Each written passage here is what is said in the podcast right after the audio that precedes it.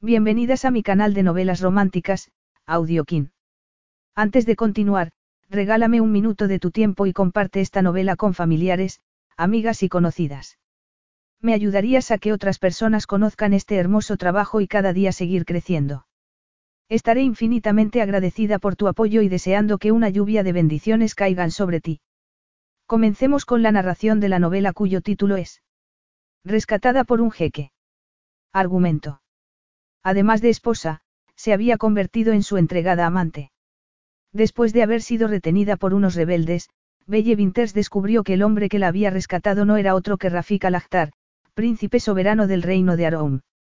Una vez en su exótico palacio, se enteró de que también había pagado el rescate exigido para salvarle la vida, y ahora esperaba que ella le demostrara su gratitud casándose con él. Rafik pretendía que Belle desempeñase sus funciones reales, tanto en público como en privado, y no tardó en conseguir que ella sucumbiera al calor del desierto y a su ardiente seducción. Capítulo 1. Belle cerró los puños para combatir el miedo. Bajo el cuerpo dolorido sentía el suelo áspero. La única manera de soportar el roce del metal de las esposas en las muñecas y los grilletes en los tobillos era permanecer inmóvil. Pero no conseguía librarse del sabor amargo que el terror le había dejado en la boca. Miró a Duncan quien, afortunadamente, dormía. Belle le había entablillado la pierna rota lo mejor que había podido y al menos había conseguido contener la hemorragia. Lo único que podía hacer era rezar tal y como llevaba haciendo las últimas 30 horas, desde que habían sido capturados y encerrados en aquella cabaña, en una pequeña isla desierta, apenas un atolón sin vegetación ni vida de ningún tipo. Lanzó una mirada hacia la única botella de agua que les habían dejado y que estaba casi vacía. Nada de lo que había sucedido tenía sentido. Ni haber sido capturados en su barco ni haber sido abandonados. Ni Duncan ni ella eran ricos o poderosos. Tampoco habían transgredido ninguna ley local mientras inspeccionaban el lugar del naufragio de un barco mercantil del siglo I. Todo el mundo en Aroum había sido extremadamente amable y solícito con ellos. Belle se mordió el labio para no dejarse llevar por el pánico, pero solo logró recordar los ojos brillantes y la expresión sádica de sus asaltantes, hombres brutales que parecían disfrutar con el terror de sus víctimas. Sacudió la cabeza para borrar aquella imagen. Solo se salvarían si conservaba la calma y se concentraba en la posibilidad de sobrevivir por muy improbable que pareciera. Intentó evocar a su familia, en Australia. Su madre y su hermana estarían esperándola cuando volviera. Se llevó las manos maniatadas a los ojos. Le ardían de cansancio y miedo. No podía dejar de temblar. Sabía que debía dormir y recuperar fuerzas para luchar contra la desesperación que la invadía. Cerró los ojos. Un ruido parecido a un aullido la despertó. Se trataba de una tormenta. Belle abrió los ojos y vio que no estaban solos. El corazón le latió violentamente y creyó ahogarse al ver a un hombre de cabello gris que se arrodillaba hacia Duncan. Una linterna iluminaba su rostro surcado por una gran cicatriz. Al hombro llevaba un rifle y en el suelo, junto a su rodilla, descansaba un sable. En aquel instante, alargaba una mano hacia el cuello de Duncan, y Belle supo que tenía que actuar deprisa. Aunque apenas tenía fuerza y le dolía cada milímetro del cuerpo, logró alargar la mano hacia la empuñadura del sable.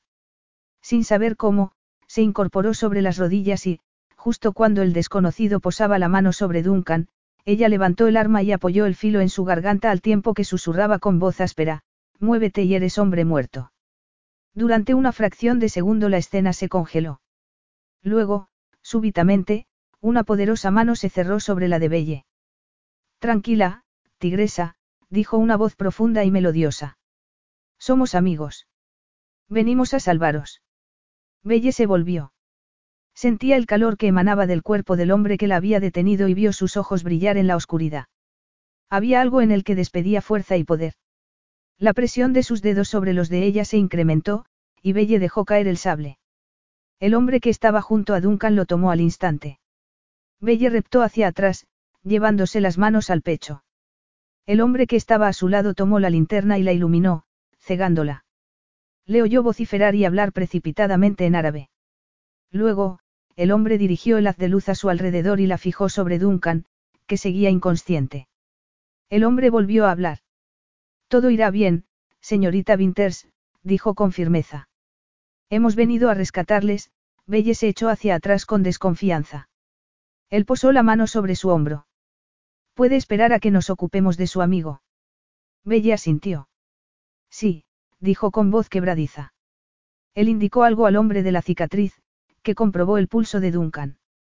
Belle empezó a creer que aquellos desconocidos habían acudido en su auxilio. Beba esto, el hombre que actuaba de líder acercó una cantimplora a sus labios. Ella bebió con ansiedad. Despacio, dijo él.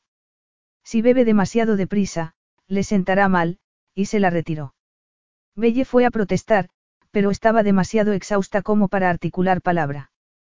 Perdió el equilibrio y, de no haberla sujetado el hombre, se habría caído al suelo. Lo siento, musitó ella. Estoy mareada. Lo sorprendente es que no se haya desmayado, dijo él con una severidad que contradecía la delicadeza de sus manos. Venga, añadió, y la apoyó contra su pecho para ayudarle a tumbarse sobre una manta de algodón. Descanse mientras vemos cómo se encuentra el señor MacDonald. ¿Sabe nuestros nombres? Preguntó ella en un susurro. Los secuestros no son frecuentes en Aroum, dijo él. Desde que se les dio por desaparecidos ha tenido lugar una búsqueda coordinada por mar y por aire, le retiró el cabello del rostro, y Belle cerró los ojos para contener las lágrimas. Descanse, musitó él. Y Belle percibió que se alejaba. Le dolía todo el cuerpo y sentía la garganta ardiendo. El corazón le latía con fuerza, y supo que había llegado al límite de sus fuerzas. Pero al menos sentía bajo el cuerpo un tejido suave y la leve caricia de las manos de aquel hombre le habían devuelto un atisbo de esperanza. Su voz profunda y aterciopelada había despertado su lado más femenino incluso en medio de aquella situación extrema. No supo si se había quedado dormida cuando oyó el murmullo de las voces de los dos hombres mientras inspeccionaban a Duncan. Frunció el ceño al darse cuenta en su confusión de que el aire soplaba con fuerza y de que los truenos rugían como un tren aproximándose. Abrió los ojos y miró a los desconocidos, que estaban iluminados por la linterna. Llevaban botas y ropa de camuflaje. Quizá pertenecían al ejército o eran mercenarios. El hombre de la cicatriz y cabello gris se echó a un lado, y Belle contuvo el aliento al ver por primera vez al otro hombre. Era un pirata. Cerró los ojos, convencida de que veía visiones, pero cuando volvió a abrirlos confirmó su primera impresión. Llevaba el cabello negro retirado hacia atrás y tenía uno de los rostros más impresionantes que recordaba haber visto en su vida. Cada rasgo revelaba autoridad y firmeza, desde su nariz aguileña a su marcada barbilla y a las profundas comisuras de sus labios. Todo en él era masculino excepto los labios, que eran meramente sensuales. El ángulo desde el que estaba iluminado enfatizaba las arrugas de sus ojos, que evidenciaban una vida al aire libre en un clima cálido. Pero a pesar de su ropaje militar, aquel hombre, que en ese instante vendaba la herida de Duncan con maestría, no tenía el aspecto de obedecer órdenes de nadie. Un aro de oro brillaba en su oreja y llevaba el largo cabello recogido en una coleta. Súbitamente miró hacia ella, y los dos se observaron largamente. Lo bastante como para que Belle creyera percibir en sus ojos un brillo de avaricia, como el de un bucanero que acabara de descubrir un preciado trofeo. Belle tragó saliva con una mezcla de expectación y miedo. El hombre dio una orden a su acompañante, quien, en respuesta, acercó la cantimplora a Belle. Solo entonces, retiró la mirada abruptamente, y Belle sintió que se relajaba la tensión que acababa de invadirla. Se incorporó sobre un codo y bebió lentamente. El hombre de la cicatriz asintió con aprobación y masculló palabras de aliento. También él parecía pertenecer a un bergantín en el que las normas de la sociedad civilizada hubieran sido abolidas. Belle sacudió la cabeza. Debía de estar peor de lo que creía. La sed y el miedo le hacían tener alucinaciones. Devolvió la cantimplora y reposó la cabeza en la manta. Pronto estaría de nuevo en el reino de Aroum y en uno de sus sofisticados hospitales. Los dos hombres recogieron los útiles del botiquín. ¿Está bien? Les preguntó. El bucanero la miró fijamente. Se trata de una mala fractura, y ha perdido mucha sangre, explicó, pero se recuperará. ¿Está dormido o inconsciente? Preguntó ella. Le he dado un anestésico. Es mejor que duerma mientras lo trasladamos. Bella sintió aunque ansiaba que Duncan recuperara la conciencia, ya que llevaba horas delirando. Observó a los dos hombres mientras hablaban entre sí.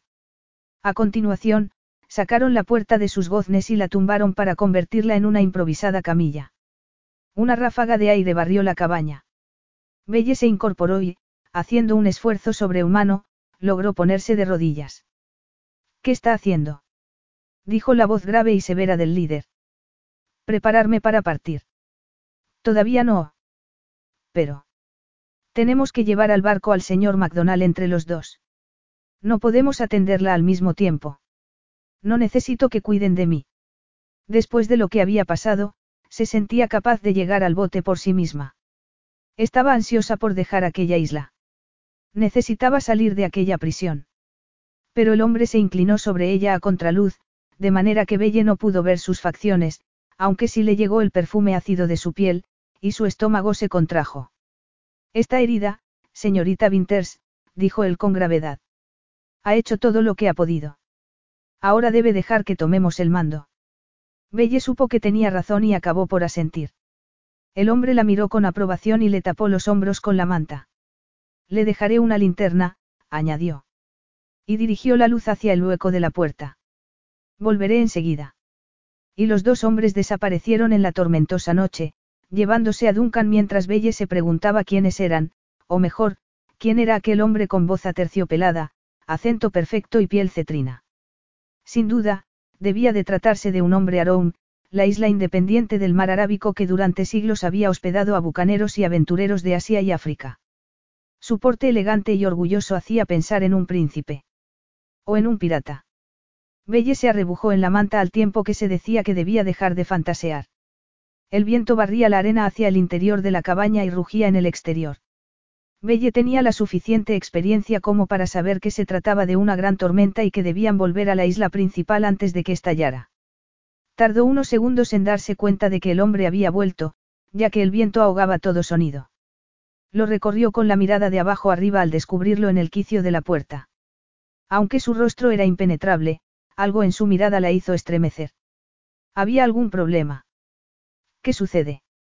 preguntó ella, sintiendo que el terror le atenazaba la garganta. El haz de luz proyectaba sombras sobre el rostro del hombre, dándole la apariencia de una dramática máscara. Se dirigió hacia Belle con paso firme y, con un ágil movimiento, se sentó a su lado con las piernas cruzadas. Tenemos un problema, dijo. Belle tragó saliva y lo miró fijamente. Fuera lo que fuera, podría soportarlo. ¿Qué sucede? Dawood y yo hemos venido en un bote hinchable, explicó él. Es demasiado pequeño para los cuatro. Comprendo, Belle sintió tal desilusión que estuvo a punto de echarse a llorar, por más que al mismo tiempo se dijo que solo se trataba de un retraso. Tendrían que esperar a que Dawood volviera a por ellos. Vamos, Belle, se dijo. Paciencia. Pronto acabará todo. Tendremos que esperar a que Dawood vuelva, dijo en alto, buscando la confirmación de sus pensamientos. El hombre sacudió la cabeza. No es tan sencillo, dijo tras una pausa, y Belle sintió pánico. Se aproxima un ciclón, continuó él con voz pausada. Belle sintió que se le desplomaba el corazón. Apretaba los puños con tanta fuerza, que tenía los nudillos blancos. El hombre continuó, Dawood se ha marchado y alcanzará el puerto antes de que estalle la tormenta, pero sería un suicidio que intentara volver a por nosotros esta noche, el bucanero estudió el rostro de Belle en busca de señales de pánico. No podremos salir de aquí hasta que pase la tormenta, y eso significa esperar al menos 24 horas. 24 horas de espera tras haberse creído salvada eran una eternidad, pero Belle tragó saliva y miró al hombre fijamente. Él le devolvió la mirada con expresión inescrutable. Belle se mordió el labio. Conocía muy bien los ciclones porque había sido testigo de varios en la gran barrera de coral y sabía que podían arrasarlo todo a su paso.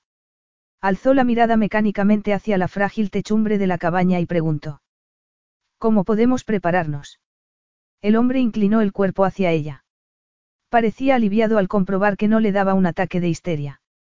Si me permite, dijo. Y retiró la manta para dejar los pies de Belle al descubierto. Ella se estremeció cuando se los iluminó con la linterna. Estaban sucios de arena y de sangre seca, y los tobillos marcados por los grilletes.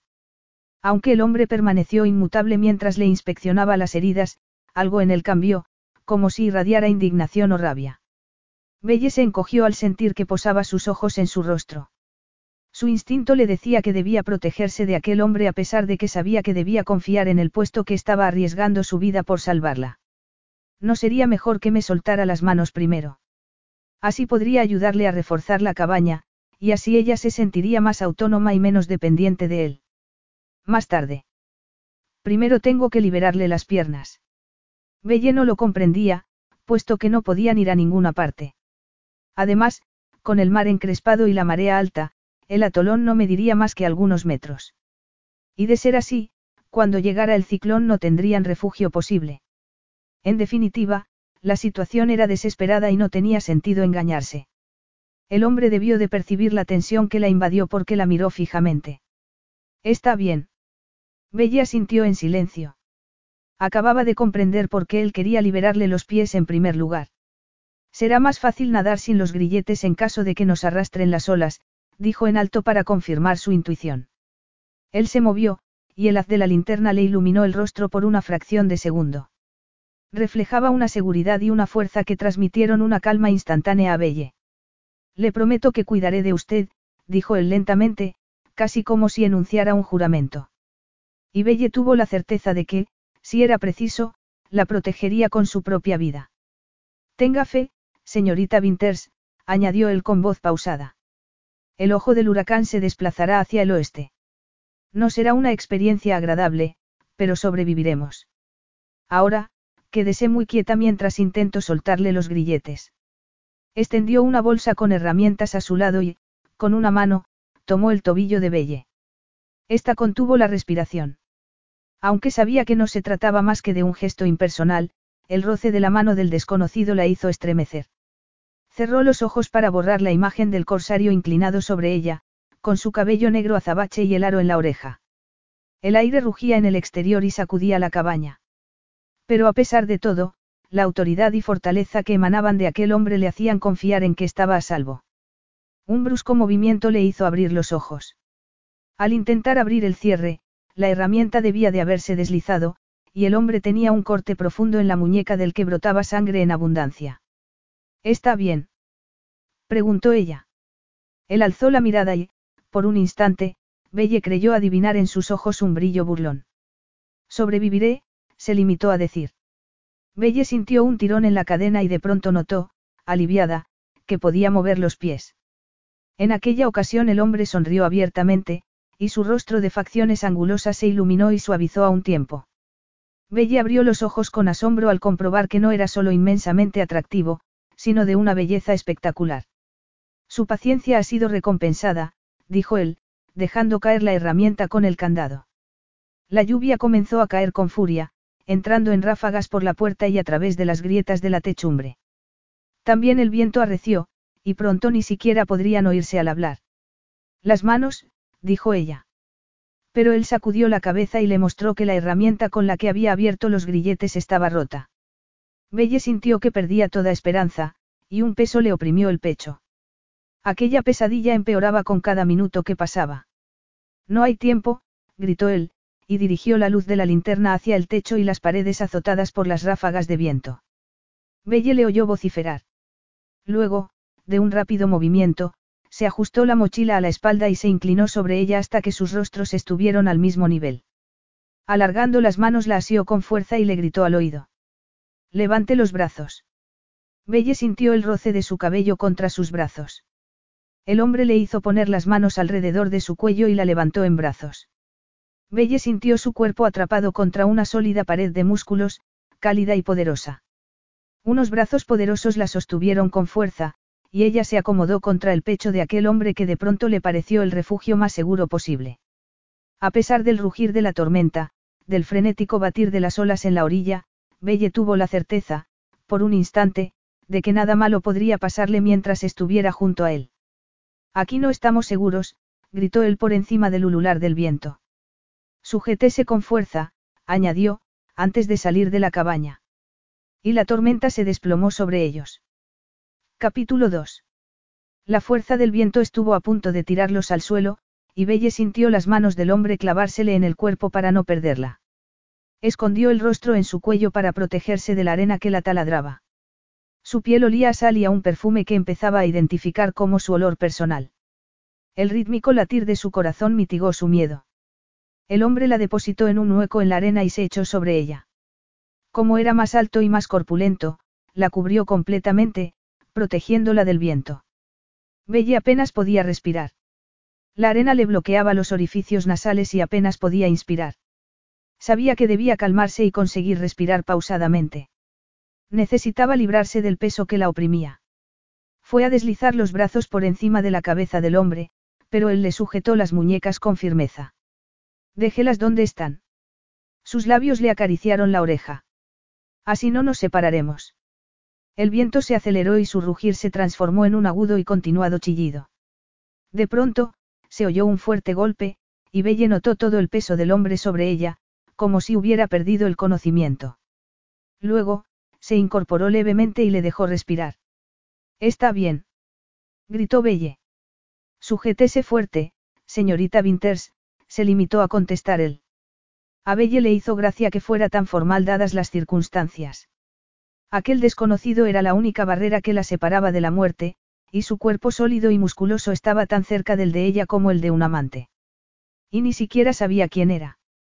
Abrió la boca para preguntarle su nombre, pero la cerró al darse cuenta de que el estruendo le impediría oírla. En lugar de eso, hizo lo único que podía por el hombre que estaba arriesgando su vida por ella, extendió las manos sobre su cabeza para protegerlo de los objetos que el viento arrastraba a su paso. Luego, giró la cara hacia la de él y sintió una primitiva comodidad al notar su aliento acariciarle la piel. Rafik notó el instante en que ella aceptó lo inevitable y finalmente se relajó bajo su peso. Su acelerado corazón se ralentizó y parte de la tensión de su cuerpo se relajó. Aún así, la joven no dejó de sujetarle la cabeza con fuerza, como si quisiera protegerlo. Sus labios esbozaron una sonrisa sabiendo que aquel gesto era completamente inútil. Isabelle Margaret Winters, 25 años, de Cairns, Australia, era una mujer excepcional, una luchadora capaz de sobreponerse a las más terribles calamidades. Pasara lo que pasara, no se daba por vencida. Hasta había llegado a atacar a Dawood con su sable. Rafik sonrió al recordarlo. Si sobrevivían, pensaba usar aquella información para reírse de él. Su viejo amigo Dawood creía que podía tomar decisiones por él, y hasta había tratado de convencerlo de que se marchara con McDonald, como si no supiera que solo él era responsable de la señorita Winters. Cambió de postura para intentar mitigar el dolor que sentía en el hombro que había recibido el golpe de algo contundente arrastrado por el viento, pero lo único que logró fue notar el acolchado cuerpo de ella bajo el suyo. Al tener los brazos levantados, sus pechos se erguían hacia él, sus caderas formaban un hueco al que se adaptaba con tal perfección que le hacía pensar en los sensuales placeres de un dormitorio, y sus labios le rozaban la barbilla de una manera íntima, haciéndole preguntarse a qué sabrían sus besos. No podía dejar de pensar en ella como una mujer extremadamente femenina y, a pesar de que tenía la nariz prácticamente taponada por la arena, podía oler el intrigante perfume de su piel.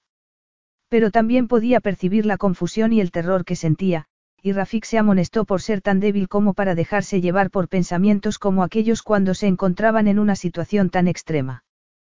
Corrían dos posibles peligros. Que alguno de los objetos que el viento arrastraba los aplastara o que el mar engullera el islote. Sucediera lo que sucediera, las cartas ya estaban echadas. Esa reflexión le hizo recordar a su abuelo, para quien la vida estaba marcada por el destino. Incluso cuando perdió a su hijo, el padre de Rafik, mantuvo la serenidad y, en lugar de hacer recaer la responsabilidad del accidente en alguien, aseguró que el destino de su hijo estaba escrito en las estrellas. Si el anciano estuviera vivo, habría asegurado que el destino de Rafik era encontrarse en aquella isla con Isabelle Winters. De hecho, ella no estaría allí de no ser porque él había concedido los visados y los certificados necesarios para que el equipo de arqueólogos marinos del que formaba parte pudiera inspeccionar el pecio. Sin su permiso, ella no habría entrado en su país. Por eso Rafik se sentía responsable de que la señorita Winter se hubiera convertido en la víctima de una confabulación política que le era completamente ajena.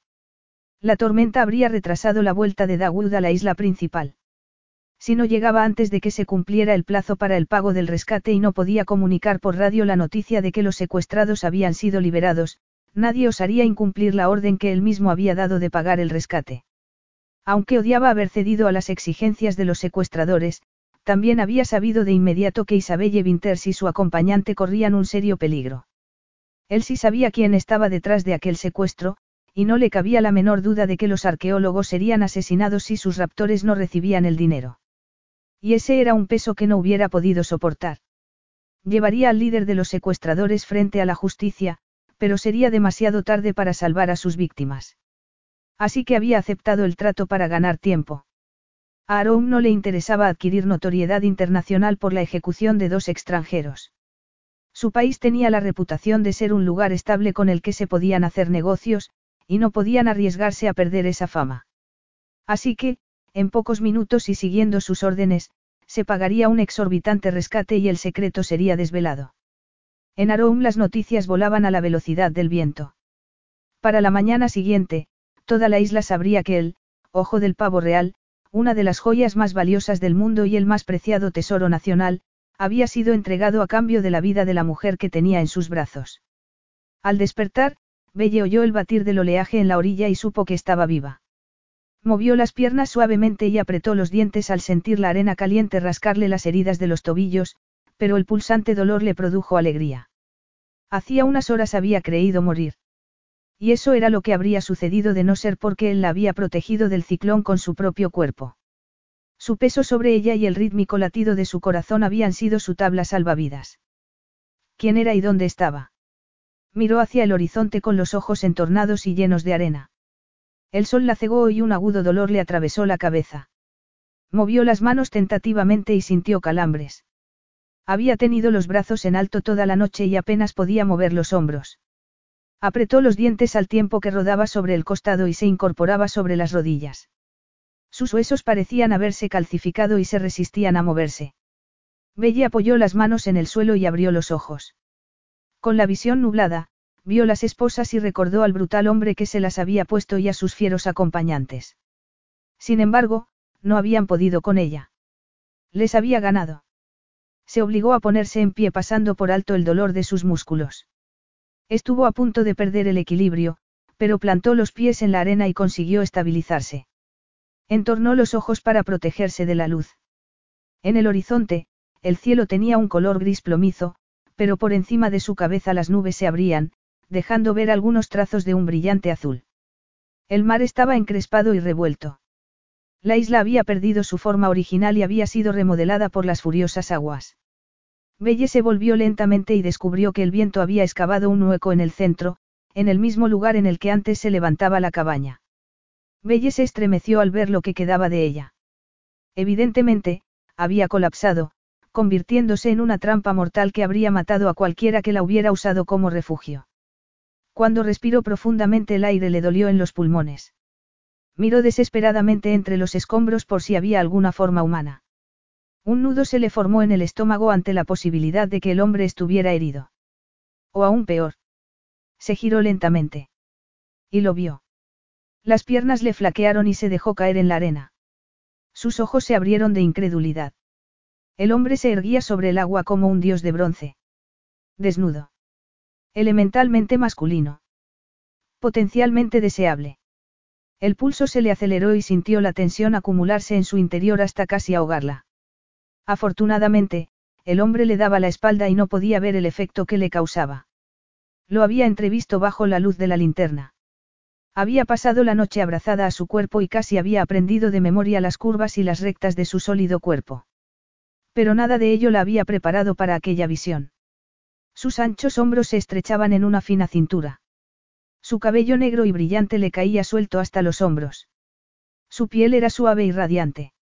Belle apretó los puños y deslizó su mirada hacia sus firmes y torneados muslos. Abrió los brazos en cruz, y Belle contempló atónita el movimiento de los músculos de su espalda. Él bajó los brazos y sacudió la cabeza.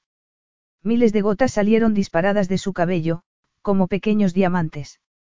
Estaba a punto de girarse y descubrirla observándolo.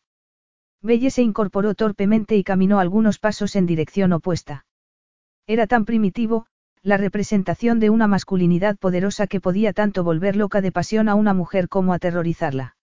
Una oleada de deseo la sacudió, haciéndole sentir un ardiente anhelo de estar en sus brazos y sentir sus manos sobre su cuerpo.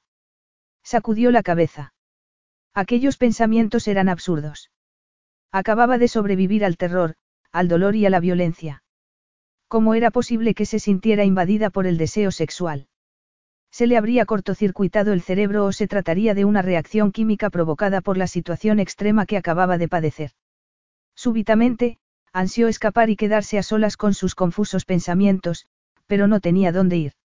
Estaba atrapada en aquel islote con su corsario. Rafik se subió los pantalones y observó a la mujer mirar al horizonte en busca de señales de salvamento. Parecía perdida y desolada. Mantenía su esbelto cuerpo erguido por la fuerza de la determinación de hierro de la que había dado innumerables muestras. Tenía el cabello encrespado, muy distinto a cómo lo llevaba en la fotografía del pasaporte. Sus tobillos estaban llenos de heridas y ensangrentados.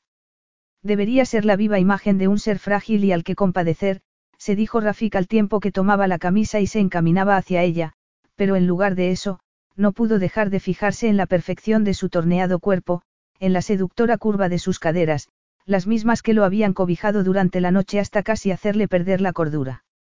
Podía ver la tensión acumulada en sus hombros y en sus bronceadas piernas, que mantenía separadas y plantadas en la arena con firmeza.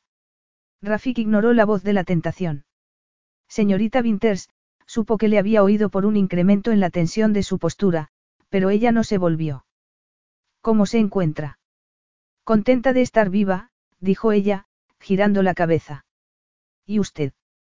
Rafik observó cierta crispación en su rostro. Estoy entero, respondió, fingiéndose más animado de lo que se sentía. Nos hemos salvado de milagro. Su colega, el señor MacDonald, se va a llevar una gran alegría al verla. Ella asintió. En contra de lo que le dictaba la sensatez, Rafik deslizó la mirada por su cuerpo, apenas tapado por un bañador. Las manos le sudaron.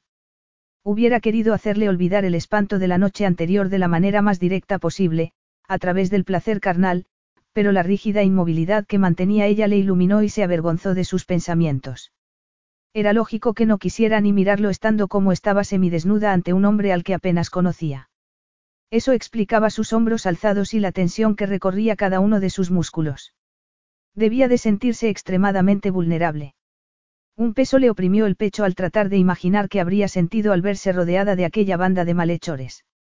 Hubiera querido alargar la mano y consolarla, pero temió incomodarla. Confirmando sus sospechas, ella se alejó unos pasos. En cuanto sea posible, enviarán un equipo de rescate por nosotros, intentó tranquilizarla él. Ella asintió. Parecía tan frágil como un cristal que pudiera romperse con un soplido. El sol iluminaba su cabello rubio y su firme y elegante cuerpo. Rafik contuvo el aliento.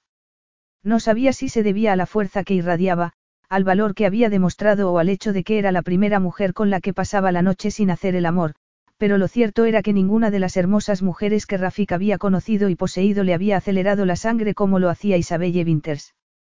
De pronto, ella se tambaleó y Rafik corrió para sujetarla y ayudarla a sentarse. Se inclinó hasta que sus caras quedaron al mismo nivel, y vio que tenía sus preciosos ojos azules desorbitadamente abiertos. Estaba a punto de sufrir un ataque de ansiedad.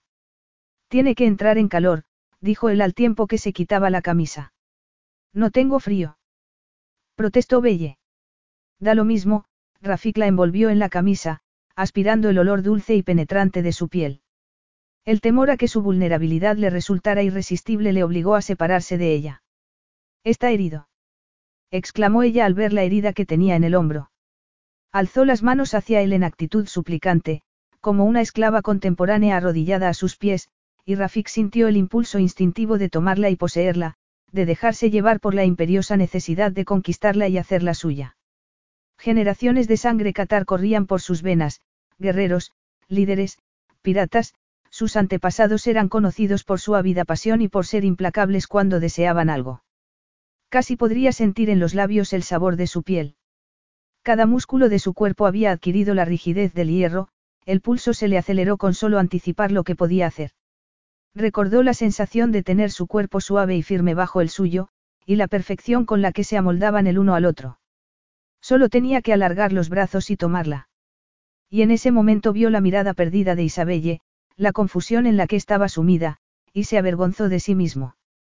Está herido repitió ella. No es nada, replicó él bruscamente. Ella dejó caer las manos y desvió la mirada. Rafik se sentía un auténtico salvaje. Las reglas de la sociedad y su sentido de la responsabilidad debían bastarle para saber que no debía desearla tan visceralmente, y sin embargo, no podía evitarlo. En cuanto la miró por primera vez a los ojos, sintió que se quemaba por dentro. Pero su obligación en aquel instante era protegerla. Déjeme inspeccionar sus heridas, dijo con una voz aterciopelada que Belle recibió como una caricia. Ella lo miró. Sus ojos eran de un verde cristalino, idéntico al color del agua en el que había buceado los últimos días. Y en ellos había algo cálido y ardiente. Sin embargo, sus rasgos se habían endurecido y parecía enfadado. Habría adivinado las emociones que despertaba en ella. Habría percibido el estremecimiento que la había sacudido al ver su torso desnudo o el esfuerzo que hacía para no seguir el rastro del vello que se perdía hacia debajo de su cintura. Por su aire de seguridad y su magnífico estado de forma, intuía que formaba parte de un equipo de rescate de élite. Probablemente las mujeres se lanzaban a sus pies y quizá temía que la patética mujer a la que acababa de rescatar hiciera lo mismo. Belle se ruborizó al ver sus labios apretados en un rictus. Sin duda, notaba el efecto que tenía en ella, pero era demasiado caballeroso como para mencionarlo. Solo le quedaba confiar en que lo achacara al traumático episodio que acababa de vivir. Señorita Winters, él se sentó con agilidad delante de ella y le tomó una mano. Déjeme ver sus muñecas. Ella accedió en silencio y respiró pausadamente mientras él le inspeccionaba las heridas. Llámame Belle, dijo con voz quebradiza. Belle, repitió él. Y oírle pronunciar su nombre la hizo estremecer. Entonces tú debes llamarme Rafik. Ella asintió. Rafik, debería haber adivinado que incluso su nombre sería sexy. Tienes muchas heridas, pero si evitamos que se infecten, cicatrizarán pronto, él abrió las manos, y ella retiró las suyas. Ahora deja que vea los tobillos, se inclinó y le tomó un pie, retirándole delicadamente la arena. No está muy mal.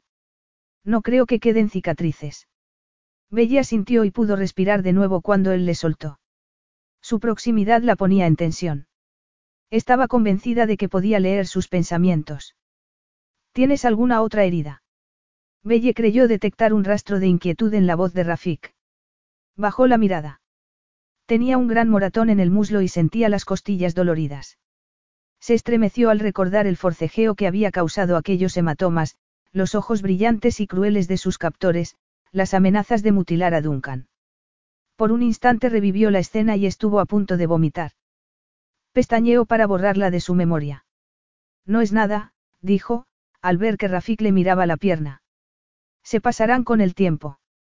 Una exclamación en árabe escapó de la boca de Rafik seguida de una retaíla que sonó claramente amenazadora, y sus ojos adquirieron un brillo salvaje y fiero. Luego, los volvió hacia ella y se dulcificaron. Perdona, Belle, tras una pausa, añadió, me indigna pensar que alguno de mis conciudadanos haya sido capaz de hacer algo así. Solo puedo asegurarte que cuando lleguemos a tierra firme, te atenderán en los mejores hospitales y, si lo necesitas, podrás seguir una terapia, flexionó y estiró los dedos en un tenso gesto antes de continuar. Y mientras te recuperas, los criminales serán detenidos y castigados, el brillo iracundo de sus ojos provocó un escalofrío en Belle. Contamos con doctoras muy competentes con las que podrás comentar tu experiencia. Apartó la mirada de ella como si quisiera darle algo de intimidad, y en ese momento Belle se dio cuenta de por qué se había puesto tan furioso. Rafik, dijo. E instintivamente le tocó la mano. Él se la tomó y una corriente eléctrica le recorrió el brazo. Ellos no, balbuceó. Solo me hicieron daño para obligarme a hacer lo que me decían. No me. ¿Te hicieron daño? Dijo él con voz ronca. No. Belle se dijo que estaba bien. Que pronto habría sanado. Pero no lograba borrar los ávidos ojos de sus secuestradores al posarse sobre ella ni conseguía librarse de unas constantes ganas de llorar que le bloqueaban la garganta. Abiti, musitó Rafik, acompañando la palabra con una caricia en la mejilla de Belle.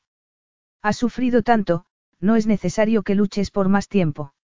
Belle reaccionó al poder curativo de sus palabras y al tono cálido y compasivo de su voz. Mecánicamente, se inclinó hacia él y se apoyó en su torso. Él la abrazó, y Belle comenzó a llorar. Rafik le besó el cabello y susurró palabras de consuelo al tiempo que la acunaba contra su pecho. El calor de su cuerpo la envolvió y el delicioso olor de su piel, mezcla de agua marina y almizcle, borró de su boca el rancio sabor del terror. Su corazón latía pausadamente bajo su cabeza, poderoso y apaciguador.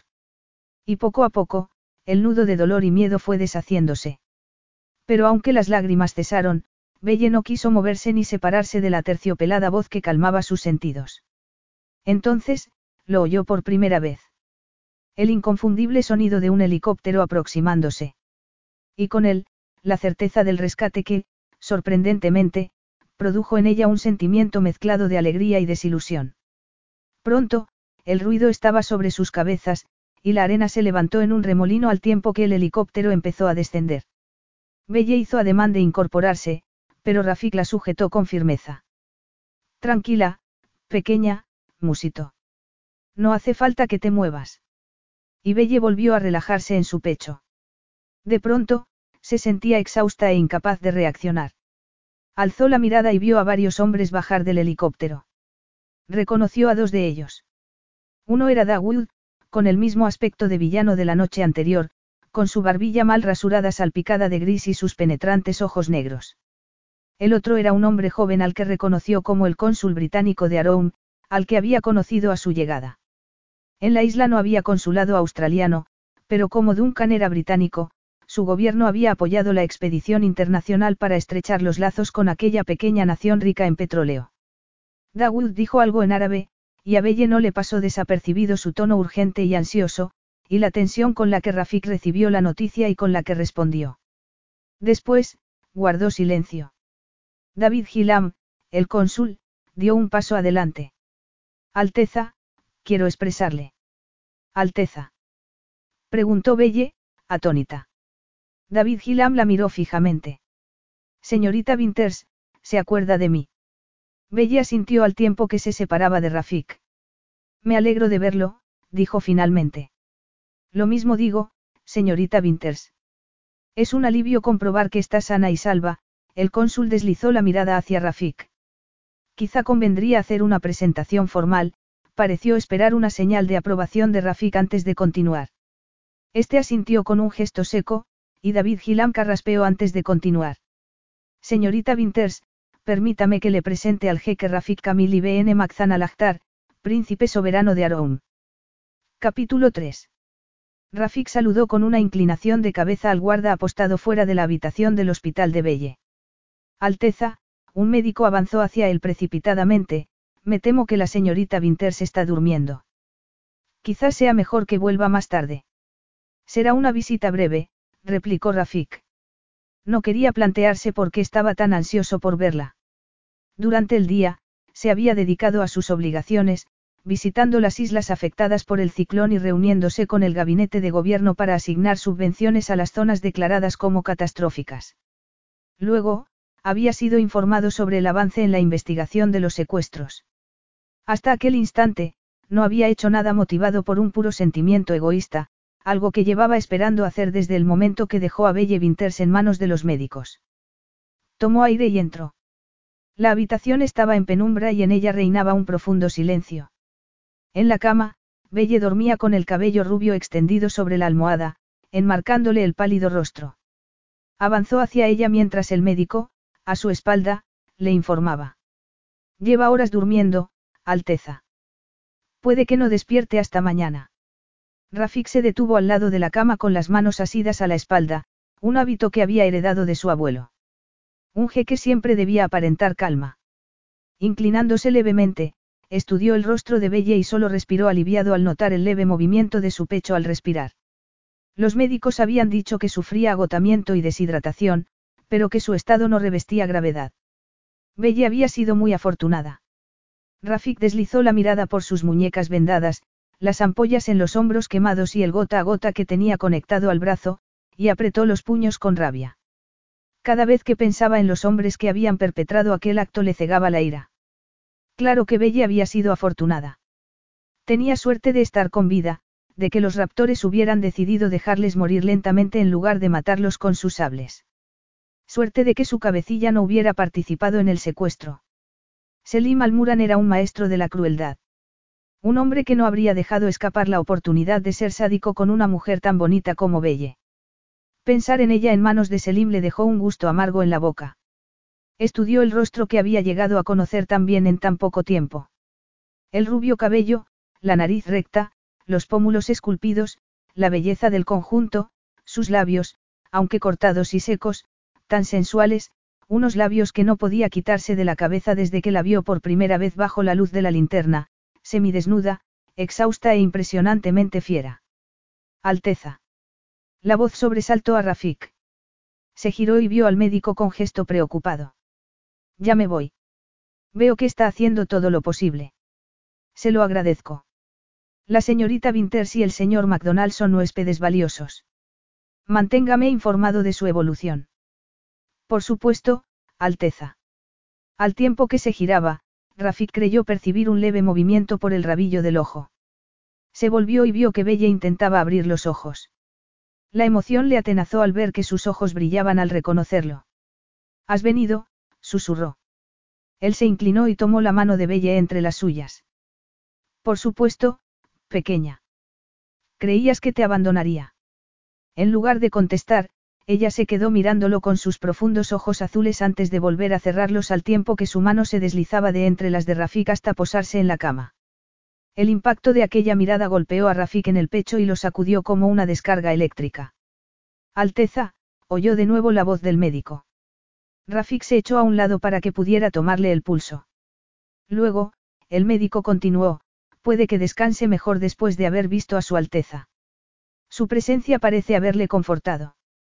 Formé parte del equipo de salvamento que liberó a la señorita Winters y al señor McDonald, explicó Rafik, pasando por alto el tono especulativo del médico.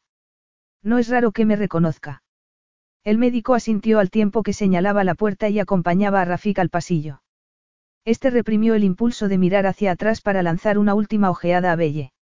La habitación de Duncan McDonald era idéntica a la de Belle, pero las contraventanas estaban abiertas y el sol iluminaba el rojo cabello del enfermo. Tenía la pierna escayolada y en alto, el pecho vendado y un gota a gota. Había resultado herido al intentar proteger a Belle de los asaltantes. ¿Por qué entonces Rafik sentía cierta animadversión hacia él?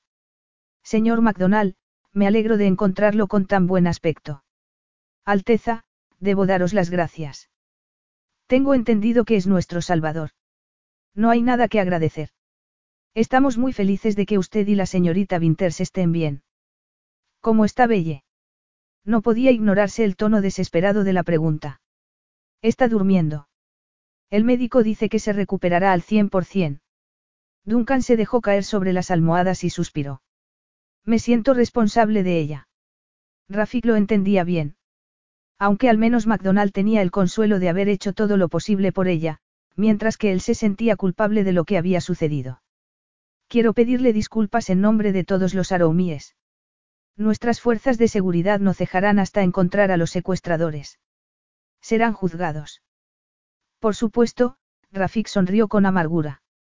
Hace mucho que en Aroum tenemos un Estado de Derecho. Usted mismo podrá declarar contra ellos. Duncan asintió. Si es que los atrapan. No le quepa la menor duda, Rafik pensaba ocuparse personalmente de que así fuera. Una cosa eran las disensiones políticas, y otra, las confabulaciones violentas. El rapto era parte del plan de Selim para desestabilizar el sistema democrático de Aroun, se ocultaba tras una máscara de extremismo político cuando en realidad solo le interesaba el poder personal. Si no llegan a acudir a tiempo, dijo Duncan, pero Rafik lo detuvo con un gesto de la mano. El caso es que tanto usted como la señorita Winters están a salvo. Es una mujer excepcional.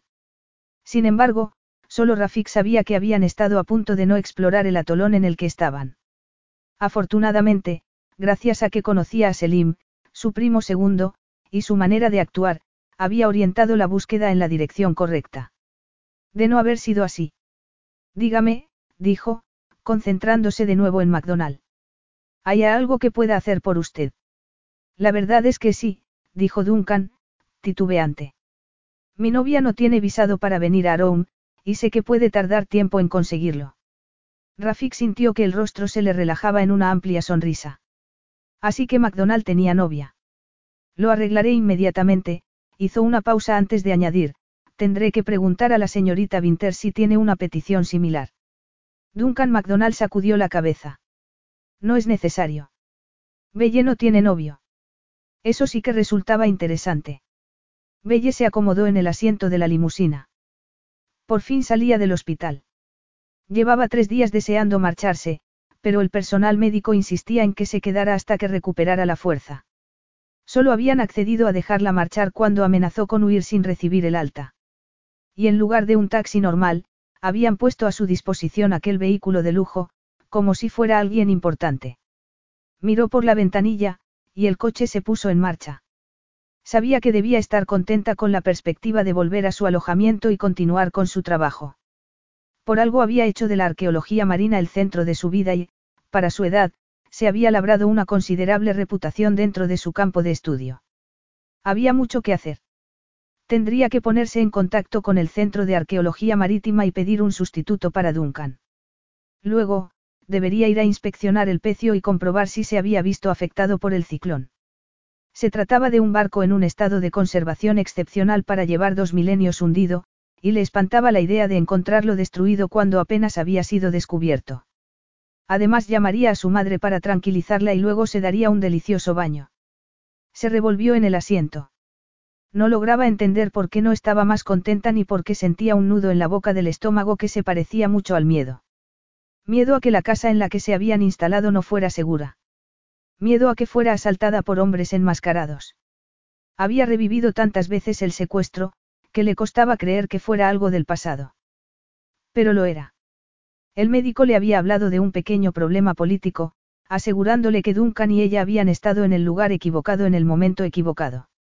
Aún así, Belle no conseguía librarse de la ansiedad, y se preguntaba si alguna vez lo conseguiría. Miró hacia las calles iluminadas para distraerse con la contemplación de la vibrante ciudad. Pasaron por una gran plaza en la que había un colorido mercado en apogeo. Belle adoraba la ciudad medieval, con su entramado de callejuelas e inesperados espacios abiertos. El coche tomó una curva cerrada, y Belle vio que delante tenían el palacio, iluminado como un castillo de las mil y una noches, un lugar que invitaba a soñar con genios y alfombras voladoras. Las dos fachadas que daban al mar, de muros anchos y ciegos, lo convertían en una sólida fortaleza, un bastión inaccesible a los invasores. Pero las fachadas de tierra estaban delicadamente labradas y estaban precedidas de jardines de fantasía y sonoras fuentes. Oiga. Gritó Belle, inclinándose hacia adelante al ver que el coche se detenía frente a la verja del palacio. Ahí no se puede entrar. El conductor la ignoró mientras hablaba brevemente con un guarda que salió de la garita del puesto de control. Luego este, ante el asombro de Belle, hizo subir la barrera de protección y les indicó que pasaran. ¿Qué hace? preguntó ella, atónita. Este no era mi destino. Tengo instrucciones de traerla aquí, dijo el conductor con calma. Belle se reclinó en el respaldo y su pulso se fue acelerando a medida que se acercaban a la puerta del palacio. Solo había una explicación plausible, la llevaban al palacio para encontrarse con él, el hombre que había resultado ser príncipe de Aroum, el hombre que llevaba tratando de olvidar todos aquellos días, el hombre que había visto en sus ojos el deseo que despertaba en ella y que había sentido repulsión al descubrirlo. Tragó saliva y se esforzó por asimilar que no tenía escapatoria posible. El coche se detuvo, y un hombre con una túnica clara y turbante acudió a abrir la puerta. Ella se peinó el cabello con los dedos y alzó la barbilla. Solo un gesto de dignidad podría ayudarle a superar una total humillación. Rafik Alcatar le había salvado la vida y se merecía que le diera las gracias. Después, no tendría por qué volver a verlo. Masa al aire, señorita Winters. Buenas tardes. Bienvenida, se trataba de Dawood, con un aspecto muy diferente al día del rescate. Masa al aire, Dawood. Me alegro de verte. Igualmente, señorita Winters, dijo él, con una leve sonrisa que dulcificó su rostro. Señaló hacia las gigantescas puertas de madera y la acompañó al interior. En cuanto las traspasaron, dos sirvientes las cerraron a su espalda y el ruido sobresaltó a Belle, que tuvo que tranquilizarse recordando que no la estaban haciendo prisionera. Cruzaron una sala tan grande como un auditorio, y Belle se alegró de que Rafik no hubiera optado por recibirla bajo el palio que ocupaba uno de los extremos. No necesitaba que le recordaran el abismo social que los separaba. Dawood llamó a unas puertas talladas. Adelante. Belle se estremeció al oír la voz de Rafik. Había llegado el momento de comprobar si parte de las emociones que había despertado en ella habían sido producto de la tensión nerviosa en la que se encontraba. Dawood abrió la puerta y se echó a un lado para dejarla pasar. Belle tomó aire y dio un paso adelante antes de quedarse paralizada. Estaba segura de que sus ojos debían estar a punto de salirse de sus órbitas. También supo que debía decir algo, pero tenía la lengua pegada al paladar. Se pasó las manos sudorosas por los pantalones de algodón y Rafik era aún más atractivo y más imponente. Belle, por favor, pasa, se acercó a ella, pero se detuvo a cierta distancia, mirándola con sus impenetrables ojos verdes. Era tan alto y tan ancho de hombros como Belle recordaba. Llevaba el cabello recogido y vestía una túnica de fino algodón de color gris jaspeada del mismo verde que sus ojos. Por el corte vertical de cuello, se atisbaba el vello de su torso y su piel bronceada. Belle respiró y se obligó a mirarlo a los ojos y a olvidar la visión de su cuerpo saliendo del agua. Alteza. No. Rafik, por favor, dijo él. Tomándola de la mano, tiró de ella hacia el interior. Rafik, repitió ella, obediente. Y se quedó sin aliento cuando sus ojos esmeraldas brillaron al dedicarle una amplia sonrisa. El corazón se le aceleró y sonrió a su vez automáticamente. El contacto con su mano le hizo pensar en su cuerpo presionado íntimamente contra el de ella y notó que se ruborizaba. Es un placer ver que tienes tan buen aspecto, dijo él con una voz acariciadora que Belle recibió como un cosquilleo por todo el cuerpo. Desde detrás, la voz de Dawood rompió la tensión que se mascaba en el arre. La señorita Winters acaba de recibir el alta. Supongo que está cansada. Claro. No la entretendré demasiado, Rafik miró a su ayudante como si le irritara la interrupción. Ahora puedes dejarnos, añadió con brusquedad. Buenas noches, señorita Winters, dijo Dawood desde la puerta. Buenas noches, Dawood, respondió ella, girando la cabeza, consciente de que Rafik no le soltaba la mano, gracias por lo que hiciste por Duncan y por mí. No hay por qué darlas, dijo él, haciendo una reverencia antes de salir y cerrar la puerta sigilosamente. Ven, Rafik le hizo cruzar la habitación de la mano. Belle sentía una corriente eléctrica expandirse a través de su brazo por todo el cuerpo, y al aspirar el perfume de Rafik sus sentidos reaccionaron de manera instintiva. Toma asiento, Rafik señaló un mullido sofá bajo, cubierto con lujosos almohadones. Cuando se sentó, él ocupó uno enfrente, pero la distancia no borró el cosquilleo que Belle sentía en su vientre, ni el pulsante deseo que la quemaba por dentro. La vibrante conexión que había entre ellos era tan palpable, que resultaba inquietante. Ella jamás había sentido nada parecido. ¿Cómo te encuentras? preguntó él. Estupendamente, dijo Belle automáticamente. En el hospital han sido maravillosos. Los médicos pensaban que debías quedarte unos días más, dijo él, mirándola fijamente. ¿Has hablado con ellos? Claro, asintió él. Estábamos muy preocupados por ti y por el señor MacDonald. Claro, de haberle pasado algo, el gobierno de Aroun se habría encontrado en una situación muy incómoda. El interés de Rafik era una cuestión de Estado, no personal. Después de todo, ella no era más que una extranjera que le había causado problemas. Sin embargo, y en contra de toda lógica, no podía evitar sentirse desilusionada porque no hubiera acudido a visitarla al hospital. Había pasado allí los días, soñando con él con la vana esperanza de que en cualquier momento entrara por la puerta. Y según pasaban las horas ferreía de su propia ingenuidad.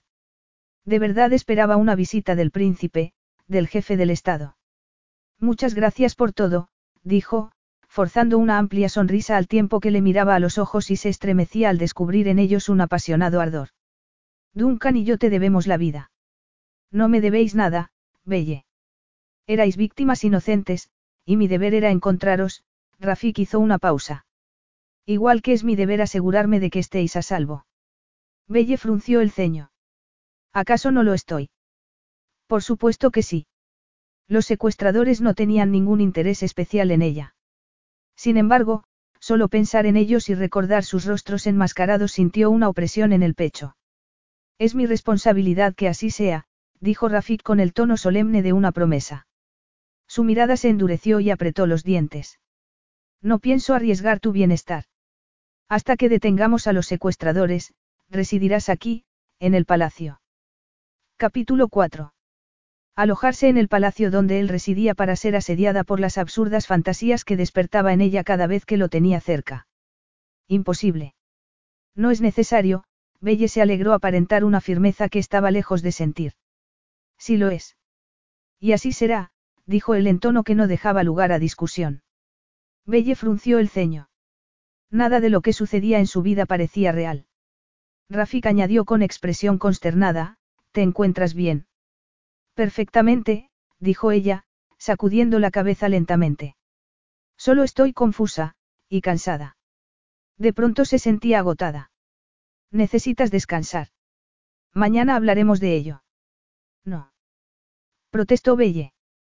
Y al ver que Rafik enarcaba las cejas con el gesto arrogante de quien estaba acostumbrado a ser obedecido, continuó, preferiría hablarlo ahora.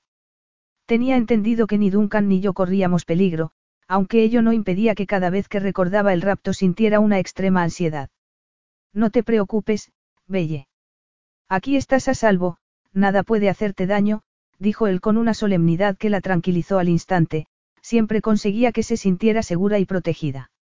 Pero no estoy dispuesto a correr ningún riesgo, continuó él, mirándola a los ojos. Los que te secuestraron están desesperados, y eso puede hacerles actuar de manera imprevisible. Para protegerte, he de tenerte cerca. Belle sacudió la cabeza. La idea de permanecer cerca de Rafik evocaba en ella absurdas fantasías que había prometido borrar de su mente al salir del hospital. Y no llegaba a seguir el razonamiento en el que se apoyaba. De acuerdo con el personal del hospital, el secuestro se había tratado de un gesto político para causar un incidente internacional. Nadie había pretendido hacerle daño ni tenía nada personal contra ella. Mientras reflexionaba, se dio cuenta de que tenía la cabeza pesada y le costaba pensar.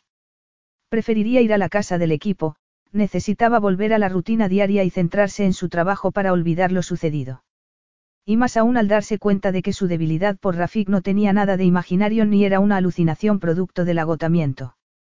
La atracción que sentía hacia él era real como la vida misma. La sentía en sus venas y en la efervescencia de su sangre. Nunca antes había sentido nada igual, y le daba pánico. Allí estaré a salvo, dijo para apoyar su decisión. Nadie me molestará, concluyó, aunque no estaba segura de si intentaba convencerse a sí misma más que a Rafik. Vas a quedarte aquí, afirmó él, como si no hubiera discusión posible. La expresión de sus ojos hizo ver a Belle que nada de lo que le dijera podría hacerle cambiar de opinión, y despertó su indignación. Soy yo quien ha de decidirlo, replicó airadamente, pero se mordió el labio de inmediato al ver la expresión contrariada de Rafik. Después de todo, era su anfitrión. Mientras permanezcas en Aroun soy responsable de tu seguridad, dijo con impaciencia. Y lo seré mientras os conceda el permiso de explorar nuestras aguas. Belle contuvo la respiración ante la velada amenaza. ¿Acaso pretendía insinuar que estaban a merced de su voluntad? Rafik relajó la expresión de su rostro. Sus ojos no delataban lo que estaba pensando, pero los mantenía fijos en Belle con una perturbadora intensidad. Tuvo que decirse que, una vez más, su mente le jugaba trucos. ¿Cómo iba Rafik a amenazarla con cancelar la expedición? Solo ella pensaría algo así. Ven, dijo él bruscamente, al tiempo que se ponía en pie y le tendía la mano. Ya lo discutiremos más tarde. Por el momento, debes descansar. Belle pensó que era absurdo que se sintiera tan cansada cuando llevaba varios días en la cama, pero lo cierto fue que, al incorporarse, la cabeza le dio vueltas. La cálida mano de Rafik la sostuvo con firmeza por el codo, y ella le agradeció interiormente su apoyo, pero de cara al exterior, se negaba a parecer aplacada. Alzó la barbilla y le miró a los ojos. Gracias por la oferta, Alteza. Pero quiere seguir peleando. Los ojos de Rafik brillaron con sorna al tiempo que deslizaba la mano por el brazo de Belle hasta tomarla de ella. Ya lo discutiremos mañana. Entonces sonrió, y Belle se quedó atónita ante la transformación de su fisonomía. En una fracción de segundo había pasado de ser un autócrata contrariado a transformarse en un hombre sensual de carne y hueso. Y todo por la sonrisa que curvaba sus labios y hacía que sus ojos chispearan con complicidad. Con el dedo le hizo una caricia en la mano que despertó en ella un deseo anhelante, y Belle quiso creer que la fuerza que la atraía hacia él y que le hacía sentirse inestable no era más que producto de su debilidad física. Señorita Winters, dijo él finalmente con voz cálida y ojos entornados, me hará el honor de ser mi huésped por esta noche. Es mi manera de compensarla por sus padecimientos. Yo, Belle se preguntó si sería consciente del efecto que tenía sobre ella. Será un placer, concluyó con voz entrecortada. Gracias por la invitación. Bien, dijo él, tomándola de la mano y prendiendo con ello una llamarada en el interior de Belle. Mañana por la mañana, continuó con una sonrisa de satisfacción, tendremos oportunidad de discutir el resto de tu estancia. El sol brillaba en lo alto cuando Belle despertó en su ancha y lujosa cama. Escuchó el piar de un pájaro desconocido al tiempo que contemplaba las sombras que se proyectaban sobre las delicadas pinturas de frutas y flores que decoraban la pared. Estaba viva y a salvo. Estaba en casa de Rafik. Al recordar ese último detalle se incorporó bruscamente, sin poder despegarse de retazos del sueño que acababa de tener. Una vez más, un pirata fuerte y peligrosamente atractivo la dominaba. Un arrogante príncipe que la obligaba a obedecer todos sus deseos. Belle se revolvió al recordar lo íntimos que habían sido algunos de esos deseos y lo poco que a ella le había costado aceptarlos. Cuánto había gozado con ser dominada. Ella, que en la vida real jamás había dejado que ningún hombre la controlara. Retiró las sábanas de seda de un manotazo y se levantó. Debería dar las gracias por haber tenido la mente ocupada en algo distinto a las escenas de terror que se habían convertido en un sueño recurrente los días precedentes. Y sin embargo, una vez despierta sentía mucho más miedo de los sueños eróticos, con Rafik como protagonista, que de las pesadillas. Había llevado una vida casi monástica los dos últimos años, entregada al trabajo y sin vida social. Quizá los sueños no eran más que una reacción física a una prolongada abstinencia sexual, sacudió la cabeza. La abstinencia había dejado de ser un problema desde que se había dado por vencida tras dos frustradas relaciones sentimentales. Los hombres no se sentían atraídos por su obsesión con el trabajo y su carácter independiente y viajero. Y, con el tiempo, había llegado a aceptar que ni el romance ni el sexo iban a formar una parte importante en su vida. Entonces, ¿qué explicación tenía lo que le estaba pasando? ¿Cómo explicar la forma en que reaccionaba a la sonrisa de Rafik, al roce de su mano? Se sentía como si el ciclón que habían padecido juntos hubiera encontrado su epicentro en el núcleo de su feminidad, pulverizando sus defensas y sus inhibiciones. Sacudió la cabeza. La noche anterior estaba agotada y se sentía confusa por todo lo que había pasado. El terapeuta del hospital le había advertido que tardaría un poco en verse afectada plenamente por los acontecimientos. Quizá esa era la razón de que se sintiera tan rara, tan frágil y al mismo tiempo tan sensible. Tenía que tratarse de un estrés postraumático. La debilidad que la había invadido la noche anterior no tenía nada que ver unos ojos del color del océano, ni con una voz tan acariciadora como el terciopelo, ni con la mera presencia física del hombre más masculino que había conocido en su vida. E iba a demostrárselo enseguida. En cuanto viera a Rafik se daría cuenta de que solo sentía hacia él una genuina gratitud. Así de sencillo. Treinta minutos más tarde, seguía a una doncella por un laberinto de corredores que desembocó en un pequeño patio. Al verlo, Belle se quedó paralizada. Estaba rodeado por una columnata de arcos de mármol delicadamente tallados. En el centro, había un estanque bordeado por docenas de surtidores y naranjos. El murmullo de las fuentes y el perfume del azahar cargaban el aire de sensualidad. Pero lo que verdaderamente captó su atención fue el elaborado mosaico que decoraba el fondo del estanque. Se trataba de un enorme pavo real de varios metros de altura cuya cola abierta parecía mecerse con el movimiento del agua. Era de colores vivos y brillantes, y la precisión del dibujo era impactante. Belle se acercó hasta el borde y se inclinó para observarlo mejor. ¿Te gusta nuestro pavo real? Preguntó una voz cálida, procedente de las sombras. Belle no necesitó alzar la vista para reconocer a su interlocutor. El pulso se le aceleró y tuvo que admitir que quizá la forma en la que reaccionaba ante él no tenía nada que ver con el cansancio. Es espectacular, dijo sin apartar la mirada del mosaico. Nunca había visto nada igual. El arte de hacer mosaicos es muy apreciado en Aroum. Los hay en todas las casas, la voz de A se aproximó, y Belle apretó los puños para resistir la tentación de huir. Pero tienes razón, este es excepcional. Belle supo que se había detenido a su lado porque se le puso la carne de gallina y le temblaron las piernas. No pudo mirarlo a la cara. Rafik continuó. ¿Ves cómo el sol le arranca destellos como si tuviera un fuego interior? Bella asintió. El fondo dorado está. Acércate, la interrumpió Rafik. Y Belle supo que se había vuelto hacia ella porque sintió su aliento rozarle el cabello. No es dorado. Es oro sólido. De verdad. Belle se volvió a mirarlo. Pero sí es una superficie de varios metros. Rafik se encogió de hombros. Estoy de acuerdo contigo, resulta ostentoso, sonrió, mirándola a los ojos, y Belle sintió que se le cortaba el aliento, pero que otro material podía igualarse al resto. El pavo está realizado con piedras preciosas. Los violetas son amatistas, el verde, malaquita y jade. Hay además ámbar, topacio y lapislázuli. Belle lo miró, atónita. No conseguía arrancar la mirada de la profundidad de aquellos ojos. Debe de haber costado una fortuna, balbuceó. Él rió quedamente, y su risa reverberó en las paredes de mármol. Belle se mordió el labio sintiéndose ridícula. ¿Qué importaba el precio cuando los jeques de Aroum eran famosos por su riqueza? Mis antepasados adoraban la exuberancia y les gustaba presumir de sus posesiones. Este mosaico debe de tener más de 700 años. Probablemente, el resultado de una campaña especialmente fructífera. ¿Campaña? Preguntó Belle, desconcertada. Rafik le dedicó una sonrisa que la derritió. Una campaña como bucaneros, explicó él, acerándose tanto, que Belle tuvo que alzar la barbilla para mirarlo a la cara. Durante generaciones, los Aroum fueron piratas. Pedían un impuesto para dejar que los barcos atravesaran el Golfo Pérsico, y si no lo recibían, se hacían con un botín. Belle contuvo el aliento ante la intensidad de la mirada de Rafik. El sol iluminaba su rostro anguloso, intensificando la majestuosidad de sus altos pómulos y su aristocrática nariz. Un estremecimiento primitivo la recorrió, mezcla de excitación y miedo.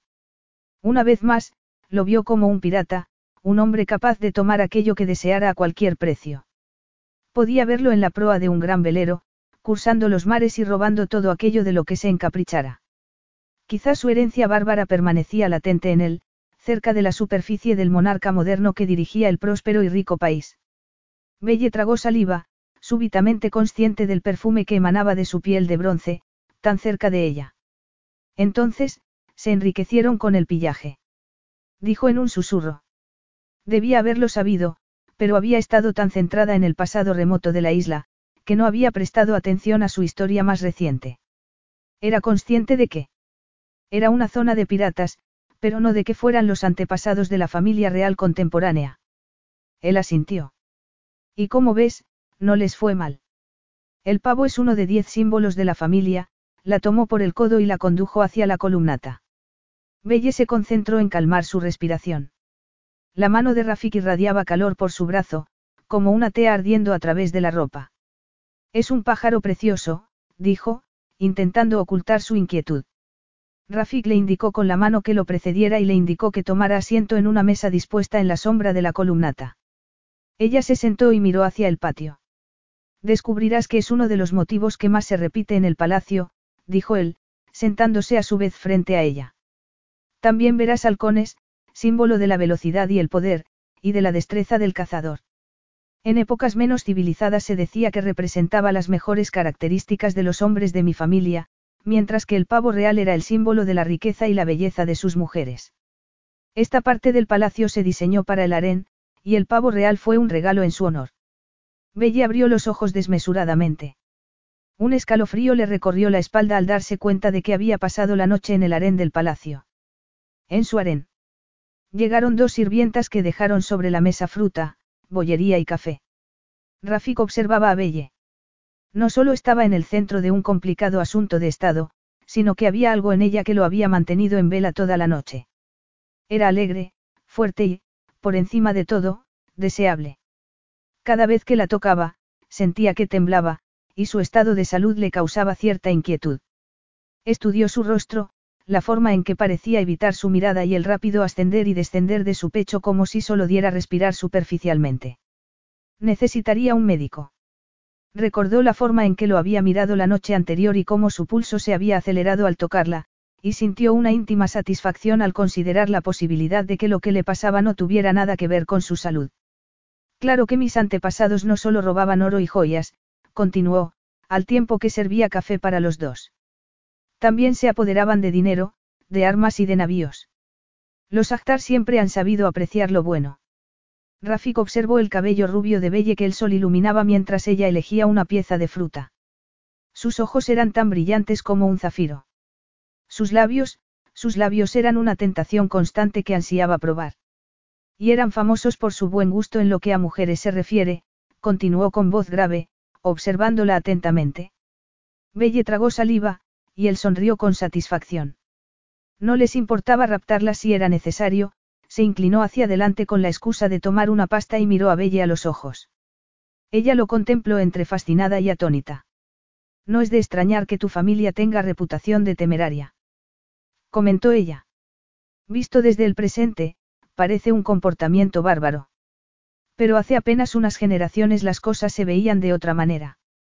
Mi bisabuela no quiso marcharse después de ser, liberada de su barco. Bella abrió los ojos desorbitadamente. Tu bisabuela. Rafik se apoyó en el respaldo de la silla y esbozó una sonrisa. Después de conocer a mi bisabuelo, eligió quedarse. La gente dice que estaban hechos el uno para el otro. Pero ella no. Rafik frunció el ceño. No podía estar enamorada de un hombre de mi cultura. Dijo con indignado orgullo. No, no quería decir eso, Belle sacudió la cabeza, como pudo formar parte de un harén. Preguntó con genuina curiosidad. Ah, Rafik bebió antes de contestar. Lo que te preocupa no es la brecha cultural y racial que había entre ellos, sino el lugar que ella ocupó en sus sentimientos. Eres una romántica, Belle. Ella lo miró fijamente, alzando la barbilla en un gesto que Rafik empezaba a considerar como característico. No, me parece justo que ella tuviera que dejarlo todo por él mientras que él no renunciaba a nada, dijo Belle. Tendrías razón si no fuera porque ella lo deseaba tanto como él a ella, Rafik vio cómo los ojos de Belle se abrían de sorpresa, y continuó, pero no te angusties, se inclinó hacia adelante y posó su mano sobre la de ella, que era tan delicada y fuerte como la mujer a la que pertenecía, ya te he dicho que estaban hechos el uno para el otro. Él le fue siempre fiel. Cuando la raptó era un hombre joven, y el harén lo ocupaban mujeres de su familia, no sus esposas. Deslizó el pulgar por la sensible piel de la palma de la mano de Belle y notó que se estremecía. La forma en la que reaccionaba instantáneamente a su tacto le agradaba y le intrigaba. El pulso que le latía en la base del cuello le indicaba que hubiera preferido poder esconderse a su mirada. El aroma de su piel, fresco y estimulante, lo excitaba. De hecho, añadió, inclinándose aún más hacia ella movido por un malicioso impulso de provocarla, fueron ellos quienes comenzaron una tradición familiar desde entonces, los hombres actar solo toman una esposa. Y cuando encuentran a su mujer, no la dejan escapar. Belle exhaló un suspiro que se hizo sonoro en el silencio reinante. La tensión que se produjo entre ellos fue tan intensa, que Rafik la percibió en cada uno de sus músculos y en la expresión atónita de Belle. Le soltó la mano bruscamente, y ella la retiró debajo de la mesa. Pero allí donde Rafik le había acariciado sintió un prolongado cosquilleo. Era una mujer de contrastes, pura determinación y valor físico en un cuerpo sensual y femenino. Tan valiente y al mismo tiempo tan asustada por la forma en que su cuerpo respondía cada vez que la tocaba. Él se había convertido en su protector, pero lo cierto era que le intrigaba más que cualquier otra mujer que hubiera conocido. Belle tenía razón en sentirse nerviosa. Rafik tomó una fresa y la mordió, saboreando su irresistible mezcla de acidez y dulzor. Pero sus ojos no se apartaban de Belle. Sería tan dulce como una fruta de verano, madura y jugosa. Belle apartó la mirada al tiempo que tomaba un sorbo de café. Pero ahora tenemos que discutir el presente, dijo él. Ella asintió, y Rafik continuó, ayer dijiste que querías volver a la casa que ocupabais antes del secuestro. Así es, dijo ella con tanto énfasis, que el cabello se le deslizó hacia adelante. Tengo muchas cosas a hacer. Pronto llegará alguien para sustituir a quiero visitar el pecio en cuanto sea posible. No es tan sencillo, dijo él, bebiendo a su vez. Belle dejó la taza y se cuadró de hombros. ¿Qué ha pasado? El ciclón lo ha destruido. Rafik sacudió la cabeza. La devastación que el ciclón había causado no había dejado tiempo a preocuparse por los restos de un antiguo naufragio. No ha ido nadie a inspeccionarlo. El problema al que me refiero tiene que ver con el rescate que pagamos para salvarte. Belle frunció el ceño. Si nos salvaste, ¿por qué has tenido que pagar un rescate? Era evidente que la noticia no había llegado a la cama del hospital, y Rafik tomó nota mental de la discreción del personal médico. Teníamos razones para temer que vuestra vida corría peligro si no pagábamos el rescate, Rafik frunció el ceño al recordar el momento en el que había tenido que tomar la decisión en contra de sus asesores. Desafortunadamente, el plazo para el pago del rescate se cumplió antes de que pudiéramos notificar que habíais sido liberados. Entonces, dijo Belle lentamente, el rescate se pagó. Así es. ¿Cuánto te debemos? preguntó ella. Y al ver que Rafik la miraba con incredulidad, añadió, ¿cuánto pagasteis por el rescate? Preguntó como si estuviera decidida a juntar el dinero y devolvérselo. No has entendido bien, dijo él fríamente, alzando la barbilla en un gesto tenso ante la insinuación de que buscaba ser recompensado por haber cumplido con su aire antes de continuar. El rescate no dinero. Pidieron el ojo del pavo real. Belle arqueó las cejas. Lo he oído mencionar. No se trata de una joya. Rafika sintió, aunque referirse al ojo como una joya equivalía a describir el Taj Mahal como un sepulcro. Era evidente que Belle Winters, al contrario que la mayoría de turistas, no creía que un viaje a Rome debía incluir una visita a la colección de joyas de la corona. El ojo era la pieza principal de la colección. Se trataba de un collar espectacular de oro macizo y las piedras preciosas que imitaban el dibujo de la cola de un pavo real. Su valor era incalculable. Cada una de sus esmeraldas tenía un precio exorbitante. Pero aún más importante era el significado histórico y cultural que tenía para Aroum. Sí, es una joya, confirmó Rafik, pero más que eso, es una de las reliquias más importantes de nuestra herencia histórica. Durante generaciones, ha sido el regalo que los jeques entregaban a sus futuras esposas. Belle lo miró boquiabierta, y Rafik, tras una pausa, continuó. De acuerdo con la creencia de nuestras gentes, puesto que la entregué para salvarte, ha sido el precio que he pagado para que seas mi esposa. Lo que significa que, en lo que respecta a Aroum, eres mi prometida, Belle. Capítulo 5. Prometida. Novia. Las palabras bailaban en la mente de Belle. Rafik había hablado con una sonrisa burlona de los hábitos bárbaros de sus antepasados, pero en aquel momento su semblante era serio y su boca estaba apretada en un gesto severo. Belle sintió que el corazón le daba un vuelco. La mera idea de estar prometida a aquel hombre era absurda. Pero Rafik seguía mirándola sin esbozar la más leve sonrisa. Belle se estremeció al considerar por primera vez las implicaciones de la situación, y le recorrió una oleada de calor. No podía negarlo, Rafik la atraía, y no por su poder o por su riqueza, sino por su encanto natural y su apasionada naturaleza. Tanto, que la asustaba. Agazapado en su subconsciente, poblaba sus sueños. Y de pronto, mencionaba la posibilidad de una relación en la vida real. ¿Creen que estamos prometidos? Preguntó con voz quebradiza. Así es. El ojo ha sido el regalo que el jeque ha entregado a su prometida desde el siglo XVI.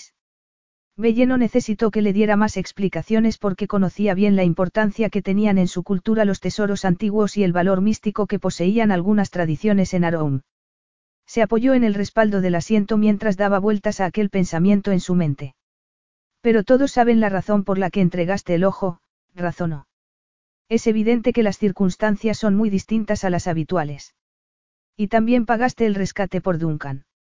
La manera en la que Rafik la miró le indicó que las cosas no eran tan sencillas. El corazón le latió con tanta fuerza, que tuvo que aguzar el oído para oír lo que dijo. Así es. Pero no debes subestimar la fuerza de la tradición. Aroum es un país moderno y próspero en ciertos sentidos, pero en muchos otros sigo anclado en la tradición. La pompa y la ceremonia son tenidas en un gran aprecio. Por eso sigo siendo el jefe del Estado a pesar de que hay un parlamento elegido democráticamente.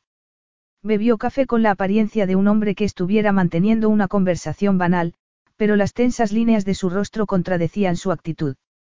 Estaba tratando un tema grave.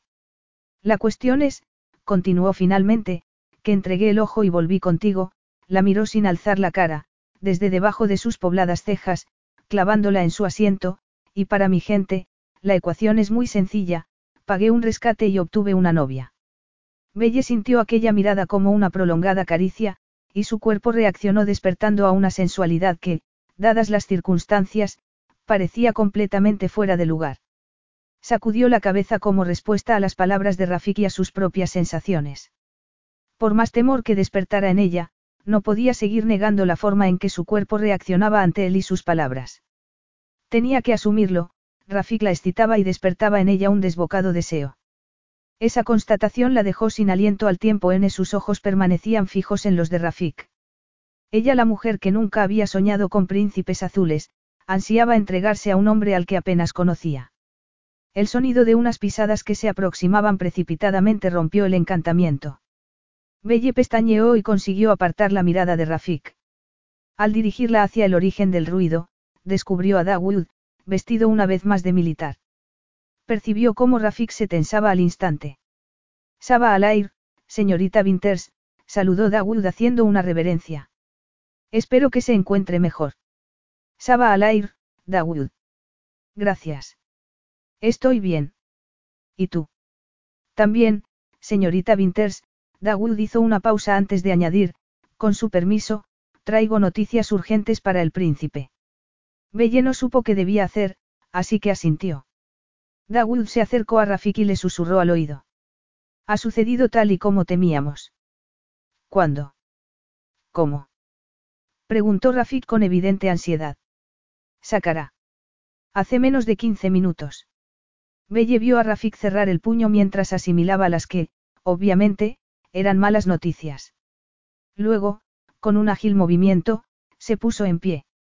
Belle, discúlpame. Aunque nuestra conversación es de gran importancia, tengo que acudir a una emergencia, mientras hablaba, hizo una señal a Dawood, quien saludó a Belle con una inclinación de cabeza y se marchó. Continuaremos nuestra conversación a mi regreso. Tendrás paciencia y me esperarás. Aunque tenía la entonación de una pregunta, Belle recibió sus palabras como una orden. Podía percibir el peligro en la forma en que Rafik parecía haber asumido el mando, en su aura de poder, en la fina máscara que lo separaba de un guerrero a punto de entrar en combate. Cualquiera que fuera el motivo que había encendido aquel destello intrépido en sus ojos, prefería ignorarlo. Esperaría a su vuelta regida en el cómodo refugio de su palacio. Entonces, discutirían la absurda idea de que un rescate la hubiera convertido en su prometida. Esperaré. Muy bien. Pide lo que desees. Mis sirvientes te atenderán, dijo él. Y desapareció por uno de los corredores. Belle se pasó la mano por el estómago. Podía sentir de nuevo el sabor a miedo en la boca. La actitud de Rafik le había hecho revivir el terror de unos días atrás. Pero ya no temía por sí misma, sino por el hombre que le aceleraba el corazón cada vez que la miraba, el hombre que había acabado con sus ansias de independencia y que había despertado sus anhelos de mujer. El hombre que, tras apenas unos días, significaba para ella mucho más que cualquier otro hombre que hubiera conocido jamás. Al final de la tarde, Belle no podía estar quieta. Paseó por los jardines y recorrió los salones reales, pero nada consiguió sosegarla, y cada rincón le recordaba a Rafiki las historias que le había contado sobre sus antepasados y cómo actuaban con sus mujeres. Su mente invocaba imágenes, de Rafik plantado en la proa de un gran navío, con los fuertes brazos desnudos cruzados sobre el pecho y los ojos brillantes ante la certeza de una nueva captura, la mujer que pensaba hacer su esposa. Y por supuesto, esa mujer era ella. Una y otra vez se dijo que no debía preocuparse, que sus fantasías pasarían, que eran lógicas después de haber sido secuestrada y de los momentos de pánico que había vivido, a los que se añadían las historias de Rafik y el asunto del ojo del pavo real. Aunque lo que Rafik le había contado era desconcertante, Belle se dio cuenta de que, pensándolo fríamente, era imposible que un hombre como él considerara la posibilidad de casarse con alguien como ella. No era ni mucho menos una princesa, sino una mujer trabajadora, australiana, sin ninguna sofisticación ni una belleza particularmente exótica. Y tenía la certeza de que Rafik buscaría todas esas cosas en la mujer a la que hiciera su esposa. Así que entre los dos encontrarían alguna manera de salir de aquel atolladero sin herir los sentimientos de la gente de Aroum. Pero, Aunque eso era lo que le dictaba el sentido común, Belle no dejaba de imaginarse a sí misma como la prometida, o mejor, la mujer de Rafik. Y cada vez que lo pensaba, la recorría un escalofrío de placer. Se quedó mirando la lámpara del techo del salón en el que se encontraba y volvió a recordarse que estaba sometida a un fuerte estado de estrés debido al secuestro, que pasaría, que no debía preocuparse. Pero también por enésima vez, otra voz le decía que la conexión que percibía entre ella y él no tenía nada de imaginario, que un impulso imparable la atraía hacia él y despertaba en ella el deseo de ser suya. Admitir que esa era la verdad fue una experiencia traumática. Y más aún porque sabía que la atracción no era meramente física. Razón por la cual aquellas horas de espera estaban siendo angustiosas. A medida que el sol descendía en el horizonte se decía una y otra vez Rafik estaba a salvo, que era el jefe de Estado y que los araumíes no permitirían que le pasara nada malo. Pero al instante la invadía el terror al recordar el peligro que había asumido para rescatarla a ella, así como la actitud decidida y obstinada con la que había partido aquella mañana. Tenía que distraerse, que hacer algo para no pensar en él. Ya había llamado a su casa y había hablado durante una hora con su madre y con su hermana, Rosalie que estaba a punto de dar a luz y finalmente estaba haciéndose a la idea de que tendría que asumir la maternidad en solitario. Al colgar, se prometió que en cuanto dejara a Rome iría a hacer una visita a su familia. Recorrió la habitación de arriba abajo como un tigre enjaulado. Sus ojos se posaron en un panel delicadamente tallado y, tal y como sospechó, al empujarlo se deslizó hacia un lado y dejó a la vista una gran televisión plana. La encendió y fue cambiando de canal hasta que una imagen la hizo detenerse. Se trataba de un canal local. No entendió lo que decía el reportero porque hablaba en árabe, pero sí comprendió los subtítulos en inglés. Era Saqqara, el lugar que Dawood había mencionado y al que Rafik había acudido hacía horas. Sus ojos se abrieron desorbitadamente al ver un gran cráter en el centro de una calle. Alrededor, había escombros, hierros retorcidos y cristales rotos, se veían ambulancias y se oían sirenas. Un estremecimiento de horror le obligó a sentarse. Era una imagen que empezaba a ser familiar en todo el mundo. Una bomba. Era la única explicación posible, a pesar de que Aroum era conocido internacionalmente por su estabilidad. La escena cambió bruscamente a un primer plano de dos hombres. Uno de ellos era un anciano, tocad con un turbante. Alargaba las manos hacia otro, Rafik. Belle tardó unos segundos en reconocerlo porque iba ataviado con una túnica y un turbante tradicionales, pero sus rasgos eran inconfundibles. Delante de los dos hombres se reunía una multitud que aplaudía a Rafik y coreaba su nombre. Belle apagó la televisión y volvió a caminar de un lado y a otro, frustrada por no llegar a comprender qué había sucedido. Fuera lo que fuera, Rafik había acudido para apoyar y consolar a su gente. Una vez más la consumió la ansiedad. Si Rafik había entrado en una zona de peligro, su seguridad no estaba garantizada. Pero era evidente que ese no era un pensamiento que lo preocupara. Belle intuía que su sentido del deber estaba por encima de cualquier otra consideración. Si alguien estaba en peligro, acudía a un riesgo de su propia vida. Lo había demostrado al salvarla a ella. Lo que debía ser motivo de admiración, en aquel momento la irritó. Volvería sano y salvo. ¿Por qué no daba órdenes a distancia? Prácticamente había marcado un surco en la alfombra cuando, cerca de las once de la noche, por fin oyó unas pisadas que creyó reconocer. El corazón le dio un salto de alegría y se giró bruscamente hacia la puerta. Rafik se detuvo en el umbral. Llevaba la túnica con la que lo había visto, pero se había quitado el turbante, y Belle lo encontró espectacular. Rafik. exclamó con voz quebradiza. ¿Estás bien? Claro que estoy bien, Belle. ¿Por qué no te has acostado? ¿Pasa algo? Dijo él, clavando una penetrante mirada en ella. No, Belle tomó aire para frenar su entrecortada respiración. Estaba preocupada, bajó la mirada con vergüenza, pero al mismo tiempo le pareció ver una mancha de sangre en la manga de Rafik. La miró y alargó las manos hacia ella. ¿Estás herido? Rafik levantó el brazo para ver la mancha y sacudió la cabeza. No, pequeña. Es sangre de los heridos que he visitado en el hospital. Por la bomba, musitó ella. ¿Cómo lo sabes? He visto las noticias en la televisión. Rafik le tomó la mano con aire protector, pero Bella intuyó que también él, a pesar de ser el príncipe soberano de Aroum, necesitaba apoyo tras un día tan espantoso como aquel. Para ella, en ese momento no era más que Rafik, el hombre que la había salvado y, a pesar de que una voz interior le advertía que tuviera cuidado, decidió ignorarla. Apretó la mano de Rafik y lo llevó hacia un sofá, donde se sentó junto a él. Pareces agotado, dijo, aunque lo que pensaba era que parecía fuerte e invencible. Cuéntamelo todo. Él la miró largamente con expresión inescrutable. No es apropiado para ti. ¿Por qué soy una mujer? Rafik esbozó una sonrisa que hizo que Belle sintiera mariposas en el estómago. Qué suspicaz eres, Belle. ¿Por qué te ofendes con tanta facilidad? No comprendes que los hombres de Aarón protegemos a nuestras mujeres. Un estremecimiento de placer recorrió a Belle al oír que Rafik quería protegerla porque era su mujer, y al mismo tiempo una voz interior protestó por ese mis sentimientos.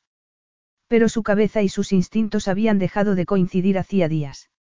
Rafik se reclinó sobre los almohadones y la observó. Sabía que no debía disfrutar tanto de su compañía. Debería haberse retirado a su dormitorio nada más llegar, pero lo cierto era que le había emocionado ver la ansiedad y preocupación con la que lo esperaba, y no había tenido suficiente fuerza de voluntad como para privarse del placer de estar con ella. Pero yo no soy una mujer Aroumi, dijo ella con voz pausada. Y me gustaría que me contaras qué ha sucedido. Si es que quieres. Rafik la observó jugar con el dobladillo de su camisa mientras evitaba mirarlo a los ojos, y se preguntó qué estaría pasando por aquella hermosa cabecita. Alguien ha hecho estallar una bombar en la ciudad de Saqqara. Afortunadamente no ha muerto nadie, pero hay numerosos heridos. Belle lo miró a los ojos, y Rafik, igual que en otras ocasiones, sintió el impacto de aquellos ojos azules como si fueran dos balas. Ha sido un terrorista suicida. Él sacudió la cabeza. Esta gente no tiene ese tipo de convicción. Se hacen llamar fundamentalistas y dicen luchar por la recuperación de los valores tradicionales, pero no son más que criminales que quieren el poder. Para su primo Selim, tradición, significaba la abolición de la democracia y la explotación del país en su beneficio. La mera idea de que algo así llegara a suceder hacía que Rafik sintiera náuseas. Por eso tenía que acabar con él. ¿Quién era el anciano con el que estabas en la televisión? Preguntó Belle. Rafik vio la mirada de interés con la que ella lo observaba, y admiró su rubio cabello, pero lo que estuvo a punto de hacerle perder el control fueron sus labios, voluptuosos y sensuales. Tenía los labios de una Ouri, labios que ocultaban un tesoro para un guerrero exhausto. Y de pronto la duda que llevaba días asediándolo se disipó, y con ella, el peso que sentía sobre sus hombros. De pronto, veía clara la decisión que debía tomar si quería proteger a su gente. Y, como jeque, debía ponerla en práctica sin titubear. Los terroristas dicen tener el apoyo de los ancianos de la comunidad, pero mienten. Hoy me he reunido con ellos y dicen que nunca aceptarán la violencia. Bella sintió sin apartar la mirada de sus ojos. Rafik sintió que podía perderse en aquellos ojos azules que desde el primer momento habían actuado sobre él como un imán, y supo que cumplir su deber no le iba a costar ningún esfuerzo. Al fin y al cabo, coincidía con sus deseos más egoístas. Quieren desestabilizar el país, bajó la mirada. Y, para mi vergüenza, su líder es un familiar mío. Un primo lejano que querría convertirse en jeque. Belle frunció el ceño. Pero si es un primo tuyo, ¿cómo puede? Rafik abrió las manos. El título es hereditario, pero excepcionalmente, puede pasar a otro miembro de la familia Akhtar. Ello depende de la decisión del Consejo de Ancianos. Selim estaba lejos de convencer a los ancianos, pero era evidente que pensaba que una campaña de terror contribuiría a hacerles creer que el país necesitaba un nuevo liderazgo. Tu rapto y pedir el ojo del pavo real como rescate era parte de su plan. Entiendo lo del rapto para crear un conflicto internacional, dijo Belle, reflexiva, pero ¿por qué no pidió dinero para comprar armas? Rafika sintió. Como te he explicado, el collar tiene un gran significado en nuestra tradición. Está asociado con la dinastía Akhtar y con la creencia de que mi familia es la destinada a gobernar, hizo una pausa. Quizá para ti sean ideas ingenuas, pero aquí se toman muy en serio. La pérdida del ojo representa una pérdida de prestigio y mi ineptitud para gobernar, mientras hablaba, Rafik pensaba en su padre y en su abuelo, y en los esfuerzos que habían hecho para sacar al país de las tinieblas. Él no les fallaría. El equilibrio entre tradición y modernidad es muy delicado, pero yo creo en mi país y su gente. Tenemos que evitar el caos. Hemos identificado a los conspiradores y tratamos de capturarlos, lanzó una mirada a Belle. El problema es el daño que puedan causar entre tanto. Por eso es fundamental que no demos ninguna señal de debilidad, ni por parte del gobierno ni por mi parte. Se hizo un profundo silencio durante el que Belle intentó asimilar la información. ¿Qué piensas hacer? Preguntó finalmente. Los labios de Rafik se curvaron en una sonrisa. Se inclinó, le tomó la mano y tiró de ella con suavidad hasta hacerle sentir el calor de su cuerpo. Aquel era el lugar que Belle debía ocupar y no otro. Ella tragó saliva, y Rafik vio que el pulso le temblaba en la garganta. Hubiera querido tocarla, pero se reprimió. En lugar de eso, se limitó a girar su mano boca arriba y a acariciarle la palma lentamente. Oyó la respiración entrecortada de Belle y se dijo que no le costaría cumplir con su deber. Y que ella también lo disfrutaría. Alzó la mirada con una expresión velada. Tienes razón, Abiti, he de actuar, le acarició la mano y fue recompensado con un estremecimiento instantáneo que lo llenó de satisfacción. Mi gente cree que eres mi mujer, que entregué el ojo porque te amo. Para ellos, cualquier otra explicación sería una prueba de mi debilidad que no aceptarían en su príncipe, hizo una breve pausa antes de concluir, así que he de hacerte mi esposa. Capítulo 6. Las palabras de Rafik reverberaron en el cerebro de Belle mientras intentaba asimilarlas. No puedes estar hablando en serio. exclamó retirando la mano que Rafik sostenía para poder pensar. No bromearía sobre un asunto de tanta importancia. Rafik le sostuvo la mirada, y Belle sintió prenderse en su interior la llama de deseo que tanto la asustaba. Es imposible. Rafik sacudió la cabeza. Eso no es cierto. Solo hace falta que tú y yo estemos juntos. Belle apretó los labios para contener una exclamación. Rafik no podía estar hablando de, estar juntos, en un sentido personal. Para él solo significaba un gesto político, una ceremonia para apaciguar a su gente. Es absurdo que estés dispuesto a casarte con una mujer solo porque has pagado por ella un rescate, protestó. Rafik se transformó ante sus ojos, dejando de ser un extraño seductor para convertirse en un ser amenazador, con fuego en la mirada y las aletas de la nariz dilatadas por la rabia. Salvar a mi pueblo no tiene nada de absurdo. Mi deber como jeque es protegerlo. Pero el mío no, fueron las palabras que Belle tuvo que reprimir. No quería decir eso, entrelazó las manos y se obligó a mirarlo con firmeza. Rafik proyectaba en el instante una poderosa autoridad que emanaba de generaciones de arrogancia actar. Pero para Belle resultaba más fácil plantarle cara cuando actuaba así que cuando lo veía como una promesa de sensualidad. Me refería a que tiene que haber otras opciones. Si tienes alguna sugerencia, dijo él, enarcando una ceja inquisitiva, estoy dispuesta a oírla.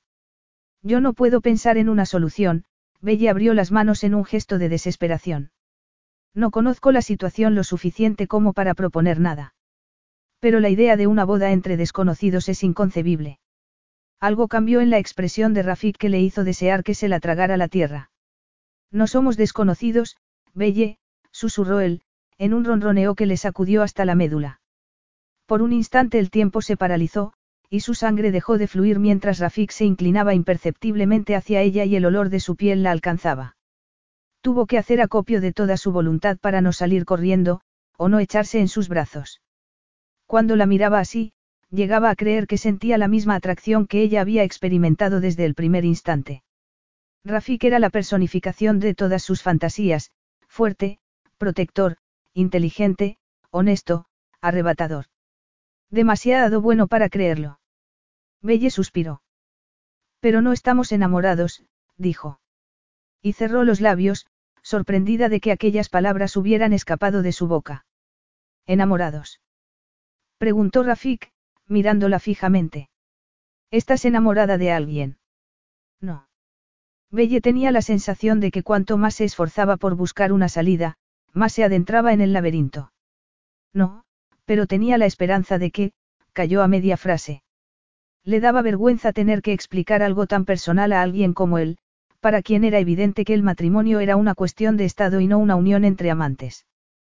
Puede que algún día encuentre a alguien. Así que negarías a mi pueblo este matrimonio por una mera esperanza en el futuro. Rafik frunció el ceño en un gesto de enojo. Haré lo que pueda para ayudarte, Pero tu gente no puede esperar que nos casemos cuando apenas nos conocemos. Y sin embargo, bastan unos días para elegir esposa, algo en la expresión de Rafik hizo recordar a Belle la historia de sus antepasados piratas. Rafik continuó, los aroumíes tenemos una vena extremadamente romántica. Mi gente está sorprendida de que su jeque haya pagado una fortuna espectacular por una mujer. Es un gesto que alimenta su gusto por lo dramático, hizo una nueva pausa, mirándola fijamente. Están convencidos de que solo entregaría un tesoro tan preciado por la mujer a la que amo. Belle se pasó la lengua por los labios. Las palabras de Rafik la embriagaban hasta aturdiría. Tiene que haber alguna manera de explicárselo. Belle, conocemos lo bastante Aarón como para saber que es una mezcla de tradición y modernidad. Sabes que el jefe del Estado ha de poseer el poder que el pueblo le atribuye. Durante esta crisis, es fundamental que su confiada no se quiebre, Rafik se apoyó en el respaldo y abrió los brazos. Son lo bastante románticos como para comprender que actúe por amor. Pero interpretarían como debilidad que haya entregado un tesoro nacional a cambio de la vida de una extranjera, apretó las manos en puños. Y eso contribuiría a que Selin consiguiera el apoyo del que ahora carece, tras una dramática pausa, concluyó, esa es la alternativa, y por eso intento evitarla. Aunque fuera espantoso, lo cierto es que tenía sentido. Belle llevaba un mes en el país y sabía que Rafik no mentía, el jeque era reverenciado y su prestigio era reflejo del de la nación. Y además, estaba lo que había callado. El hecho de que no tenía por qué haberla salvado. Casi todos los países del mundo, incluido el suyo, se hubieran negado a negociar con terroristas. Su caso habría quedado en manos de diplomáticos y tecnócratas que los hubieran abandonado a su suerte. Rafik había incumplido la práctica internacionalmente aceptada arriesgando su propia reputación. Y lo había hecho para salvarla. Belle sintió que se le formaba un nudo en el estómago. ¿Cómo iba a rechazarlo? Rafik esperó a que Belle se lo contara a su familia antes de ordenar que los esponsales se anunciaran al día siguiente. Para el mediodía, cientos de personas se agolpaban a la entrada del palacio para dar la enhorabuena a su príncipe. Rafik sonrió para sí mientras acababa de vestirse al recordar lo que le había costado convencer a su prometida. Belle había protestado y buscado todo tipo de razones para evitar la boda. De no haber sido arqueóloga, habría sido una magnífica abogada. Pero el matrimonio era necesario y, finalmente Belle había accedido. Cualquier otro hombre se habría sentido ofendido al ser rechazado, pero él veía más allá de la superficie y era consciente de que lo que ella repudiaba eran las circunstancias, no a él. ¿Quién no se opondría a casarse con un virtual extraño? No había él evitado el matrimonio hasta sus presentes 31 años. Belle temía perder su libertad y actuar movida por la necesidad. A las mujeres les gustaba ser cortejadas y recibir promesas de amor eterno. Pero lo que Belle no podía ocultar, pensó Rafik con satisfacción, era lo que sentía por él y cómo su cuerpo ardía en el mismo deseo que ella despertaba en él. Entre todas las excusas que había puesto la noche anterior, Nunca había hecho referencia a una incompatibilidad física. Los labios de Rafik se curvaron de nuevo en una sonrisa al pensar en el día que la hiciera suya. Solo pensarlo se le aceleraba el pulso. Sería su deber proporcionarle tanto placer como el que él esperaba obtener de ella. Se ajustó el fajín de los festejos, bordado con los emblemas del halcón y el pavo real, y se miró por última vez al espejo antes de ir al encuentro de su prometida. Belle estaba quieta como una estatua mientras unas mujeres la rodeaban con su constante charla al tiempo que la vestían.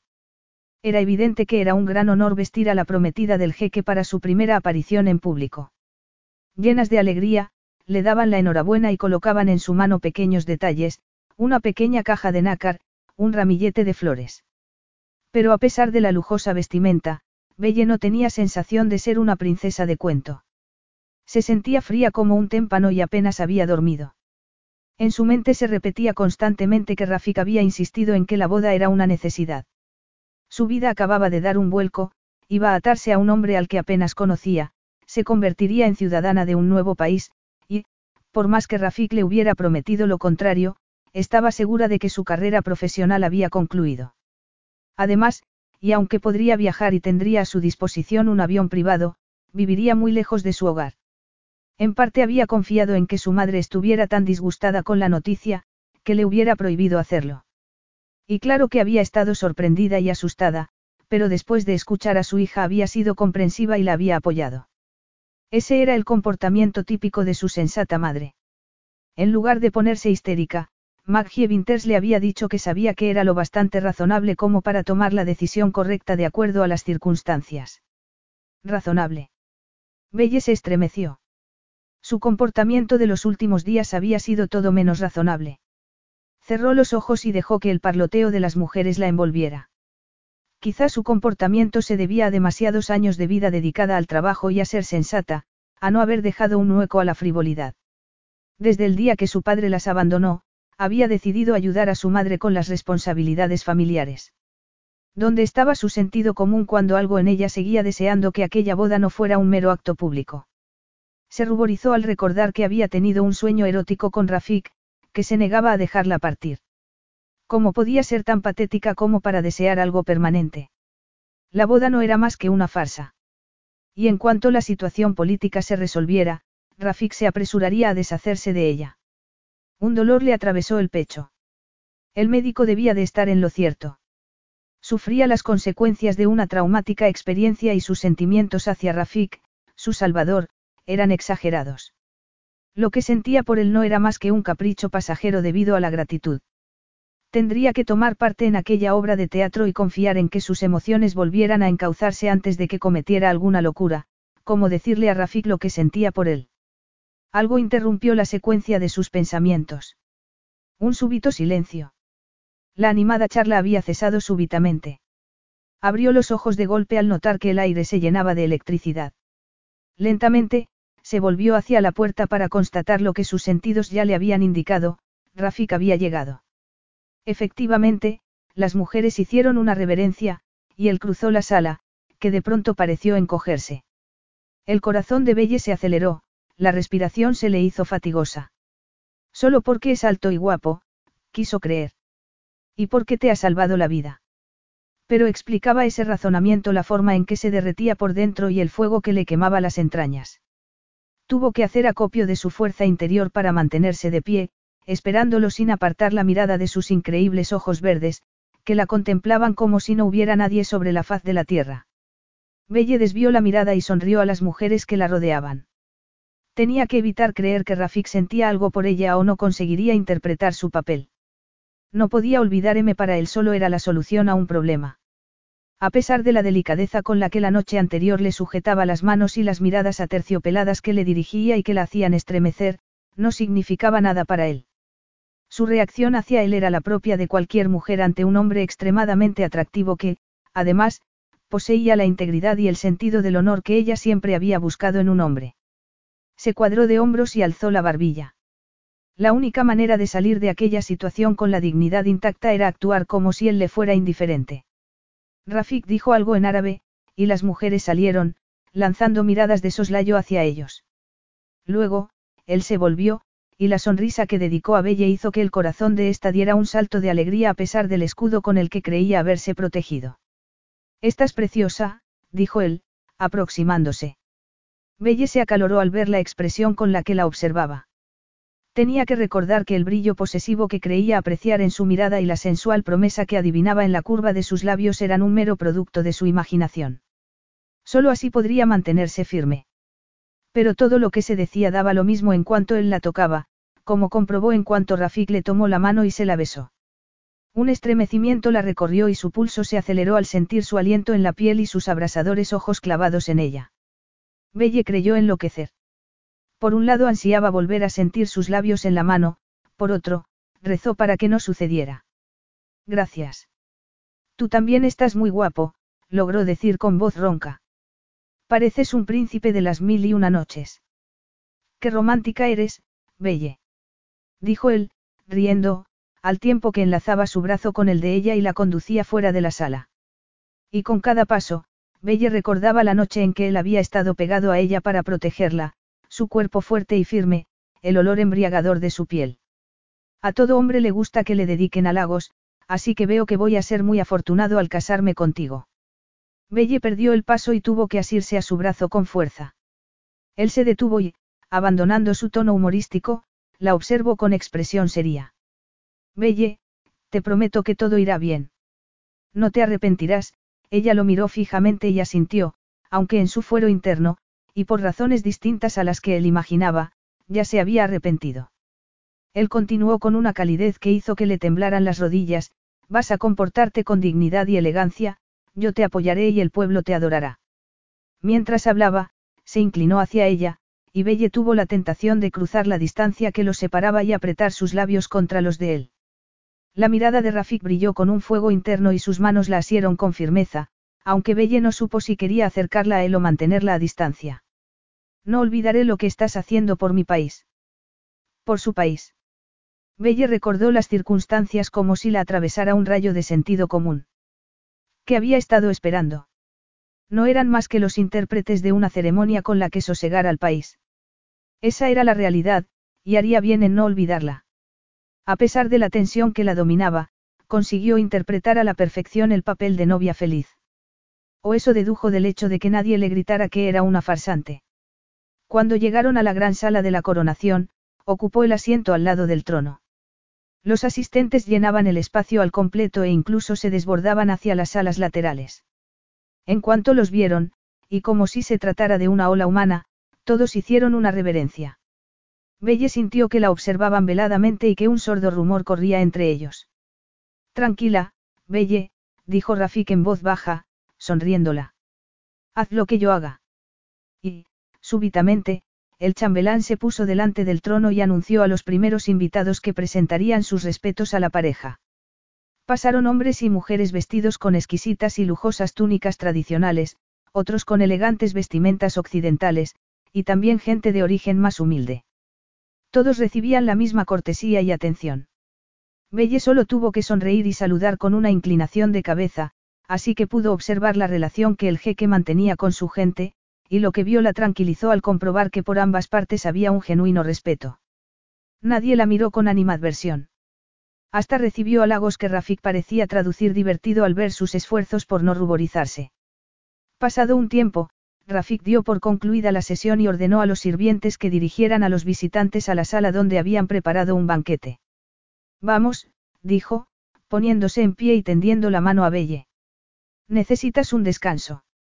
Ella asintió mientras se esforzaba por disimular la reacción de su cuerpo en cuanto la tocaba, y Rafik la condujo a una pequeña sala adyacente con espectaculares drapeados de oro y ámbar.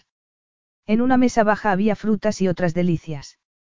Solo al respirar profundamente Belle se dio cuenta de lo tensa que estaba. La audiencia había llevado horas. Desentumeció sus hombros haciendo un movimiento circular y se sentó en un sofá con mullidos cojines. ¿Hasta cuándo seguirá llegando gente? Rafik ocupó un sofá frente a ella y se sirvió un café. Hoy es solo el principio. Seguirán viniendo toda la semana. Toda la semana. exclamó ella, preguntándose cómo aguantaría si tras solo unas horas ya se sentía exhausta. Rafik clavó en ella una de aquellas ardientes miradas que la dejaban sin respiración, y dijo en tono solemne y críptico. Hasta el día de nuestra boda. Capítulo 7. Solo falta una semana para la boda. El sol sacó destellos al cabello de Belle al sacudir esta la cabeza violentamente. Es imposible. Rafik la vio palidecer. Era lo mismo que había dicho cuando le habló por primera vez de casarse, y Belle no sabía que su negativa había fortalecido su determinación de convencerla. Además, ya no había marcha atrás. Es la tradición, Belle, dijo. Y tenía que admitir que la aprobaba. Desde que había decidido tomar a Belle por esposa estaba ansioso por ejercer sus derechos sobre ella. La obligación de cumplir con el protocolo público se había vuelto en su favor al impedirle actuar precipitadamente cuando sabía que ella necesitaba tiempo para adaptarse a los cambios que se estaban produciendo en su vida. Pues en mi país no lo es, dijo ella, apretando los labios en un gesto testarudo. ¿Cómo podía el carácter decidido de una mujer resultar tan seductor? Rafik hubiera querido tomarla en sus brazos y besarla hasta dejarla sin sentido. Comprendo que todo esto sea nuevo para ti y que nunca hubiera soñado que tu boda fuera así, Rafik sintió un golpe de rabia al imaginársela en Australia, casándose con otro, pero debemos cumplir con la tradición. Esta boda debe despejar cualquier duda que haya sembrado en mi pueblo. Y mi opinión no cuenta. Belle lo miró con ojos centelleantes, y Rafik tuvo que reprimir una sonrisa. Discutir con ella se estaba convirtiendo en su pasatiempos favorito. Estaba deseando que pasara aquella semana para que las peleas acabaran en reconciliaciones. Era un alivio que hubiera recobrado su natural animación. Durante toda la mañana había estado espectacularmente hermosa y había actuado con elegancia y serenidad, pero Rafik había tenido la inquietante sensación de que operaba como una autómata. Claro que podrás opinar. Habrá que tomar numerosas decisiones. ¿Y si quisiera un noviazgo más largo? Rafik sacudió la cabeza. Eso no es negociable. Si hubiera un retraso podrían pensar que hay algún problema, y empezaría a correr el rumor de que la boda no es más que una pantalla de humo. ¿Qué es lo que es? dijo Belle, entrelazando las manos en actitud crispada. Rafik le dio una taza de café. Toma algo. Te sentirás mejor. Belle aceptó la taza sin mirarlo. No creo que eso me haga sentir más cómoda con la situación. Has accedido a casarte conmigo, dijo él, bajando la voz. ¿Pretendes echarte atrás? Frunció el ceño, sorprendido de cuánto ansiaba que Belle le contradijera. No, dijo ella tras una pausa, pero no es posible retrasar la boda un poco. Rafik se reclinó en los almohadones, observándola lentamente sin querer reflexionar sobre el inmenso alivio que acababa de sentir. Cuanto antes nos casemos, antes se calmará la situación, que es lo que todos queremos, Belle le lanzó una mirada que lo atravesó y que, como en otras ocasiones, le permitió atisbar un rincón del paraíso. Ya discutiremos los detalles con mi personal. Entre tanto, debes elaborar tu lista de invitados. Obviamente, tu familia se alojará en el palacio. Rafik creyó que Belle disfrutaría con esos planes, pero por su gesto contrariado dedujo que se había equivocado. No va a ser necesario, dijo ella tras una prolongada pausa. ¿No quieres que vengan? Claro que sí, Belle le lanzó una mirada furtiva, pero no podrán. Rafik intuyó que no se trataba más que de una excusa. Enviaré mi avión a por ellos. No van a poder venir. Belle dejó bruscamente la taza sobre la mesa. Mi hermana Rosalie está esperando un hijo. Su estado es delicado y debe guardar cama. Rafik dedujo que las dos hermanas tenían una estrecha relación y que Belle lamentaría particularmente su ausencia. Era comprensible. La haremos venir en cuanto pueda, dijo, para tranquilizarla. ¿Y tus padres? Belle sacudió la cabeza. Me temo que tampoco. Solo tengo a mi madre, y tendrá que cuidar de Rosalie. Rafik se reprochó su falta de consideración. Lo siento, Belle. No sabía que tu padre hubiera muerto. Estabais muy unidos. Él no había olvidado el impacto de perder a sus padres en un accidente aéreo cuando era pequeño. Belle se encogió de hombros, y de pronto se transformó en una niña. Eso creía yo, hasta que un día se fue de casa sin decir una palabra, dijo con amargura. Era obvio que la herida no había cicatrizado. Rafik solo podía imaginar el espantoso sentimiento de abandono que algo así podía causar, y más a una edad tan temprana. Sintió un impulso protector desbordante. ¿Cómo podía haber estado tan ciego y no pensar que Belle abandonaba a su familia y a sus amigos, además de sus responsabilidades? La observó y vio que mantenía una actitud digna, casi rígida. Inevitablemente, se preguntó si la desaparición de su padre estaría en el origen de su radical independencia. En muchos sentidos, Belle era todo un enigma. Un enigma que estaba decidido a resolver. Yo perdí a mis padres a los once años, dijo, en un intento de tender un puente entre ambos. Y lo consiguió. Belle se giró bruscamente con expresión compasiva. Murieron en un accidente de helicóptero. Oh, Rafik. Perderlos a los dos tuvo que ser espantoso. Mi abuelo fue mi tutor. Fui muy afortunado. Era un gran hombre. Seguro que lo era, dijo ella y, tímidamente, añadió, hizo un gran trabajo. Estoy segura de que estaría orgulloso de ti, sus labios se curvaron en una sonrisa. A Rafik le sorprendió comprobar cuánto le reconfortaban aquellas palabras y lo importante que la opinión de Belle era para él. Muchas gracias, Belle. Yo también pienso que tu madre debe de ser muy especial para haber tenido una hija como tú, vio con satisfacción que el color volvía a las mejillas de Belle. Ni siquiera al salvarla de su cautiverio la había visto tan desolada como cuando había hablado de su padre.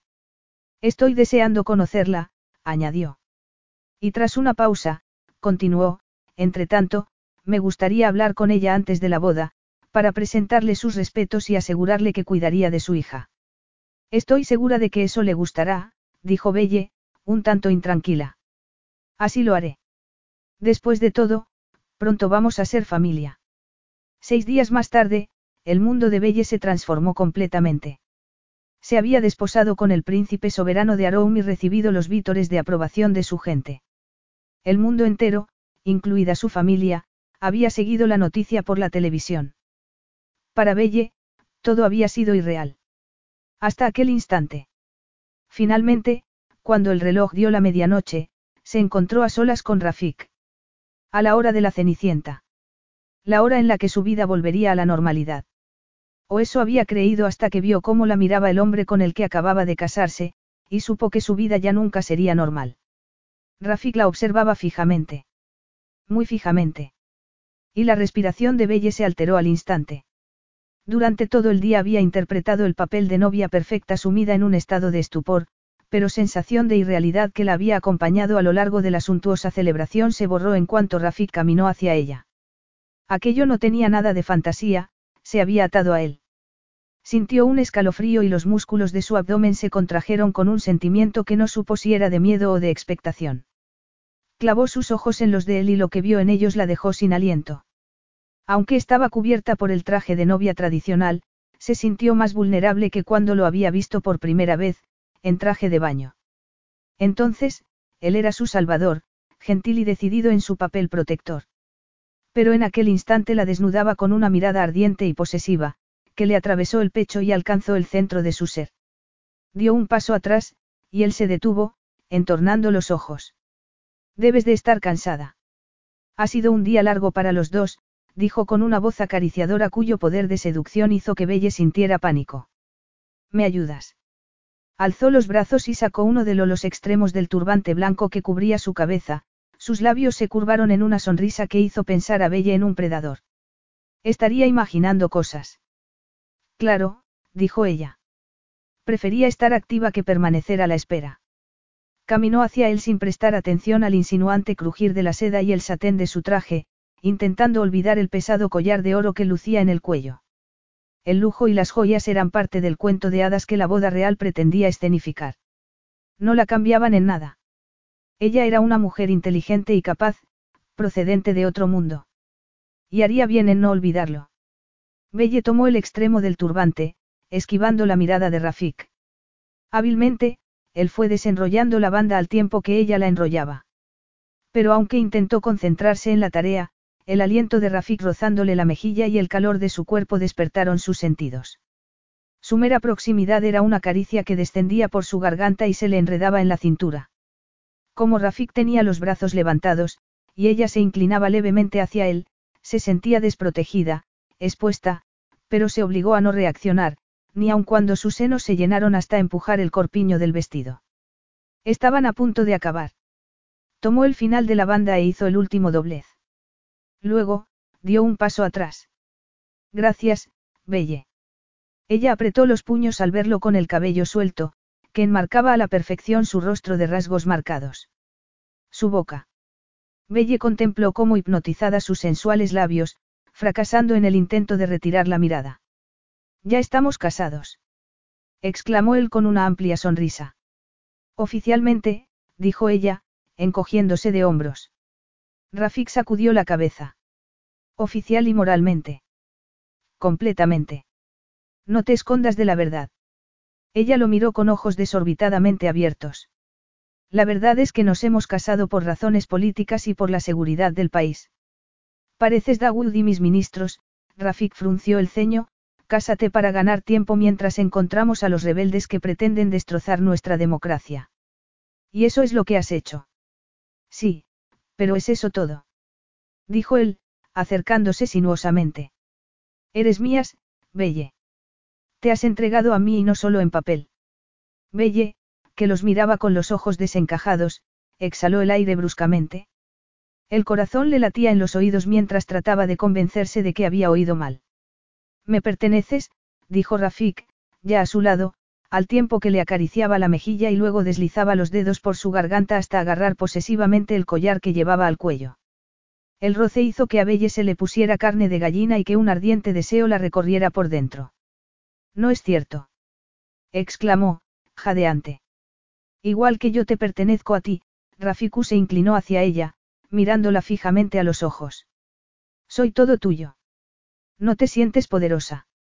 Belle miró perpleja al hombre que había entrado en su vida como un vendaval y que había trastocado su vida. Debería estar furiosa, y lo estaba. Esa debía de ser la razón de que todo su cuerpo estuviera en tensión y la sangre le fluyera por las venas aceleradamente. O eran reacciones propias de la expectación, de la anticipación de lo porvenir. Estaba tan confusa, que no llegaba a asimilar la noción de que Rafik la deseara.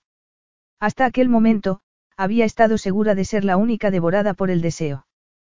Pero el fuego que había en su mirada era la prueba tangible de que veía en ella algo más que una circunstancial aliada política. Eres una mujer demasiado fuerte como para mentirte a ti misma, Belle, Rafik recorrió con sus dedos el escote del vestido, quemándola con su tacto. Con la otra mano, tomó la de ella y se la llevó a la barbilla para hacerle sentir la cálida y levemente áspera piel de su mejilla. Belle sintió que la atravesaba un dardo que llegaba directo a su vientre y desde allí se expandía como una deliciosa onda de calor por su entrepierna y sus pezones. No mientas, repitió él en un susurro. No es tu estilo, giró la cara y le besó lentamente la palma de la mano con los ojos entornados. Y en ese momento, estremeciéndose, Belle fue consciente de que no luchaba contra él, sino contra sí misma. No tengas miedo, Abiti, Rafik musitó contra su mano. Puedes tomar lo que quieras. Tú decides. Soltó la mano de Belle y puso los brazos en cruz sin dejar de mirarla. Pero has de ser valiente, susurró. Se trataba de un reto, y Belle supo que debía rechazarlo. Pero en aquel instante, todos sus sentidos clamaban por aquel irresistible hombre. Intentó pensar en todas las razones por las que debía protegerse, y se dijo que no podía permitirse abandonar aquel lugar, una vez el matrimonio fuera anulado, con el corazón destrozado. Debía mantenerse distante, conservar su dignidad intacta, y uno de aquellos días, la atracción que sentía por él se pasaría. Rafik le sonrió con expresión provocativa y retadora. Un beso.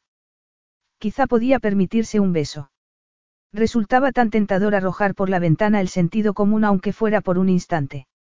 La banda del turbante se deslizó de sus dedos suelo, y con ella cayó la última de sus murallas de protección. Finalmente, Belle cedió ante lo inevitable. Muy despacio, alzó los brazos y los pasó por el cuello de Rafik, hundiendo los dedos en su sedoso cabello dejando escapar el aire sonoramente, se puso de puntillas y apoyó su cuerpo contra el de él. Aunque estaba muy nerviosa, se atrevió a más. Había perdido el control sobre sí misma. Los labios de Rafiku le resultaron suaves y blandos bajo los suyos. Sabían a fruta madura. Belle cerró los ojos y, con la lengua, trazó su perfil, mordisqueándole el labio inferior hasta que él entreabrió los labios y ella pudo deslizar la lengua en el interior de su boca a la vez que se apretaba contra él. Sujetó su nuca con fuerza para atraerlo hacia sí y hacer el beso más profundo. Pero a pesar de que Rafiku respondió y se acomodó a sus movimientos, no llegó a entregarse. Ármenos en la medida que Belle ansiaba. Bésame de verdad, dijo con firmeza al sentir una frustración creciente. Se apartó lo bastante como, para mirarlo a los ojos. Por favor, Rafik. Entonces vio los labios de Rafik curvarse en una sensual sonrisa de triunfo al tiempo que sus ojos se iluminaban con un brillo posesivo y sus brazos la tomaban para estrecharla contra sí. El beso que devolvió entonces a Belle fue completamente distinto, lleno de erótica energía y sensualidad. El corazón de ella se aceleró, una espiral de tensión creció en su vientre al tiempo que él se inclinaba sobre ella y la echaba sobre sus brazos con una urgencia paralela a la velocidad que adquiera su pulso. Belle se entregó a aquel apasionado abrazo a ciegas, consciente únicamente de la llamarada de deseo que prendía en su interior. Su cuerpo ardía con cada caricia de las manos y de la lengua de Rafik. Cada sensación era exquisita y arrebatadora. En aquel momento se sentía atada a él en cuerpo y alma. Se derretía, se aferraba a él, y él parecía estar absorbiendo su esencia con aquel beso, al tiempo que le devolvía más de lo que ella nunca hubiera esperado recibir. Finalmente, Rafik alzó la cabeza y el palpitante deseo que Belle vio reflejado en sus ojos le cortó la respiración. No había ni rastro de la cortés distancia con la que hasta ese momento se habían relacionado, sino una expresión fiera e intensa que la paralizó al tiempo que sentía la sacudida de un primitivo estremecimiento. Creía que nunca me lo ibas a pedir, Abiti, susurró Rafik. Eres la mujer más testaruda que conozco. De un movimiento, la tomó en brazos. Belle se apoyó contra su pecho, dejándose envolver por el calor que irradiaba. Podía sentir sus fuertes músculos bajo las manos y oír el latido de su corazón.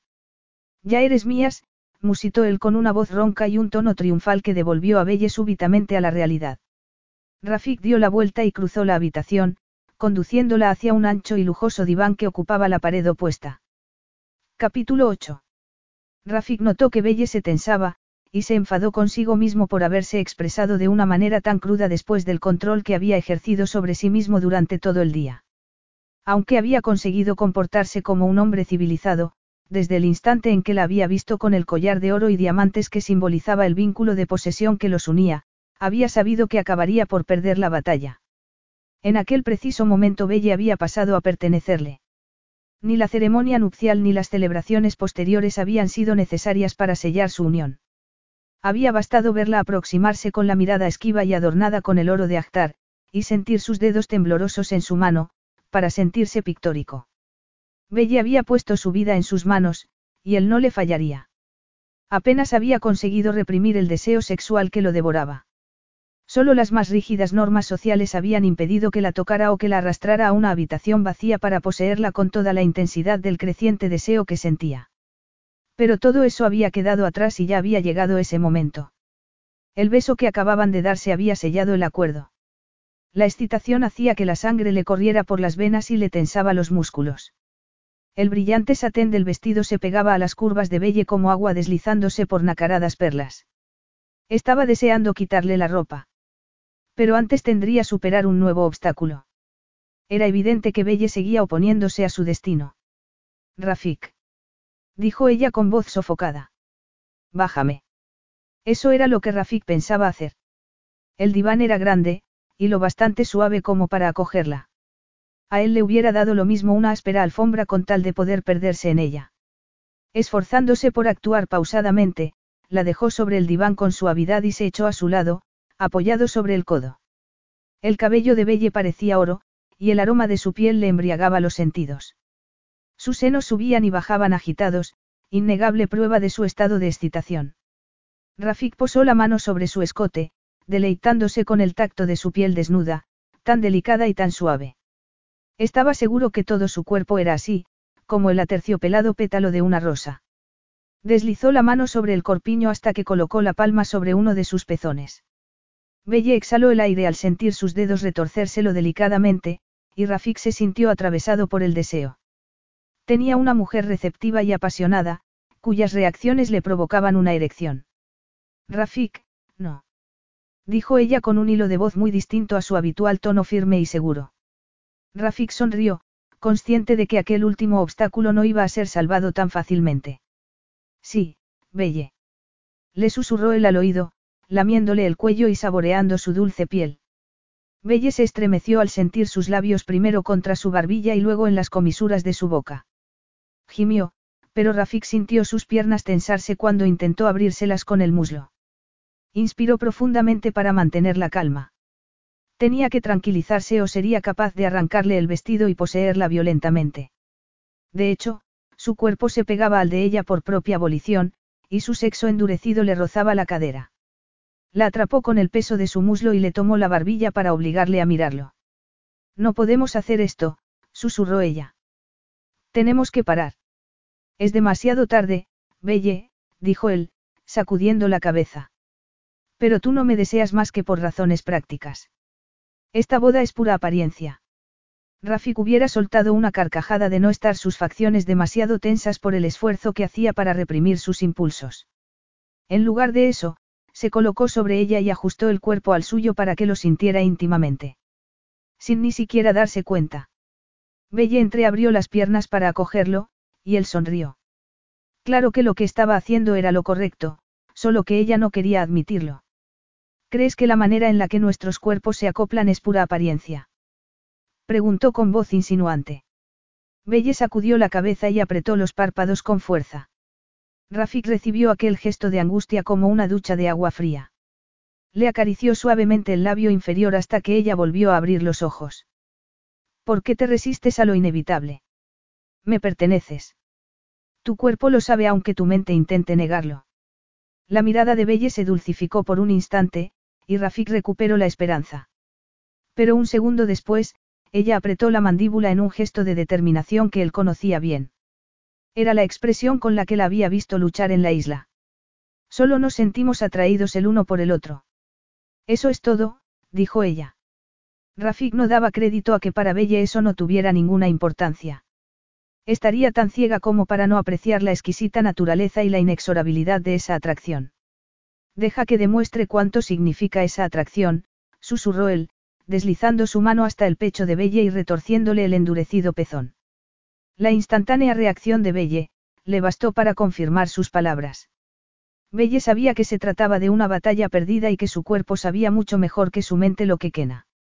Por favor, Rafik, para, él creyó ver que sus ojos se humedecían y retiró la mano al instante. Este no es un matrimonio de verdad, sino una alianza política. Un matrimonio de conveniencia, el gesto de consternación de Belle al pronunciar aquellas palabras fue como una puñalada en el pecho de Rafik. Abiti, tú puedes ser muchas cosas, pero te aseguro que no tienes nada de, conveniencia, le acarició el cabello y se obligó a ignorar la respuesta inmediata del cuerpo de Belle. Su fuerza de voluntad pendía de un hilo que podía romperse a la más mínima provocación de Belle, por más involuntaria que ésta fuera. Y sus labios hinchados por los besos, que le había dado y su cuerpo tembloroso por el deseo que trataba de reprimir, eran un reclamo a sus sentidos difícil de resistir.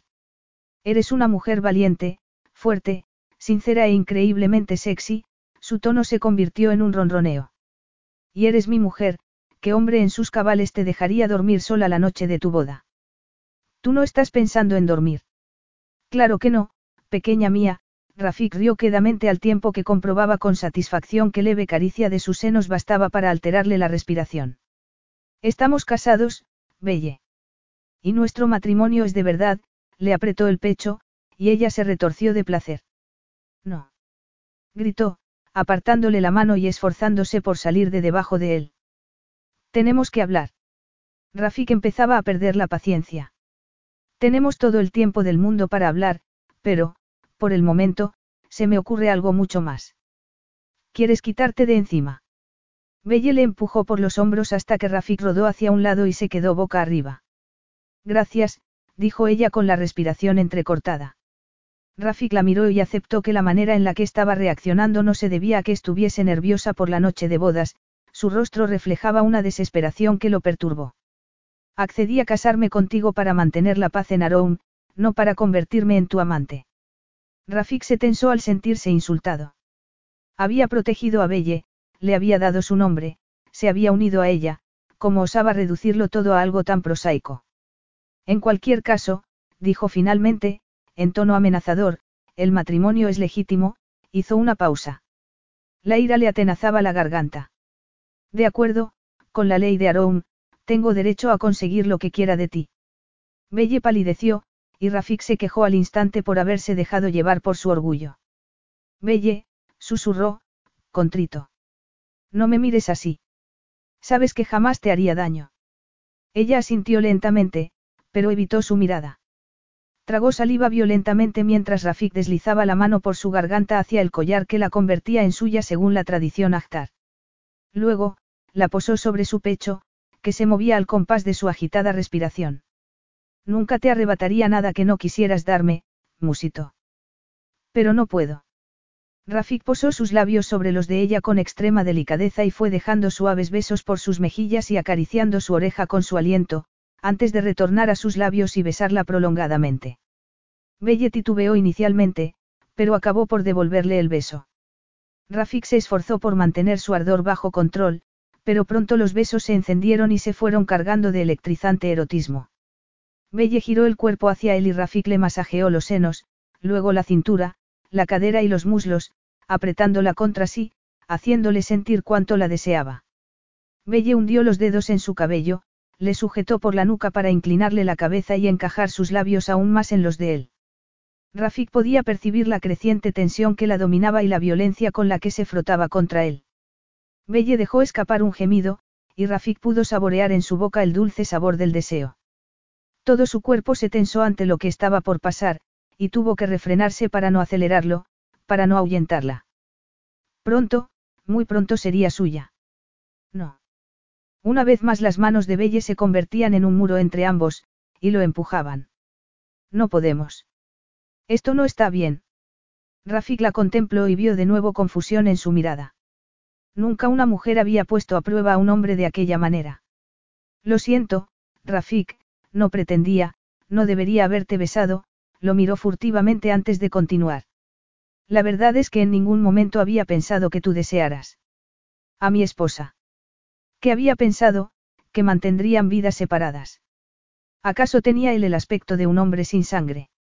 Se ve que tenemos ideas muy distintas de lo que es el matrimonio. Belle se ruborizó. Evidentemente, teníamos ideas muy distintas de en qué consistía este, acuerdo. Matrimonio, rectificó Rafik. Era posible que Belle no tuviera ni idea de lo que significaba estar junto a ella y no poder hacerle el amor. En cualquier caso, dijo ella con tristeza, da lo mismo. Tengo el periodo. Rafik se secó y sonrió con amargura. La ducha le había dado tiempo para pensar y planear. Belle estaba asustada y necesitaba tiempo para adaptarse. Era tan valiente, que había llegado a olvidar lo traumáticas que habían sido las últimas semanas para ella. Aunque no lo admitiera, sabía que lo deseaba, así que tendría que hacer acopio de paciencia. Porque a él no le cabía la menor duda de lo que deseaba, quería tener a Belle en sus brazos. Todo su cuerpo la anhelaba, y ansiaba darle el consuelo que ella necesitaba. Estaban casados y no tenía la menor intención de pasar su vida matrimonial en un limbo. Tendría que encontrar una solución al problema antes de que la lujuria que su esposa despertaba en él lo consumiera. Por más que la entendiera, le costaba creer que lo hubiera rechazado cuando estaba convencido, como lo había estado desde el instante de su encuentro en la isla de que ella también lo deseaba a él. Apenas podía esconder el deseo que sentía. Siempre cabía la posibilidad de vencer su resistencia por la forma en que reaccionaba a su tacto, estaba convencido de que si ignoraba sus débiles protestas, acabaría por hacer la suya. Y los dos disfrutarían un exquisito placer físico. No le costaría nada convencer al cuerpo de Belle de que se doblegara al suyo. Eso estaba claro después de lo que había sucedido aquella tarde. Aún así, se resistía a forzarla a una intimidad a la que ella se oponía, al menos racionalmente. Rafik quería a Belle en cuerpo y alma. Quería convertirla en la amante anhelante y solícita con la que fantaseaba. Así que tendría que utilizar aquella obligada pausa a su favor y con sabiduría. La cortejaría, la tentaría, la seduciría, hasta que ella fuera a él por su propia voluntad. Y, aunque lo negara con palabras, Rafik tenía la seguridad de que eso pasaría más pronto que tarde. Belle no tardaría en ser suya. Abrió la puerta y contempló la luz de la luna que atravesaba el arco de la ventana e iluminaba el pie de la cama. Su pulso se aceleró en cuanto atisbó el cuerpo de Belle bajo las sábanas. Fue hasta el otro lado de la cama y se metió. Ella se giró al instante, sujetando las sábanas contra su pecho. No puedes dormir aquí. Susurró, agitada. Rafik se tapó hasta la cintura en deferencia a ella, aunque no le había pasado desapercibida la mirada de admiración que había dirigido a su cuerpo desnudo. ¿Cómo no iba a notarla si la sentía como una ardiente caricia sobre la piel? Belle, recuerda, estamos casados. ¿Dónde quieres que duerma un hombre casado si no es con su esposa? Pero... Nuestro matrimonio es de verdad, Abiti, no lo dudes. Soy tu marido y pienso dormir contigo cada noche. Oyó que Belle contenía la respiración y, tras una pausa, se giraba hacia el extremo contrario de la cama. Él apretó los labios. Belle era testaruda, pero daría su brazo a torcer. Él había aprendido de su abuelo a ser paciente y a actuar en el momento oportuno. Además, tenía la certeza del triunfo. Y de que la victoria sería dulce y placentera para los dos. Alargó la mano hasta tocar la seda de su camisón, que se movía al compás de su respiración. Debía recordar sus circunstancias, el rapto, el ciclón, el súbito enlace con toda la pompa y el esplendor tan alejado de lo que Belle habría experimentado hasta ese momento de su vida. Y todo ello, lejos de su hogar y del apoyo de su familia. No era de extrañar que se sintiera vulnerable y confusa.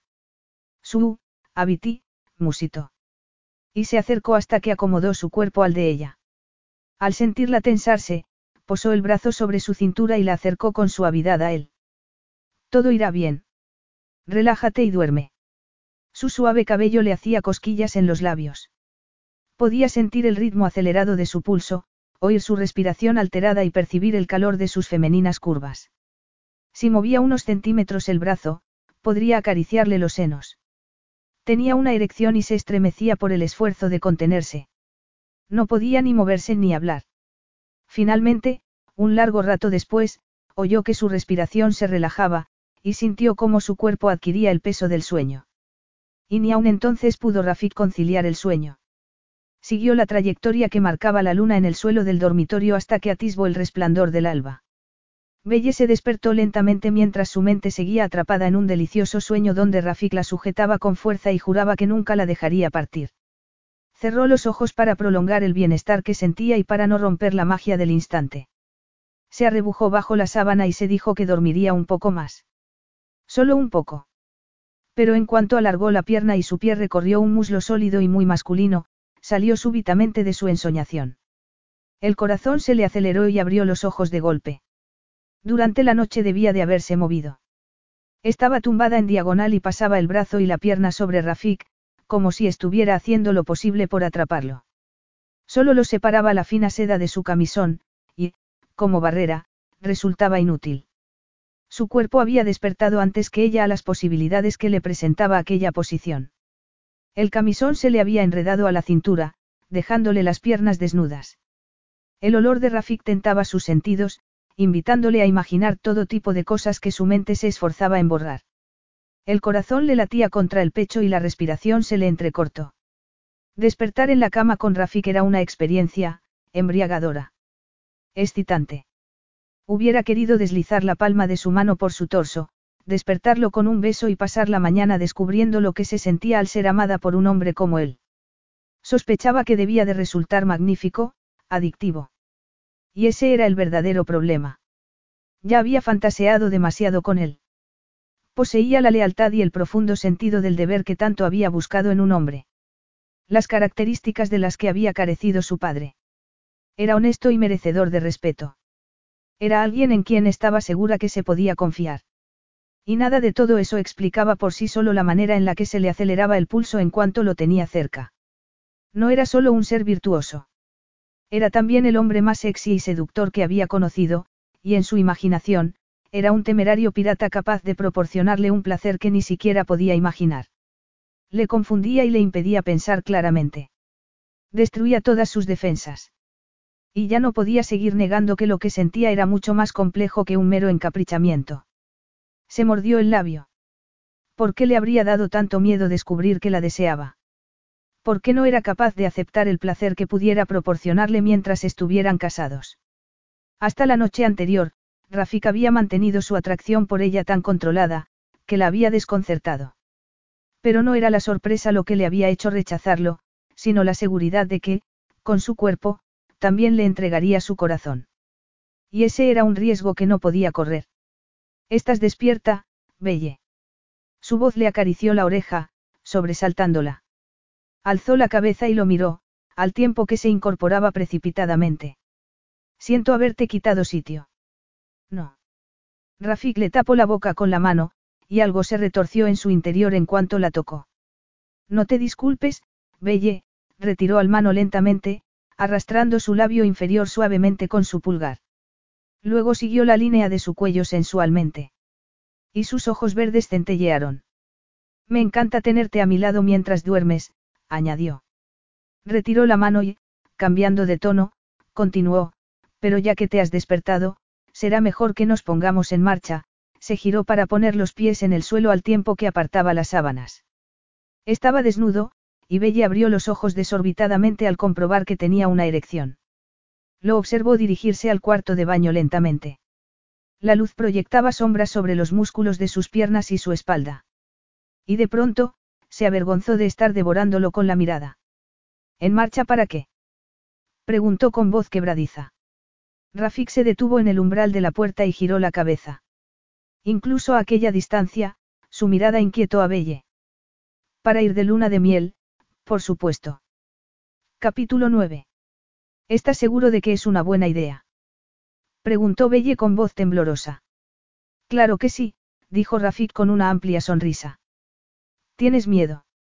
No, replicó Belle, pero se sentía torpe y estaba segura de que iba a hacer el ridículo. Además, cuando Rafik le sonreía así, perdía el control, lo que le impedía dominar la vela de una tabla de windsurf que ya de por sí parecía tener vida propia. ¿Quieres que me suba detrás de ti y te ayude? Preguntó él con expresión inocente, pero en tono insinuante. Belle sacudió la cabeza con vehemencia. Ya había experimentado la sensación de tenerlo detrás, abrazándola, y sabía que era mejor evitarlo. Había ocurrido el día anterior, cuando le intentaba enseñar a tirar al arco. Había tenido que recurrir a una extrema frialdad al sentir cómo Rafik se amoldaba a su cuerpo y le rodeaba con sus brazos al tiempo que le susurraba las instrucciones para montar la flecha. Le habían temblado las piernas de tal manera que había sido un milagro que lograra alcanzar la diana. Belle, cuidado. Gritó Rafik. Pero fue demasiado tarde. Ya tenía la ola encima y, cuando se echó hacia atrás para no perder el equilibrio, se cayó al agua entre carcajadas. Era la quinta vez que repetía aquella escena. La risa se le cortó en cuanto notó que Rafik te sujetaba la cabeza para sacársela del agua. Ya puedes soltarme, musitó, abriendo los ojos y descubriendo los de Rafik clavados en ella con un ardor que la dejó sin aire. Había entre ellos una corriente poderosa, una muda comunicación imposible de ignorar. Rafik la soltó y sujetó la tabla. Ella hizo pie en la suave arena y respiró profundamente. No había pasado nada.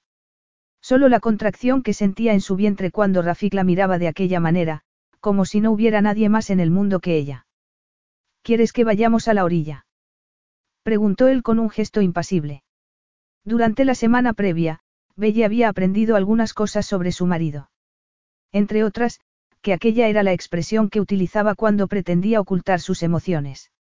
No, sacudió la cabeza al tiempo que tomaba la tabla y, como otras veces, se decía que lo que sintiera Rafik no era de su incumbencia. Todavía no quiero darme por vencida. Rafik volvió a dedicarle una arrebatadora sonrisa. ¿Por qué será que esperaba esa respuesta? Belle le devolvió la sonrisa involuntariamente. También él la había conocido a lo largo de aquellos días y sabía que no le gustaba ser derrotada. Por pura casualidad. Bromeó, poniéndose de pie sobre la tabla. En lugar de contestar, Rafik le ayudó a subir la vela. Una pequeña ola la alcanzó, y Belle logró mantenerse vertical. Por un instante, se quedó paralizada, convencida de que acabaría por perder el equilibrio y se caería. Pero súbitamente, el viento hinchó la vela, y la tabla avanzó. Echa el peso hacia atrás, le instruyó Rafik. Pero Belle lo había hecho instintivamente y el viento la arrastró hacia adelante. Lo había conseguido. Con suavidad, cambió la posición de las manos para asirse con más firmeza. El viento arreció, y en cuestión de segundos Belle estaba capeando las olas. Rafik tenía razón, la sensación de libertad y poder que se sentía era incomparable. Solo estaban ella y el mar, como era posible que no lo hubiera probado antes. Por la misma razón que todo lo demás, había estado demasiado ocupada trabajando. Una gran ola la alcanzó y rompió el delicado equilibrio que había alcanzado. Aunque la vio llegar no pudo hacer nada para evitarla y se cayó al agua. ¿Lo has visto? Gritó al emerger, buscando a Rafik con la mirada. Debía de haberla seguido nadando, pues estaba a unos metros de ella. Claro, dijo él al tiempo que se ponía de pie. En aquel punto el agua era poco profunda, y todo su torso quedó a la vista. Belle deslizó la mirada por sus anchos hombros y por el vello que le cubría el pecho y que, tal y como sabía, se estrechaba hasta perderse por debajo de su cintura. Lo había descubierto después de verlo cada noche y cada mañana. Y a medida que pasaban los días, se hacía más difícil resistir la tentación de alargar la mano para acariciarlo y trazar su huella con los dedos. Belle, ¿estás bien? Belle desvió la mirada por temor a que Rafik pudiera leer lo que pensaba. Por supuesto, dijo con fingido entusiasmo. Ha sido fantástico. Alargó al mano hacia la tabla al mismo tiempo que él. Comparada con la suya, la de Rafik era grande y fuerte, igual que el resto de su cuerpo. Belle se enfureció consigo misma. Tenía que dejar de tener ese tipo de pensamientos. ¿Quieres seguir probando? No, gracias. Creo que por hoy ha sido suficiente. Como quieras, dijo él en un tono impersonal que no permitió adivinar a Belle si se daba cuenta de que no podía quitarse de la cabeza la idea de ellos dos juntos. Se mordió el labio camino de la playa, rogando no ser tan transparente como temía ser. El problema era que habían pasado la semana juntos, disfrutando de una aparente luna de miel en una antigua fortaleza reconvertida en retiro de vacaciones, en la aislada costa norte de la isla. Rafik le había dicho que se esperaba de ellos que fueran de luna de miel y que debían cumplir con el ritual para no dar lugar a rumores. Pero pasar más tiempo con Rafik solo había contribuido a afianzar lo que sentía por él. Y, por otro lado, le había descubierto nuevas facetas de su personalidad, un Rafik que disfrutaba de las pequeñas cosas, como montar a caballo por las mañanas en la playa o bucear en los arrecifes de coral. Y a lo largo de esos días, también había descubierto que su sonrisa podía ser tan sensual como el beso que le había dado días atrás. Un beso que parecía tan lejano. Suspiró profundamente mientras salía del agua tirando de la tabla. Era una estupidez desear que aquel beso se repitiera, y estaría loca si eso era lo que anhelaba. Pero lo cierto era que, a medida que pasaba el tiempo, sentía que su fuerza de voluntad se debilitaba. ¿Cómo iba a mantenerse firme si Rafik era un fantástico compañero? Hasta se había molestado en enseñarle algo de árabe. Lo malo era que se concentraba tanto en sus labios en los evocativos sonidos que emitían, que apenas podía recordar los significados. Al llegar a la orilla, Rafik tomó la tabla y la guardó en un cobertizo. Belle rehusó mirarlo para no volver a estasiarse en la perfección de su musculoso cuerpo, y se distrajo con la contemplación del sol reflejado en el agua. Echas de menos tu trabajo. La voz de Rafik le llegó desde detrás. Preferirías estar en este momento en tu bote, inspeccionando el fondo marino. Belle intuyó que se trataba de una pregunta cargada. No era eso en lo que pensaba, dijo. Y no mentía. Solo estaba disfrutando de la vista. Era cierto que aquellas eran las primeras vacaciones que se tomaba en años. Pero no era menos cierto que Rafik había hecho que fueran muy especiales. A pesar de la tensión que la paralizaba cada noche cuando él se metía en la cama, o cuando lo descubría mirándola intensamente, había sido una semana divertida y apasionante, el perfecto antídoto para el estrés que había experimentado los días previos. Rafik había respetado sus deseos y no se había intentado propasar. De hecho, Belle no recordaba haber sido tratada con tanta atención y respeto como lo había sido por Rafik. Giró la cabeza hacia él. Gracias Rafik, han sido unas vacaciones maravillosas. Rafik esbozó una sonrisa que la hizo estremecer. Ha sido un placer, Belle. Una luna de miel ha de ser especial, dijo. Belle fue a decir que aquella no érase propiamente una luna de miel, pero cambió de idea. Rafik continuó, y me alegra saber que no estás ansiosa por volver al trabajo, la envolvió con una toalla al tiempo que le dedicaba una mirada de aprobación. Cuando volvamos a la capital, te agradeceré que me enseñes el lugar del naufragio. Había planeado acercarme hace tiempo para ver qué tal ibais. ¿Te interesa? Preguntó ella, sorprendida. A mucha gente le aburría la arqueología marítima a no ser que incluyera fabulosos tesoros. Las ánforas y las viejas anclas no le interesaban a casi nadie. Claro que sí. Además de ser parte de nuestra historia, sé que para ti es muy importante. Lo menos que puedo hacer es intentar aprender algo. ¿Por qué soy tu marido? Aunque no dijera esas palabras, Belle pudo sentirlas flotando en el aire.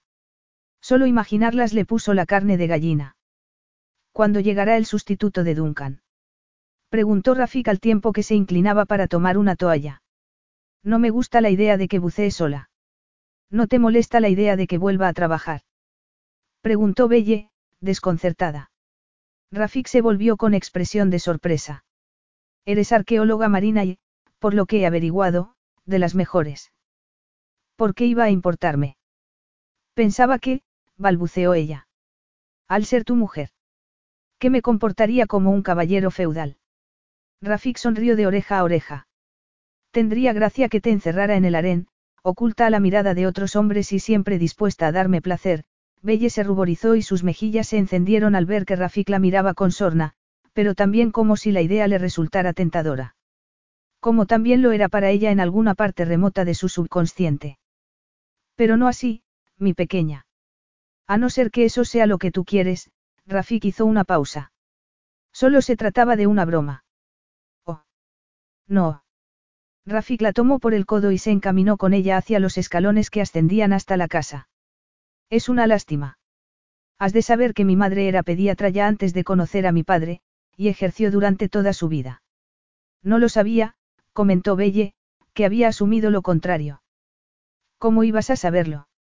Llegaron al pie de las escaleras, y Rafik hizo un gesto para que lo precediera. No te preocupes, Belle, podrás trabajar. Aunque quizá no tantas horas como en el pasado. Belle sintió un inmenso alivio al saber que podría continuar un proyecto en el que había puesto toda su energía. Impulsivamente, dio media vuelta. Sus ojos estaban la misma altura que los de Rafik, que ocupaba un escalón más bajo. Gracias, Rafik. El trabajo significa mucho para mí, quería darle un abrazo para agradecerle que fuera tan razonable.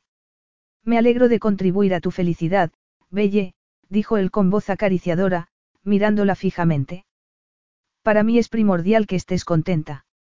Belle no pudo apartar sus ojos de los de él. Su aliento la rozaba. Su cuerpo, tan próximo, era un reclamo difícil de rechazar. Pero, por encima de todo eso, sentía una embriagadora felicidad al comprobar que Rafik la respetaba y la valoraba lo bastante como para poner sus necesidades en primer lugar. Llevaba haciéndolo desde el principio. Primero, respetando su exigencia de que su relación fuera meramente platónica en aquel momento, asumiendo que querría volver a trabajar. Y en general, esforzándose para que ser la mujer de un jeque en un mundo ajeno fuera un placer y no en una pesada carga. Su marido era un hombre verdaderamente extraordinario. No era entonces inevitable que hubiera sucedido lo impensable y hubiera acabado enamorándose de él. Belle se despertó a la mañana siguiente por primera vez sola en la enorme cama que compartía con Rafik. Cada noche se acostaba con el corazón palpitante y lo miraba a través de los ojos entornados, haciéndose la dormida. Cuando él la abrazaba, se debatía entre el anhelo de que le hiciera el amor y el pánico. ¿Cómo iba a entregarse para que luego le hiciera trizas el corazón? Cuando llegara el momento, Rafik elegiría a una mujer muy distinta a ella, sofisticada, hermosa y rica, una mujer que encajara en el papel de princesa consorte. Y sin embargo, cada mañana, la tentación la asaltaba al encontrarse con las piernas entrelazadas a las de Rafik, su olor envolviéndola y su sexo en erección. Y cada mañana, su fortaleza de espíritu se debilitaba un poco más. Entretanto, él la miraba constantemente, pero siempre con una expresión impenetrable. Buenos días, Belle. Belle se volvió hacia la puerta y lo vio entrar vestido con pantalones, botas y una camisa blanca con una abertura vertical que permitía ver su piel bronceada.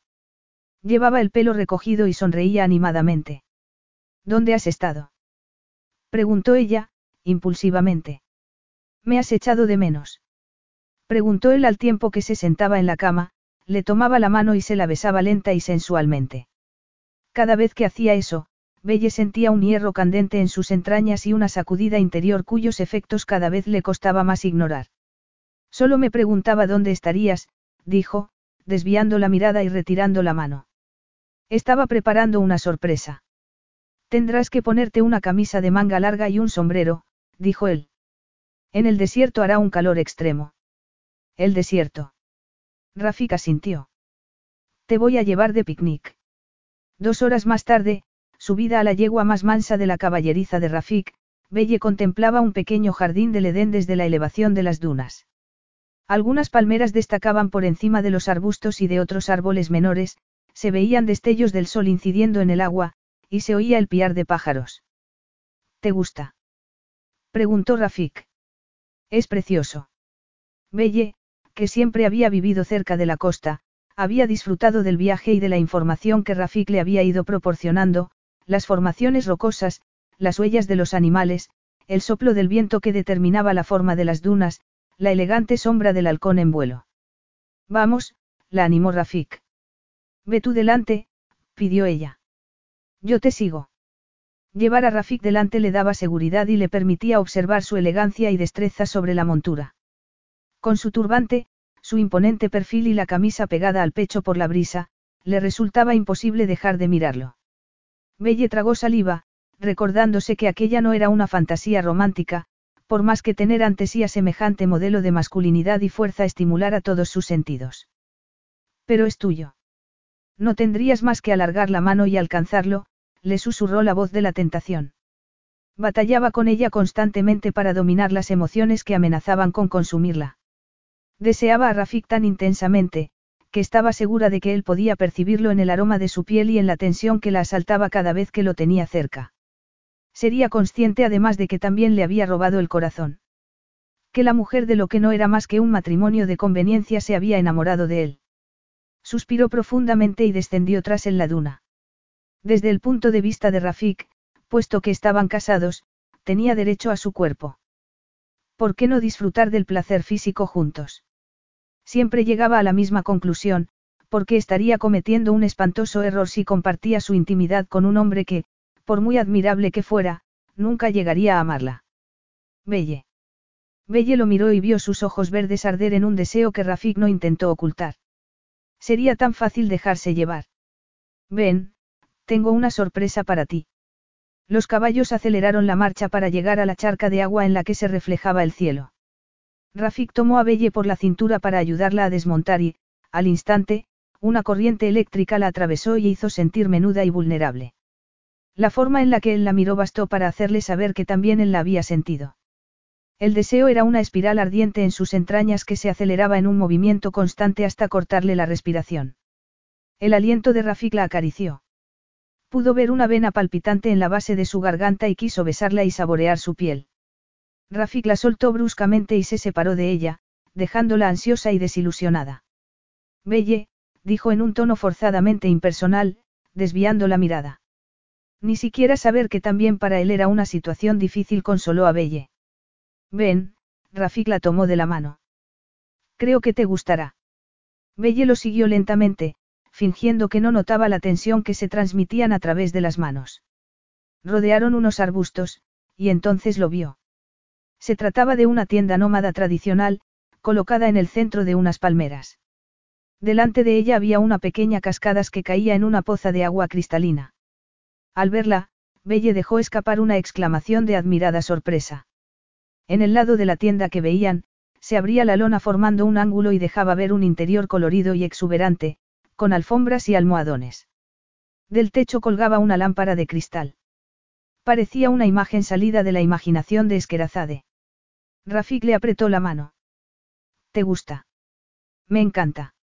Belle alzó la mirada hacia él y, por un instante, percibió un brillo que no supo interpretar y que él se apresuró a disimular.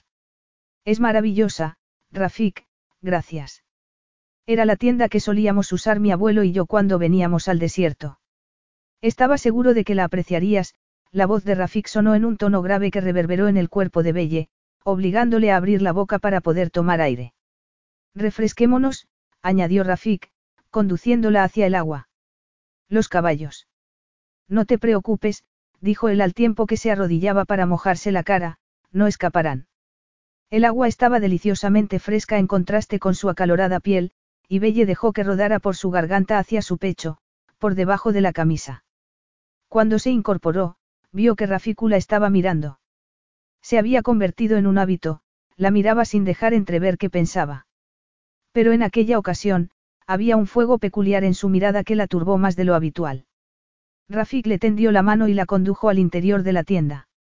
Dentro, había una relajante luz tenue que contrastaba con el cegador sol del exterior. Había alfombras en el suelo y en las paredes para aislarla del calor. Todo el perímetro estaba cubierto de grandes almohadones. Y en una esquina, como un completo anacronismo, había una nevera portátil. Siguiendo el ejemplo de Rafik, Belle se descalzó y, al instante, gozó del tacto de la seda bajo sus pies. Cada una de aquellas alfombras debía de valer una fortuna. Ponte cómoda mientras te preparo algo de beber, la invitó él, señalando los almohadones. Belle cruzó la tienda. Con cada paso sentía que se alejaba del mundo moderno y entraba en otro de ensueño. El aroma a sándalo perfumaba el aire, y hasta las sombras adquirían fantásticos matices al filtrarse la luz por los colores de las ricas telas. Es increíble. Musitó admirada, al tiempo que sentaba. Nunca había visto nada igual. Me siento honrado, Rafik se inclinó sobre ella para ofrecerle un delicado vaso de filigrana, lleno de un frío zumo. Gracias, dijo ella, sintiendo súbitamente la boca seca al descubrir que Rafik la miraba con una media sonrisa que le aceleró el pulso. Para disimular, bajó la mirada hacia el vaso y bebió. Era un líquido dulce y refrescante que no supo identificar. Es una bebida tradicional, dijo Rafik. Está hecha con granada y melón, un poco de menta y algunas otras cosas. Está delicioso. Gracias, Belle sabía que su actitud educada y formal no lograba disimular el cargado silencio que había caído sobre ellos. Un silencio plagado de mensajes subliminales. Ninguno expresado. Todos peligrosos. Esta mañana ha sido maravillosa, dijo precipitadamente, al tiempo que Rafik se sentaba a su lado con la agilidad y elegancia que lo caracterizaba. Nunca me hubiera imaginado que en medio del desierto pudiera haber tanta agua, farfulló por seguir hablando. Es ideal para nadar, el tono de Rafik era neutro, pero su mirada, abrasadora. Belle tuvo inmediatamente una visión de los dos desnudos, bañándose, y sintió que las mejillas le ardían. Bebió el resto del zumo de un trago, y Rafik le retiró el vaso para dejarlo sobre una mesa adyacente. Gracias, dijo ella en un susurro. Es una pena que no haya traído traje de baño. Como quieras, dijo él, dejando que el silencio se largara. Luego, dejó su vaso y añadió, haremos lo que quieras. Belle estudió su rostro, tratando de ocultar el acuciante deseo que la sofocaba. Podía oler la piel de Rafik. Era una fragancia que la embriagaba cada noche y que la obligaba a mantenerse paralizada para no derrumbar la tenue barrera que los separaba y que solo su fuerza de voluntad mantenía en pie. Lo deseaba tanto. Belle. Rafik la sacó de su ensimismamiento tomándole la mano y acariciándosela. Solo tienes que pedir cualquier cosa que desees, susurró. Quiero, Belle dejó la frase en el aire. El sentido común le dictaba que callara. Pero Rafik había deslizado la mirada hacia sus senos y, al instante, Belle sintió que se le endurecían los pezones. Una sacudida de calor ardiente la atravesó hasta alcanzar el centro de su deseo. ¿Quieres? La animó Rafik. Y la mirada que clavó en Belle acabó por vencer su resistencia. Quiero, que me beses, musitó con voz temblorosa. Rafik se llevó su mano a los labios y la besó lentamente. Luego le dio la vuelta, y con la lengua, le acarició el centro del placer de la palma. Belle cerró los ojos, consumida por un intenso anhelo que amenazaba con ahogarla. Eso es todo lo que deseas. Susurró él contra su piel, besando cada uno de sus dedos. Belle supo que resistirse ya no era una posibilidad.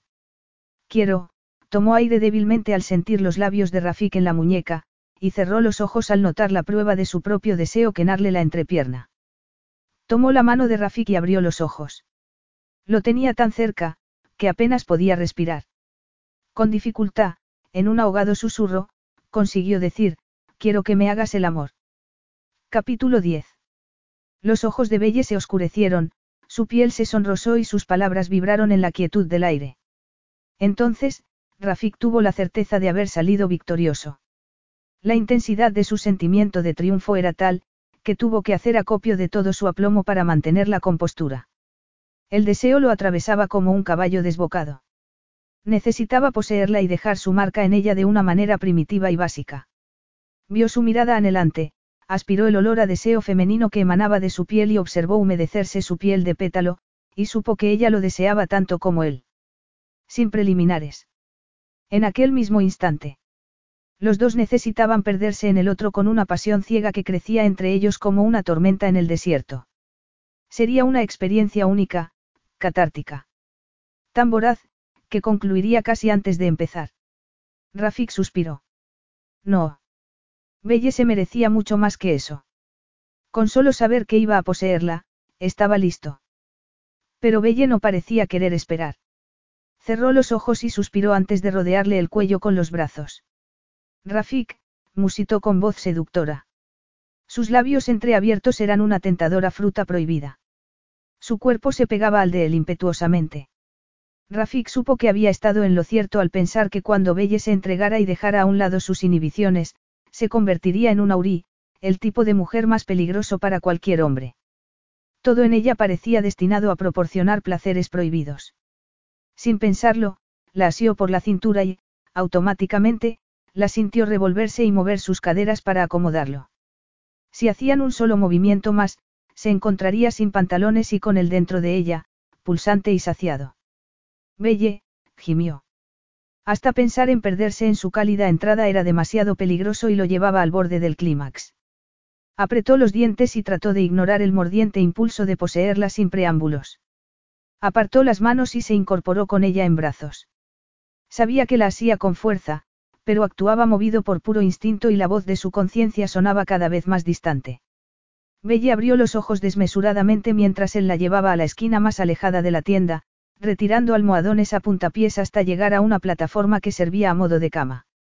Belle clavaba los ojos en él, con una mezcla de excitación, ardore, inquietud. Aunque ya nada podría impedir que se unieran en un solo cuerpo, el intuir cierto temor en Belle apaciguó parcialmente las ansias de Rafik, obligándole a reprimir el impulso de arrancarle la ropa y poseerla en aquel instante. Con ello, recuperó una fracción de lucidez. Me has pedido que te hiciera el amor, Abiti, musitó en una voz con la que no se identificó. Relájate, añadió, recorriéndola con las manos antes de empezar a desabrocharle la camisa. Relájate. Belle miró sus poderosas manos, preguntándose si era consciente de que era una pretensión imposible, casi ridícula. Cada poro de su piel, cada nervio, estaba cargado de deseo contenido. ¿Acaso no tenía ni idea de cuánto había ansiado que pasara aquello, que la abrazara, que la besara y le hiciera el amor? Las manos de Rafik le desabrocharon los botones con destreza, lenta y pausadamente. Belle se mordió el labio inferior, intentando ser paciente y mantenerse pasiva, pero fracasó. Alargó las manos y buscó el primer botón de la camisa de Rafik. No dijo él en un tono desaprobador que la desconcertó. No, Abiti, no me toques. Todavía no. La asió por las muñecas y le retiró las manos. Belle lo miró a los ojos y descubrió en ellos un deseo tan ardiente, que sintió que se quemaba. ¿Cómo podía pedirle que no lo tocara?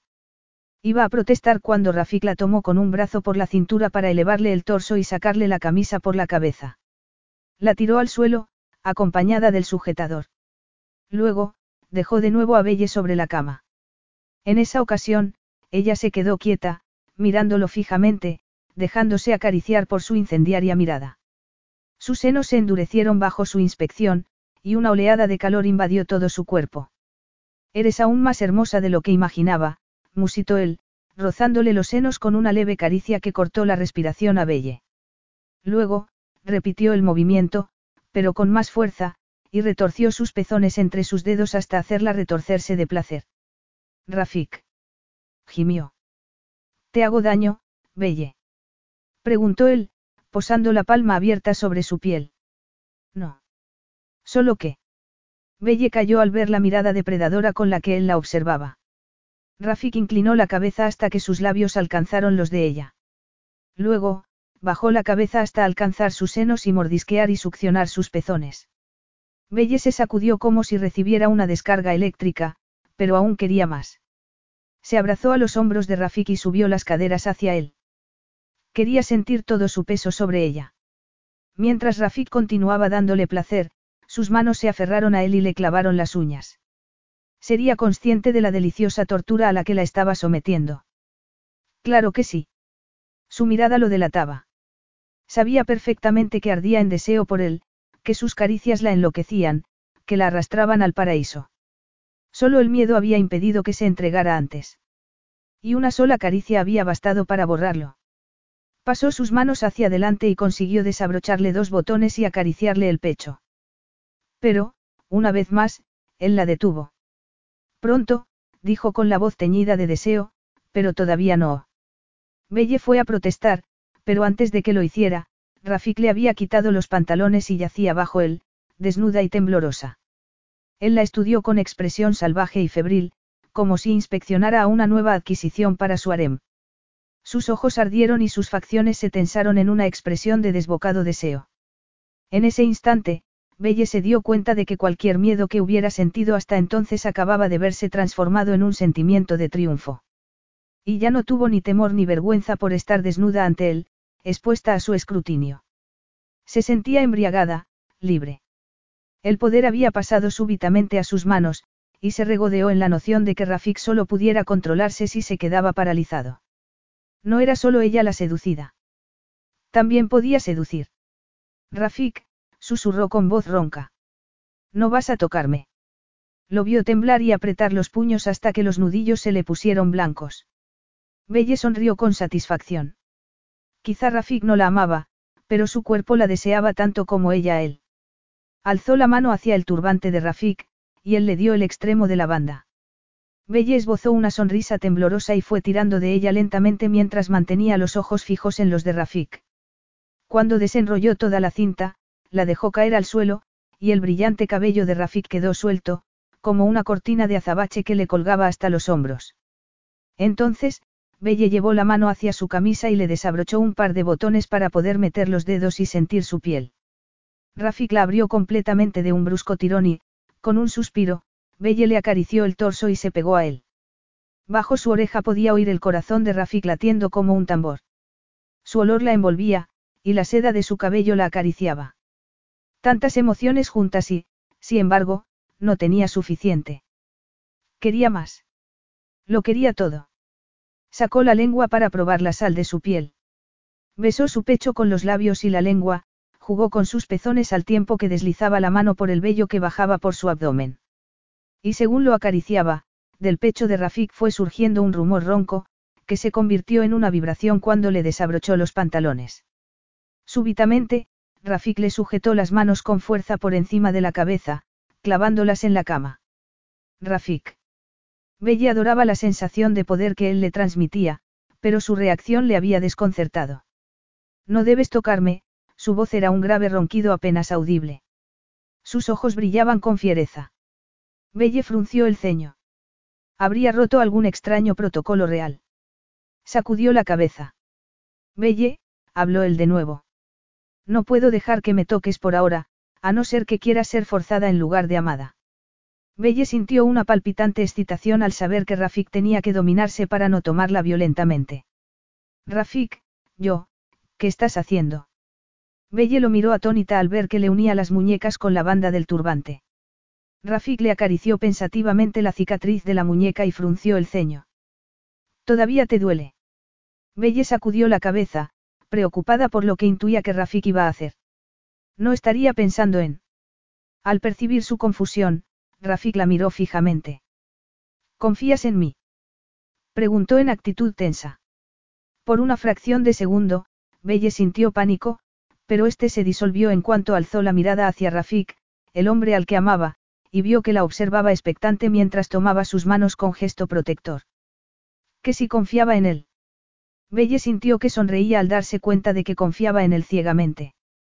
Claro que confío en ti, Rafik. Belle percibió que lo recorría un estremecimiento de alivio. Belle, musitó, acariciándole los labios con el dedo pulgar. Ella giró la cabeza y le besó la palma de la mano. Por favor, Rafik, hazme el amor. Una llamarada prendió en los ojos de Rafik.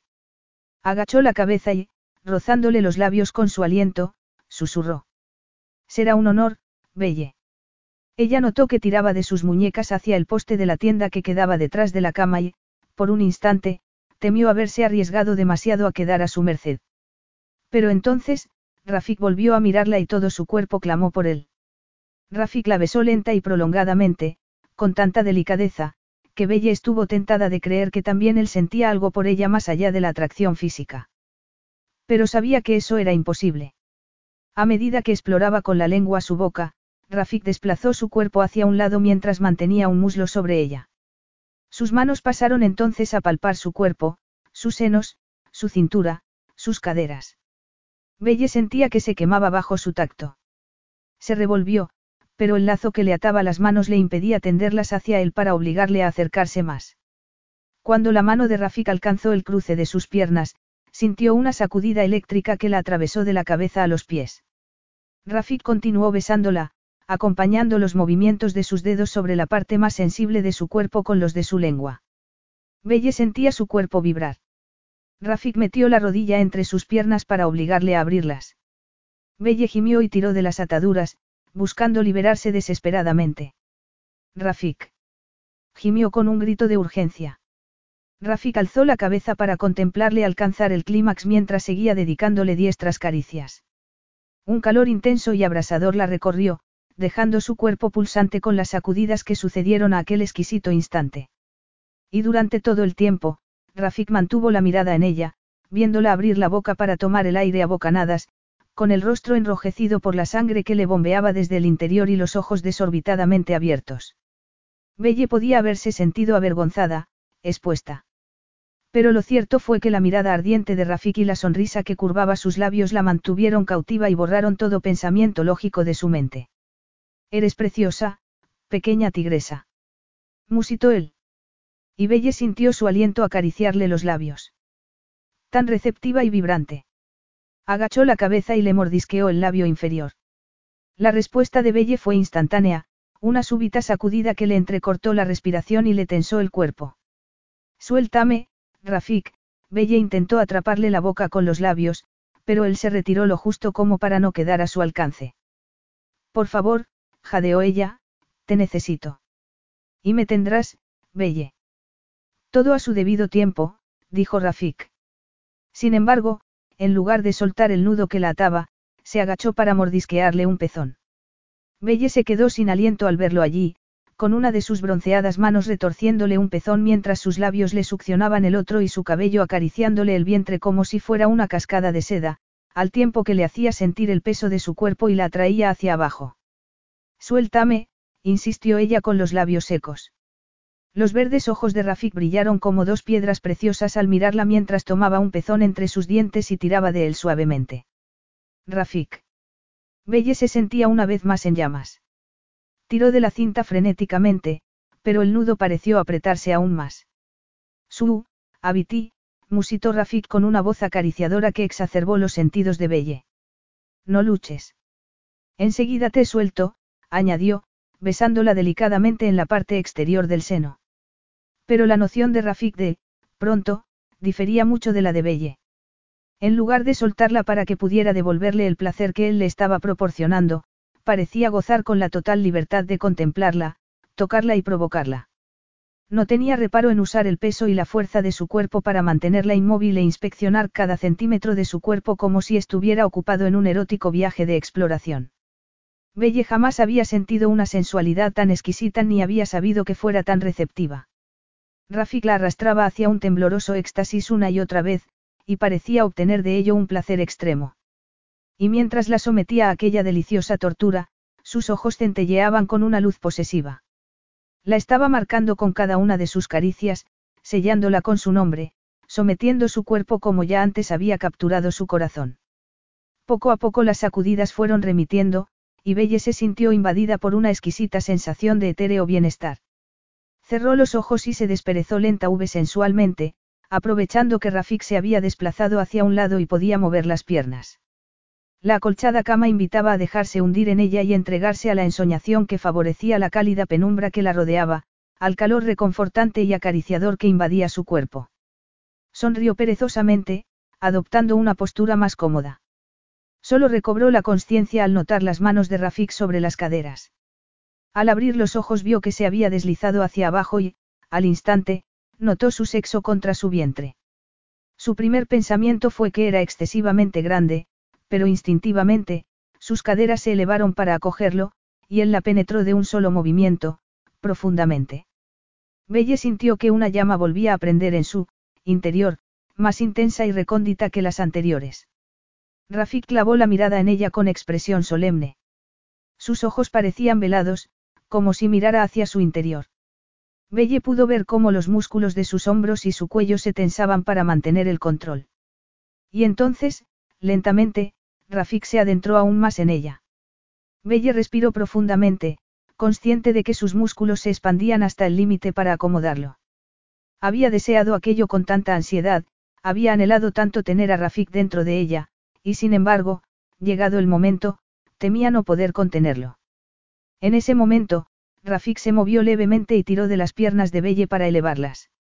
Con ello logró que se le relajaran los músculos y pudo deslizarse dentro una fracción más sin hacerle daño.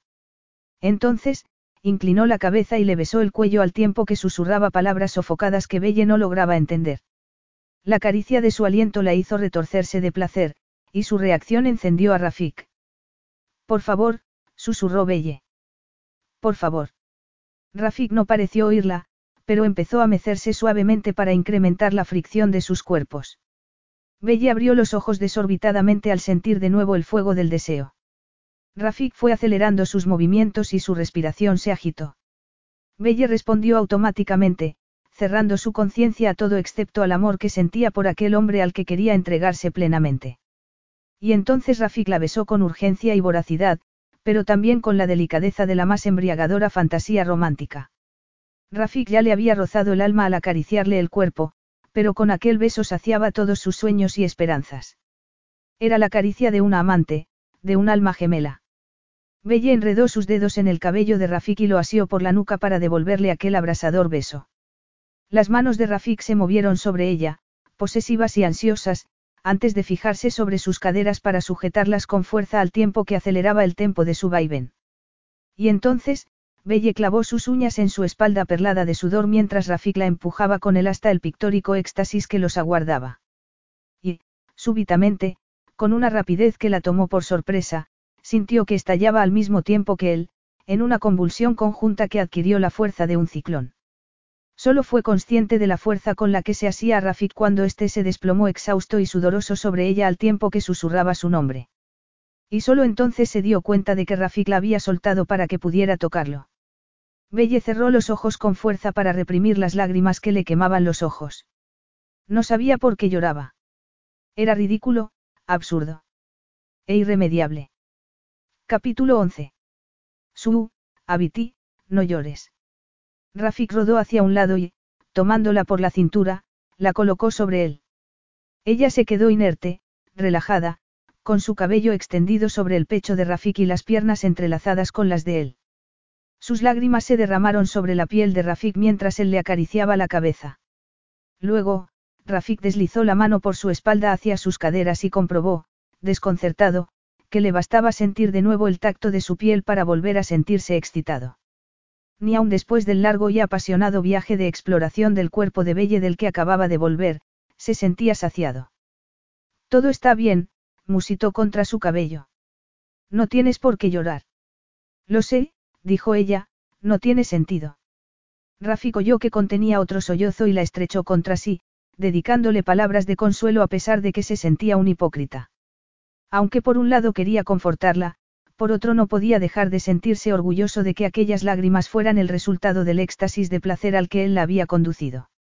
Había llegado a perder la cuenta del número de clímax que había alcanzado y sabía que debía haberla dejado descansar, pero sus impulsos más egoístas lo habían dominado, obligándole a marcarla tanto física como psíquicamente para que ya nunca dudara de que era suya, de que le pertenecía.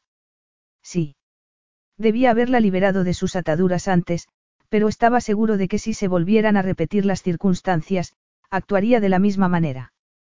Belle había convertido en realidad cada una de las fantasías que lo habían mantenido en vela las noches previas, y hubiera hecho falta un hombre con una fuerza de voluntad muy superior a la suya para vencer la tentación. La única razón de haberla atado era que estaba seguro de que si ella lo tocaba, no habría podido contenerse. Hubiera estallado con la misma violencia que los fuegos artificiales el día de su boda. Pero también tenía que admitir que tenerla a su merced le había resultado extremadamente estimulante.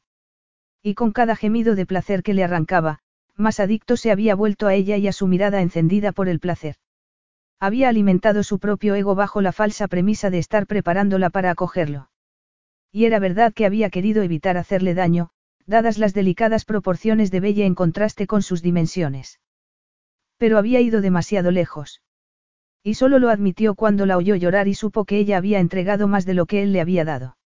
Duerme, Belle, duerme. Sintió que bostezaba contra su pecho y se dio cuenta, irritado, de que ansiaba sentir sus labios en su cuerpo.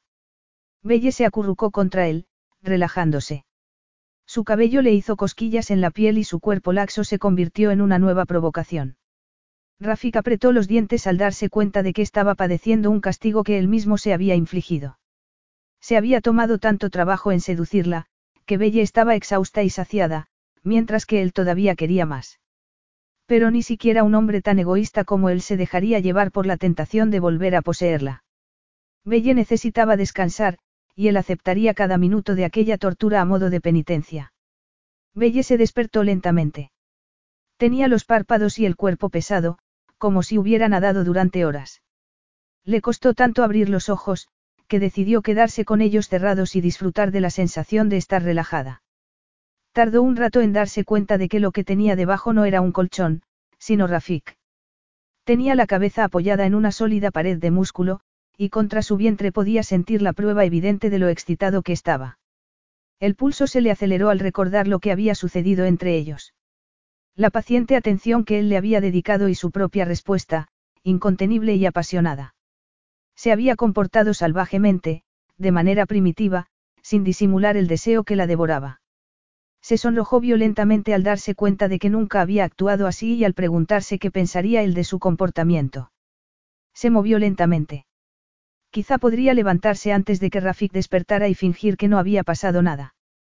Con cautela, se deslizó una fracción hacia abajo, pero eso solo le hizo más consciente de la excitación de Rafik, y se detuvo. Belle, estás despierta, la voz de Rafik le llegó como un murmullo a través del pecho. Sí, dijo ella, contemplando el bíceps que se alzó ante sus ojos al acariciarle Rafik el hombro. Fue una caricia leve y neutra, pero Belle notó con horror que bastaba para excitarla. ¿Te has sentado bien dormir? Sí, gracias, dijo ella sin atreverse a mirarlo a la cara. Rafik deslizó la mano por su espalda, y volvió a subirla a sus hombros. Belle contuvo el aliento, expectante. Y cuando Rafik repitió la caricia, no pudo contener el impulso involuntario de apretarse contra él. Y Rafik lo notó. Una vez más, muy lentamente, repitió el movimiento con las dos manos, pero en esa ocasión, lo continuó hasta asirle las caderas y atraerla hacia sí hasta que quedaron íntimamente unidos. De todas formas, debes de estar cansada, dijo él. Debía haber parado antes. Belle sonrió al ver que prefería no mencionar lo que había sucedido y lo tomó como una confirmación de que estaba escandalizado. Voy a traer algo de beber, añadió él, retirando las manos del cuerpo de Belle. No, todavía no. Belle sabía que si se movía, tendría que mirarlo a los ojos, y solo evitar su mirada le estaba permitiendo soportar la vergüenza que sentía. Belle, en esa ocasión Rafik sonó tenso. Tengo que levantarme, tomó la barbilla de Belle y la obligó a mirarlo. Ella no sabía qué iba a encontrar en su mirada, pero lo cierto era que no estaba preparada para la expresión torturada que descubrió en su rostro. Rafik, ¿qué sucede? Rafik esbozó una sonrisa. Nada que no pueda curar un poco de distancia. Su erección contra el vientre de Belle sirvió de explicación. Y ella, que había estado tan preocupada por su escandaloso comportamiento, recibió como un alivio descubrir que él también padecía por ella. La distancia no es la única solución, susurró. Y vio que Rafik la miraba con sorpresa. Sin embargo, acto seguido, sacudió la cabeza. Ni hablar, dijo. No quiero hacerte daño. Ya debes de estar irritada, añadió, pero su mirada decía otra cosa. Belle pensó que ella misma debía de haberlo mirado de aquella manera unas horas antes, mientras él le hacía el amor vorazmente. Deslizó la mano entre ambos y le tomó el pulsante sexo. En cuanto lo tocó, notó cómo Rafik contenía el aliento y cerraba los ojos. No es necesario, dijo Rafik con voz ronca. Yo creo que sí, susurró ella al tiempo que le besaba el pecho y se incorporaba levemente. Quería devolverle al menos una fracción del placer que él le había proporcionado. El rostro contraído de Rafik le infundió valor y osadía, en unos segundos, estaba colocada sobre él. Rafik abrió los ojos de golpe, mirándola con una mezcla de excitación y atormentada expectación que la impulsó a seguir. Lentamente, fue bajando, sintiendo cómo el sexo de Rafik iba adentrándose en su interior hasta que sus cuerpos quedaron unidos. Y en ese instante, hubo una conexión entre ellos que no fue meramente física. Belle podía sentirla en cada poro de su piel, y su corazón se llenó de gozo. Miró a Rafik, y al ver en sus ojos el reflejo de la misma emoción, se sintió tan desbordada por aquella sensación de complementariedad, que abrió la boca para decir la verdad, para decirle que lo amaba. Pero en ese instante, Rafik alzó las caderas, y las palabras se ahogaron en una nueva espiral de sensaciones, las manos de Rafik sobre sus caderas, su boca en sus pezones, su cuerpo moviéndose con el de ella. Lo que había comenzado como un intento de satisfacer a Rafik se había transformado en un ejercicio de placer recíproco. Cada sensación superaba a la anterior. La mirada de fuego con la que Rafik clavaba sus ojos en los de ella le inflamó el corazón. Su gemido de placer encontró un eco en los jadeos de Rafik. Cuando todo su cuerpo temblaba al borde del éxtasis, el de Rafik respondió con sacudidas de creciente intensidad. Y súbitamente, el brusco espasmo del clímax de Belle llegó al mismo tiempo que los últimos vaivenes de Rafik al dejarse ir y perder el control. Belle susurró su nombre, pero el sonido se perdió en medio de las roncas palabras en árabe que Rafik dejó escapar entre jadeos. Entonces, la atrajo hacia sí, hasta que Belle apoyó la cabeza en su pecho. Las paredes de su feminidad seguían contrayéndose en torno al pulsante sexo de Rafik, y saber que él seguía deseándola le proporcionó una primitiva satisfacción. Se sentía poderosa, aturdida por la violencia de... No hemos usado protección, musitó, horrorizada de no haberlo pensado hasta ese instante. ¿Cómo podía haber sido tan inconsciente? No debes temer nada, Abiti, dijo él con voz ronca, no corres riesgo de enfermar, añadió, al tiempo que le acariciaba la espalda. Pero no usó ningún método anticonceptivo, dijo ella, sorprendida de lo relajada que se sentía. Aunque estaba muy al principio del ciclo, cabía la posibilidad de que se quedara embarazada. Y esa idea le causaba una emoción difícil de describir. Estamos casados, Belle. Es natural que tengamos hijos, dijo él con orgullo. Y sus palabras flotaron en el aire al tiempo que acariciaba lentamente la cadera de Belle. Tras una breve pausa en la que ella se sintió diminuta comparada con su gran cuerpo, él añadió, quién sabe.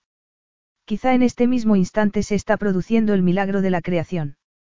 Puede que haya plantado la semilla de la que crecerá el futuro heredero del trono de Aroum. Belle sintió que el corazón se le desplomaba. Por un instante, y aunque nunca lo hubiera pensado antes, la idea de ser madre de un hijo de Rafik había parecido natural, casi inevitable. Y las primeras palabras de él habían afianzado esa idea. Pero de pronto se había dado cuenta de que no eran sino fantasías. Mientras que ella había imaginado un hijo nacido del amor, a Rafik solo le preocupaba tener un sucesor al trono. Eso era todo. No se trataba de tener un hijo ellos dos lo que tenía su voz de emoción, sino la posibilidad de que fuera su heredero. Belle cerró los ojos con fuerza para contener las lágrimas. No estaba dispuesta a llorar delante de él. Ya lo haría a solas.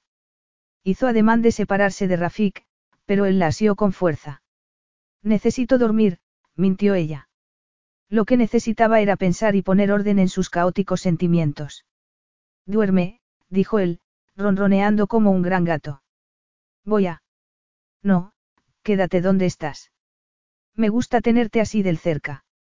A pesar de todo, Belle sintió una oleada de felicidad. Pero sabía que debía protegerse. Peso demasiado, dijo a modo de excusa. La risa de Rafik se transmitió a través de su torso. Pesas demasiado. Pesas lo justo. Vamos, Belle, cierra los ojos y duérmete donde estás. Pero. O voy a llegar a la conclusión de que no estás tan cansada como creía, le advirtió él, acariciándole el lado del seno. El cosquilleo que Belle sintió en todo el cuerpo le bastó para confirmar el dominio que Rafik ejercía sobre ella. Respiró profundamente para no reaccionar. Rafik posó la mano con los dedos extendidos sobre su espalda. Belle oyó cómo su corazón iba ralentizándose y se preguntó cuánto tardaría en quedarse dormido. En su mente volvía a oír sus palabras, la satisfacción con la que se había referido a haber plantado la semilla del heredero al trono. Era una estupidez que se sintiera desilusionada, se amonestó. Se había casado sabiendo la verdad. Nadie le había ocultado que se trataba de una unión de conveniencia. Y Rafik le había dejado claro que el sexo era una de las ventajas de aquella situación. Siguiendo su lógica, también era natural que, como resultado, ella se quedara embarazada. Por más que quisiera, no podía recriminarle nada. Rafik se había casado por el bien de su país y no había hecho ninguna promesa que no estuviera dispuesto a cumplir. La culpa era solo de ella, por aceptar una situación que debía haber rechazado. Por no evitar el peligro. Diciéndose que lo hacía por Aroum y por su gente, y por Rafik, al que debía la vida, había aceptado lo inaceptable. Pero la verdad era mucho más simple. Se había casado con Rafik por amor. Se había entregado al hombre al que adoraba. El hombre fuerte, honesto y valiente que le había robado el sentido común. Apenas hacía unos segundos, en el frenesí de la pasión amorosa, había estado a punto de declararle sus sentimientos. Solo imaginar que hubiera llegado a hacerlo le hizo tensarse. Había sido lo bastante estúpida como para creer que él sentía lo mismo por ella, que lo que habían compartido solo podía suceder por amor, y no por mera lujuria. Y esa misma estupidez le había hecho ser descuidada y olvidar que podía concebir un hijo, cuyos padres estarían unidos por las circunstancias y no por amor. Rafik esperó a que Belle se quedara dormida antes de dejarla reposar sobre el costado y taparla con una fina colcha. Le retiró el cabello de la cara y, al observar que tenía varias marcas en el cuello y los hombros, se enfadó consigo mismo por no haber tenido en cuenta la exquisita delicadeza de su piel. Luego, deslizó la mirada hacia sus labios, hinchados de tantos besos. En el futuro tendría que tener más cuidado y controlar la pasión desbocada que Belle despertaba en él. Un cosquilleo le recorrió el cuerpo al recordar que ya era irrevocablemente suya. Y que tendría muchas más ocasiones de repetir sesiones como la que acaban de disfrutar. Toda una vida para saciar el deseo que Belle despertaba en él. Apretó el puño para dominar el impulso de acariciarle y hacerle el amor de nuevo. Estudió su rostro y sus labios, la prueba más palpable de su naturaleza salvaje y apasionada. Y era suya. Aquella mujer delicada, viva y adorable que tenía más fuerza y determinación que muchos hombres, capaz de superar cualquier adversidad, con una habilidad innata para actuar con majestuosidad y humildad a un tiempo, era suya. Rafik sintió que el corazón se le henchía de orgullo. Belle sería la perfecta reina de Aroun, y su mujer. Se deslizó sigilosamente fuera de la cama y buscó por el suelo alfombrado la ropa. Belle necesitaba descansar y, aunque él tuviera las mejores intenciones, no le dejaría hacerlo si permanecía a su lado. Además, desde el instante que había surgido la posibilidad de que estuviera embarazada, no había podido pensar en otra cosa. No le costaba imaginar su vientre dilatado por el bebé. En cuanto la conoció, había desarrollado un fuerte instinto posesivo hacia ella, y sabía que tener un hijo suyo la ataría a él con más firmeza que cualquier otro compromiso legal o promesa moral que hubiera hecho. Y eso era precisamente lo que él quería. Tener la certeza de que Belle estaría siempre a su lado. La idea le había resultado tan atractiva, que ni siquiera se había parado a considerar que tal vez ella no estuviera todavía preparada para ser madre, que debía haber sido más considerado y averiguar sus sentimientos respecto a la maternidad. Rafik se puso los pantalones y se retiró el cabello de la cara. En el futuro, tendría que ser más cauteloso. Fue hasta la entrada de la tienda y se quedó de pie en la fresca noche, contemplando el paisaje que tan bien conocía y que tanto amaba. Estar allí con Belle hacía que todo le resultara aún más perfecto. Por un instante, pensó que le gustaría que su abuelo viviera y la hubiera conocido, y se sintiera orgulloso del tesoro que su nieto había conquistado. Se desperezó, satisfecho. Su mirada siguió el vuelo de un halcón ascendiendo por encima de la arena del desierto. Por debajo de él, una duna caía en una pendiente escarpada sobre el oasis. En la inmaculada falda de arena se apreciaban huellas de caballos. Rafik se puso alerta al instante. Él y Belle habían cabalgado desde el norte, no desde el este, y a su llegada, no habían visto huella alguna. Aquella misma mañana se había realizado un control de seguridad desde el helicóptero que, a continuación, había aterrizado a poca distancia de donde se había instalado la tienda. El vello se le erizó y se retiró precipitadamente hacia la sombra, alejándose de la abertura de la tienda. Estaba seguro de que las fuerzas de seguridad asignadas a su protección estarían cumpliendo con su deber. Sabiendo que Selim seguía suelto, no se había arriesgado a llevar a Belle al desierto sin escolta. Los soldados habían llegado al oasis en Jeps que habían situado estratégicamente para no perturbar la intimidad del jeque. Rafik se preguntó por la suerte que habrían corrido esos guardias, dado que ninguno de ellos habría dejado pasar a ningún intruso sin ofrecer resistencia. Quienquiera que fuera, había llegado a caballo y debía de haber traspasado el cordón de seguridad, apretó los dientes, convencido de que sabía de quién se trataba. En cualquier otra ocasión se habría alegrado de tener la oportunidad de enfrentarse a Selim, pero no en aquel instante. No con Belle a su lado. Si llegaba a pasarle algo. Capítulo 12. Belle, le susurró al oído con urgencia. Debes levantarte en silencio. Estamos en peligro. Belle abrió los ojos bruscamente al tiempo que Rafik la tomaba por los hombros y le tapaba la boca con la mano. No hagas ruido, musitó, corremos peligro y tienes que hacer lo que yo te diga, ¿me entiendes? Belle vio la tensa línea de sus labios y la determinación de hierro en su expresión, y supo al instante que su peor pesadilla se había convertido en realidad. Al pensar en los crueles hombres que la habían raptado y que habían puesto una bomba en una calle principal de la ciudad, se le puso la carne de gallina. Asintió con expresión de miedo. Por un instante, él le sostuvo la mirada con una emoción que le aceleró el pulso, pero un segundo más tarde, su rostro se tornó una máscara de hielo. Toma, Rafik le puso algo en la mano antes de apartarse de ella. Cúbrete. Belle se levantó, temblorosa, se puso lo que identificó como la camisa de Rafik y, al instante, se sintió más segura, como si un simple trozo de tela pudiera protegerla del dolor que aquellos hombres pudieran causarle. Estaba abrochándose cuando oyó un rumor sordo en el exterior. Alzó la cabeza y su mirada se cruzó con la de Rafik. Él estaba susurrando algo en lo que parecía un walkie-talkie. En cuanto acabó, se agachó y lo escondió debajo de una de las alfombras. Luego, fue hacia Belle y la tomó por los hombros. Acudirán en nuestra ayuda, pequeña. Pase lo que pase, no lo olvides. Entre tanto, tenemos que ganar tiempo. Rafik, susurró ella, desesperada súbitamente ante la posibilidad de no sobrevivir a lo que les esperaba y no llegar a expresar todo lo que sentía por él, yo. Un grito en árabe la interrumpió al mismo tiempo que un grupo de hombres armados entraba en la tienda. Rafik se colocó delante de Belle, y ella reconoció con horror a sus asaltantes. El hombre delgado con la sonrisa cínica, el gigante con el sable negro. ¿Cómo podía haberlo olvidado?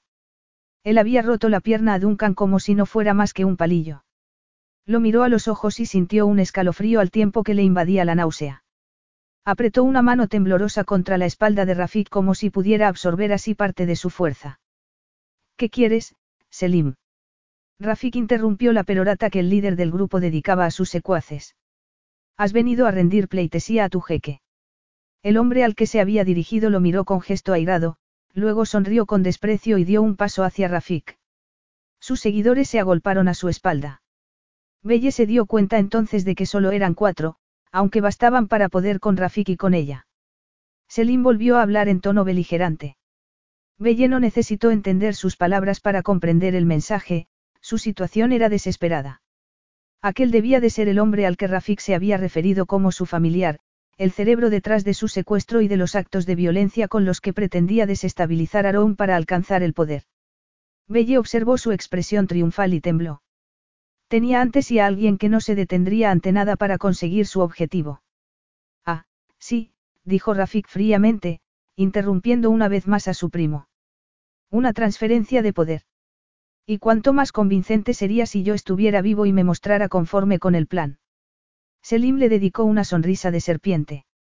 Era evidente que le gustaba el sonido de su propia voz, y reanudó su charla. Aquella sonrisa heló el corazón de Belle, resultando más letal que las armas que blandían sus secuaces. Aterrada, se preguntó cuánto faltaría para que llegara la ayuda que Rafik había prometido. Cada segundo pasaba como una eternidad. Parecía que el grupo hubiera entrado hacía horas, pero el sentido común le decía que no podían haber transcurrido más de un par de minutos. Rafik había dicho que debían ganar tiempo.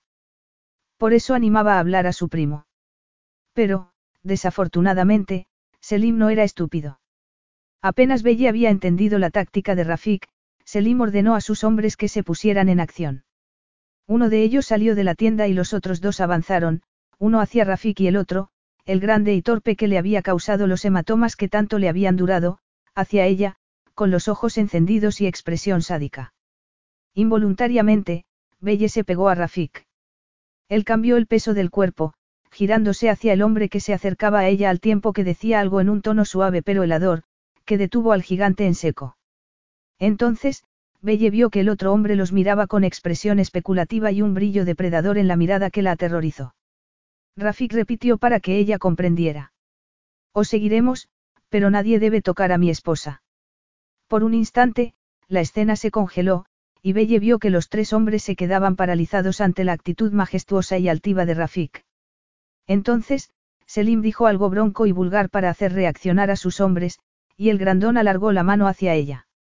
Con un ágil movimiento, Rafik dio un paso hacia él y lo siguiente que Belle vio fue al hombre, arrodillado, llevándose las manos a las costillas.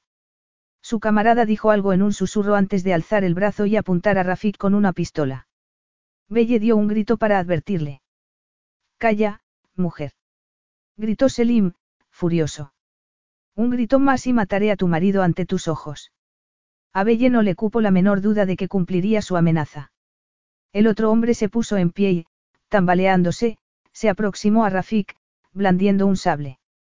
Belle contuvo el aliento, convencida de que ni ella ni Rafik saldrían vivos de aquella tienda. Pero, una vez más, Rafik se movió justo a tiempo de evitar el arma, consiguiendo tirar al hombre a la vez que caía sobre él y lo paralizaba con el peso de su cuerpo. Entonces, súbitamente, la situación se invirtió, y fue el secuaz de Selim el que lo retuvo contra el suelo. Belle miró a su alrededor en busca de algo con lo que golpear al adversario de Rafik. En ese momento se oyó un golpe seco y, volviéndose, vio que los dos hombres rodaban por el suelo. Al desplazarse, dejaron un reguero de sangre en la alfombra. Belle oyó un espantoso chasquido que le recordó el que hizo la pierna de Duncan al romperse. Nunca se había sentido tan inútil como en aquel instante observando la pelea. Intentaba adivinar el siguiente movimiento de los hombres para lanzarse contra el atacante de Rafik cuando se oyó un grito ahogado y tuvo la certeza de que había sucedido lo peor. Miró fijamente el bulto inerte de los dos cuerpos, aterrorizada. Los segundos se hicieron interminables antes de que hubiera alguna señal de vida. Con la boca seca, desesperada, vio por fin que se producía un movimiento. Cerró los ojos con fuerza, diciéndose que Rafik había muerto, intentado imaginar un futuro sin él.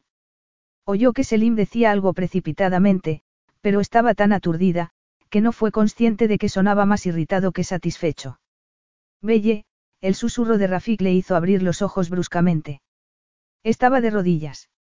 De una herida del costado le manaba la sangre.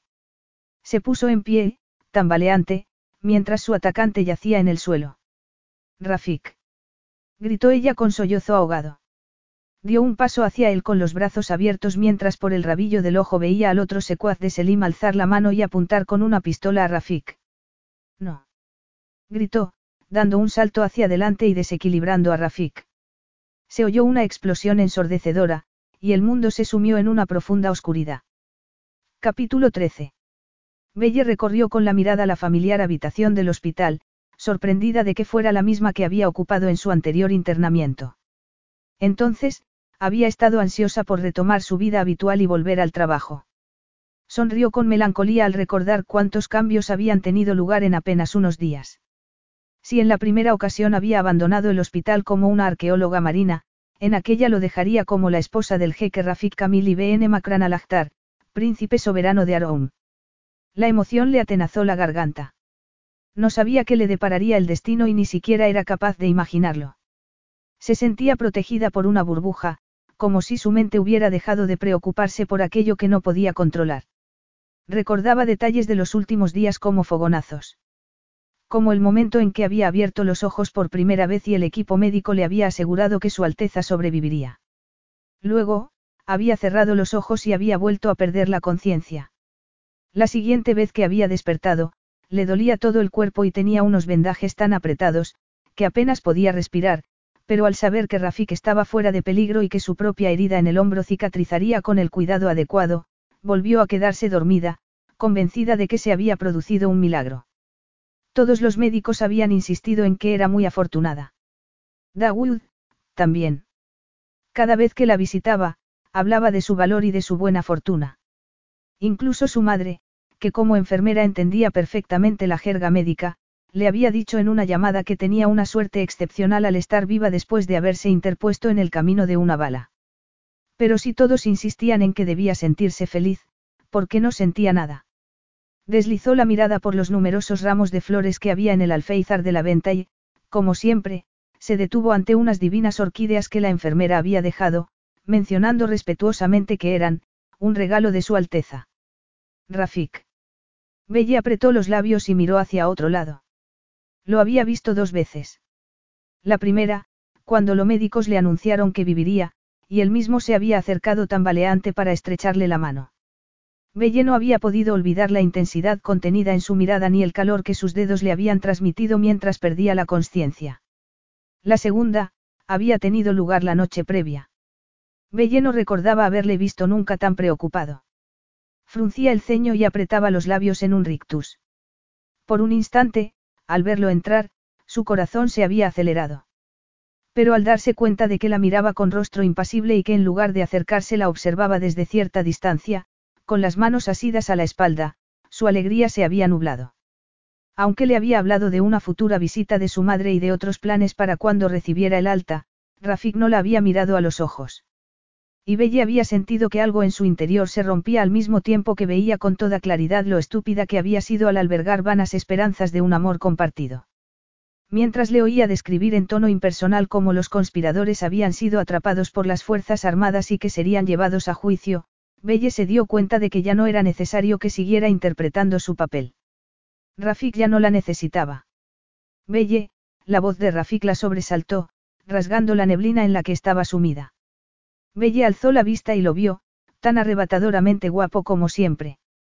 La vestimenta tradicional que lucía, enfatizaba su aura de poder y misterio. Por unos segundos dejó que su mente invocara la imagen de su cabello negro suelto y sus ojos verdes encendidos por el deseo, pero bloqueó esos pensamientos al instante, diciéndose que aquellas apasionadas horas que para ella lo significan todo, para él no eran nada. Hola Rafik, ¿has venido para llevarme al palacio? Preguntó en tono fingidamente animado. Él la miró detenidamente antes de contestar. Soy tu marido, quien si no iba a acompañarte a casa. Claro. Era su deber. Y Rafik siempre cumplía con su deber, aunque ello significara casarse por conveniencia. Belle fue a decir que el palacio no era su casa, pero cambió de opinión. No tenía sentido adoptar una actitud infantil cuando faltaba poco para que aquella farsa concluyera. ¿Estás lista? Preguntó él al tiempo que se colocaba detrás de su silla de ruedas. Las flores. Preguntó ella, aunque solo le importaban las orquídeas. He ordenado que las manden al palacio, dijo él. Belle se sintió asaltada por el temor a quedarse a solas con él y abandonar la protección del hospital. Luego, alzó la barbilla y consiguió sonreír a la enfermera que les abrió la puerta y al resto del personal que acudió a despedirla. Al llegar junto a la limusina, Belle hizo ademán de ponerse en pie, pero Rafik se inclinó y la tomó en brazos. Rafik, estás herido. Protestó ella. Él le lanzó una mirada cálida y maliciosa que atravesó a Belle. Respiró profundamente y aspiró el evocativo aroma de su piel. Estoy bien, Belle, dijo él.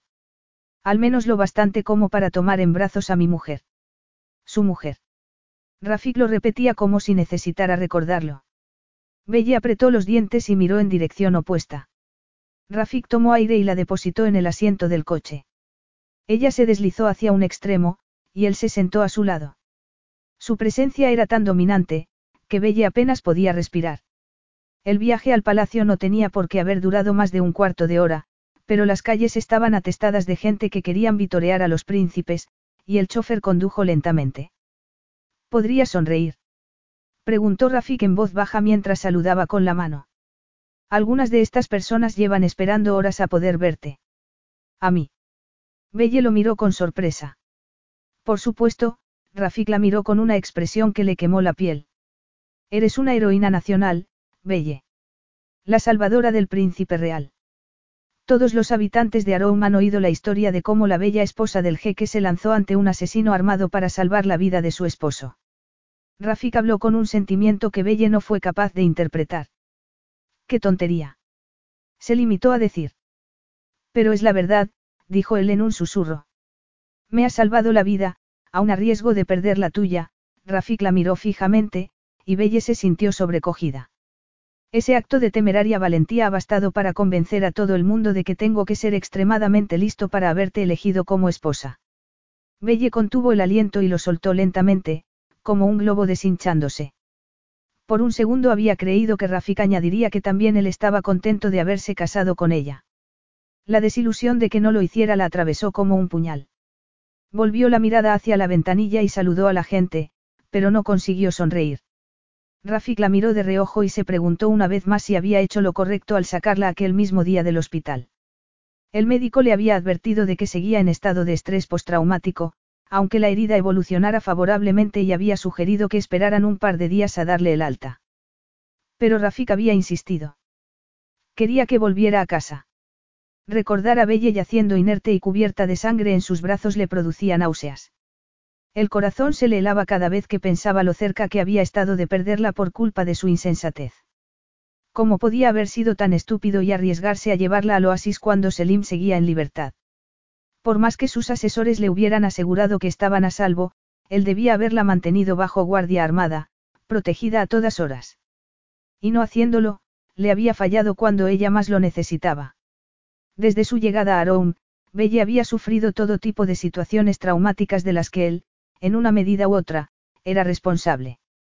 Por eso, la culpabilidad que sentía se había convertido en una pesada losa que apenas le dejaba respirar. Y aunque nunca se había sentido tan perdido como cuando creyó que Belle no sobreviviría, había llegado el momento de olvidar sus propios deseos, y devolverle la libertad que claramente anhelaba. Cuando el coche se detuvo ante la puerta del palacio, salieron a recibirles numerosos criados, uno de ellos con silla de ruedas, pero Rafik se adelantó y tomó a Belle en brazos. Adoraba sentirla tan cerca, aunque ella le mirara con expresión ausente y tuviera el cuerpo en tensión. Al entrar en el vestíbulo, Dawood los esperaba con un inconfundible estuche de cuero. Señora, saludó con una inclinación de cabeza. Bienvenida a casa. Gracias Dawood, la voz de Belle sonó aguda y artificial, pero serena. Demasiado serena dadas las circunstancias, pensó Rafik. Mi esposa está cansada, Dawood, dijo Rafik bruscamente. Nos ocuparemos de eso más tarde, añadió, indicando con la mirada el estuche, cuando haya descansado. No estoy cansada, protestó Belle. ¿Qué hay en esa caja? Nada que no pueda esperar, dijo Rafik, avanzando por el corredor. Dawood. Preguntó Belle. ¿De qué se trata? De una tradición, Alteza, explicó Dawood, siguiéndolos. Cuando el jeque contrae matrimonio, se presenta ante sus súbditos y su esposa luce. El ojo de pavo real, concluyó Belle por él. Miró a Rafik. Lo has recuperado. Rafik la observó, ansiando ver en su rostro alguna emoción ante la perspectiva de poseer una joya tan preciada, pero Belle lo miraba con una distante frialdad. Lo recuperamos ayer, dijo. Entonces, será mejor que me lo ponga, dijo ella sin ningún entusiasmo. Cumplir con la tradición es tu principal obligación. Rafik frunció el ceño, convencido de que, a pesar de su expresión ingenua, Belle había hablado con sarcasmo. De acuerdo, dijo, mientras pensaba que daría cualquier cosa por tener a la verdadera Belle, luchadora y apasionada, en sus brazos. Acabemos con esto, giró hacia el salón del trono. Vamos, Dawood. Belle contempló atónita el espléndido collar de delicada filigrana de oro con todo tipo de gemas y piedras preciosas que, creando un conjunto de sobrecogedora belleza, lanzaban destellos multicolores. Que Rafik hubiera dado aquella joya por ella parecía imposible. Pero Belle recordó que en realidad no era por ella, sino por evitar que su país perdiera prestigio internacional. Alzó la mirada desde la centelleante alhaja hasta el rostro sombrío e inescrutable de Rafik. Puedes marcharte, Dawood, dijo él en ese momento. Que el chambelán anuncie nuestra llegada. Pero estaremos poco tiempo. Mi esposa necesita descansar. La gente lo comprenderá, Alteza, Dawood hizo una reverencia y salió. ¿Estás segura de que puedes hacerlo, Belle? Preguntó Rafik. Ella asintió. Cuanto antes acabaran, mejor. Quizá Rafik tenía razón y estaba más cansada de lo que creía. La cómoda nebulosa por la que se había sentido protegida había sido sustituida por una sensación tensa y dolorosa en su interior.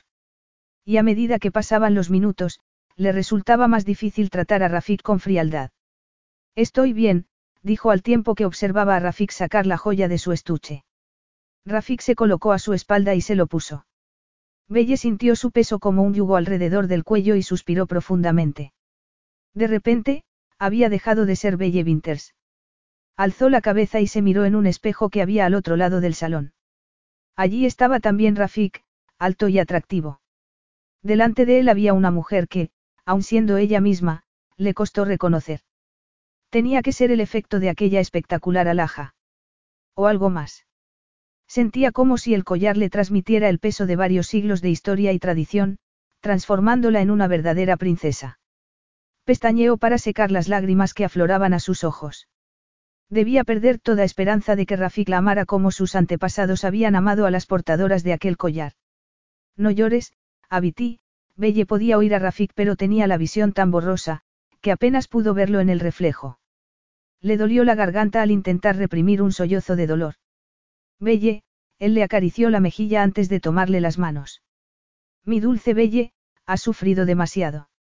Pospondremos la ceremonia hasta que te encuentres mejor. Ella pestañeó varias veces para dejar de llorar. No, acabemos con el espectáculo. Demos a la gente el cuento de hadas que espera, dijo sin hacer el menor esfuerzo por ocultar su amargura. Se produjo un silencio. No lo entiendes, dijo Rafik finalmente. El ojo de pavo real no se entrega para satisfacer la curiosidad de la gente. Belle bajó la mirada hacia los dedos de Rafik, que hacían los de ella con fuerza. Luego, lo miró de frente y descubrió en ellos una cálida expresión que la reconfortó al instante. Incluso en los tiempos en los que el jeque tenía un harén, continuó Rafik, solo la favorita podía llevarlo, la dueña de su corazón, la voz de Rafik se fue convirtiendo en un susurro aterciopelado. Desde entonces, las cosas han cambiado mucho y los hombres de mi familia solo toman una esposa. Los Alachtar son famosos por muchas cosas, incluida la constancia de sus afectos. Belle vio una llamarada en los ojos de Rafik que la dejó sin aliento. El jeque entrega el ojo a su esposa como símbolo del lugar que ocupa en su corazón, Rafik inclinó la cabeza y le besó una mano y luego la otra. Corazón de mi corazón, carne de mi carne, musitó, llevándose una de sus manos al pecho para que sintiera su palpitante corazón. Te doy el ojo porque no podría dárselo a nadie más. Eres mía Belle, y lo eres al margen de las circunstancias que nos han unido. De no haber sentido el aliento de Rafik en la muñeca y la presión de su mano, Belle habría creído que estaba soñando. Abrió la boca, pero no pudo articular palabra. Te amo, susurró él, por eso el ojo te pertenece. Eres mi mujer, mi esposa, mi amor. Lo eres todo para mí. Rafik la amaba. Belle intentó asimilarlo, pero su mente se resistía. Retiró la mano. No es cierto, musito. Te casaste conmigo para salvar a Rome, para no perder. Dejó la frase en el aire al ver que Rafik esbozaba una sonrisa. Eso es lo que me sugirieron mis asesores, pequeña mía. Pero de verdad crees que me casaría con una mujer a la que no quisiera unirme de por vida. No me crees capaz de vencer a Selim y a sus secuaces. Belle contempló su gesto arrogante y estuvo a punto de creerlo. Ansiaba tanto creerlo.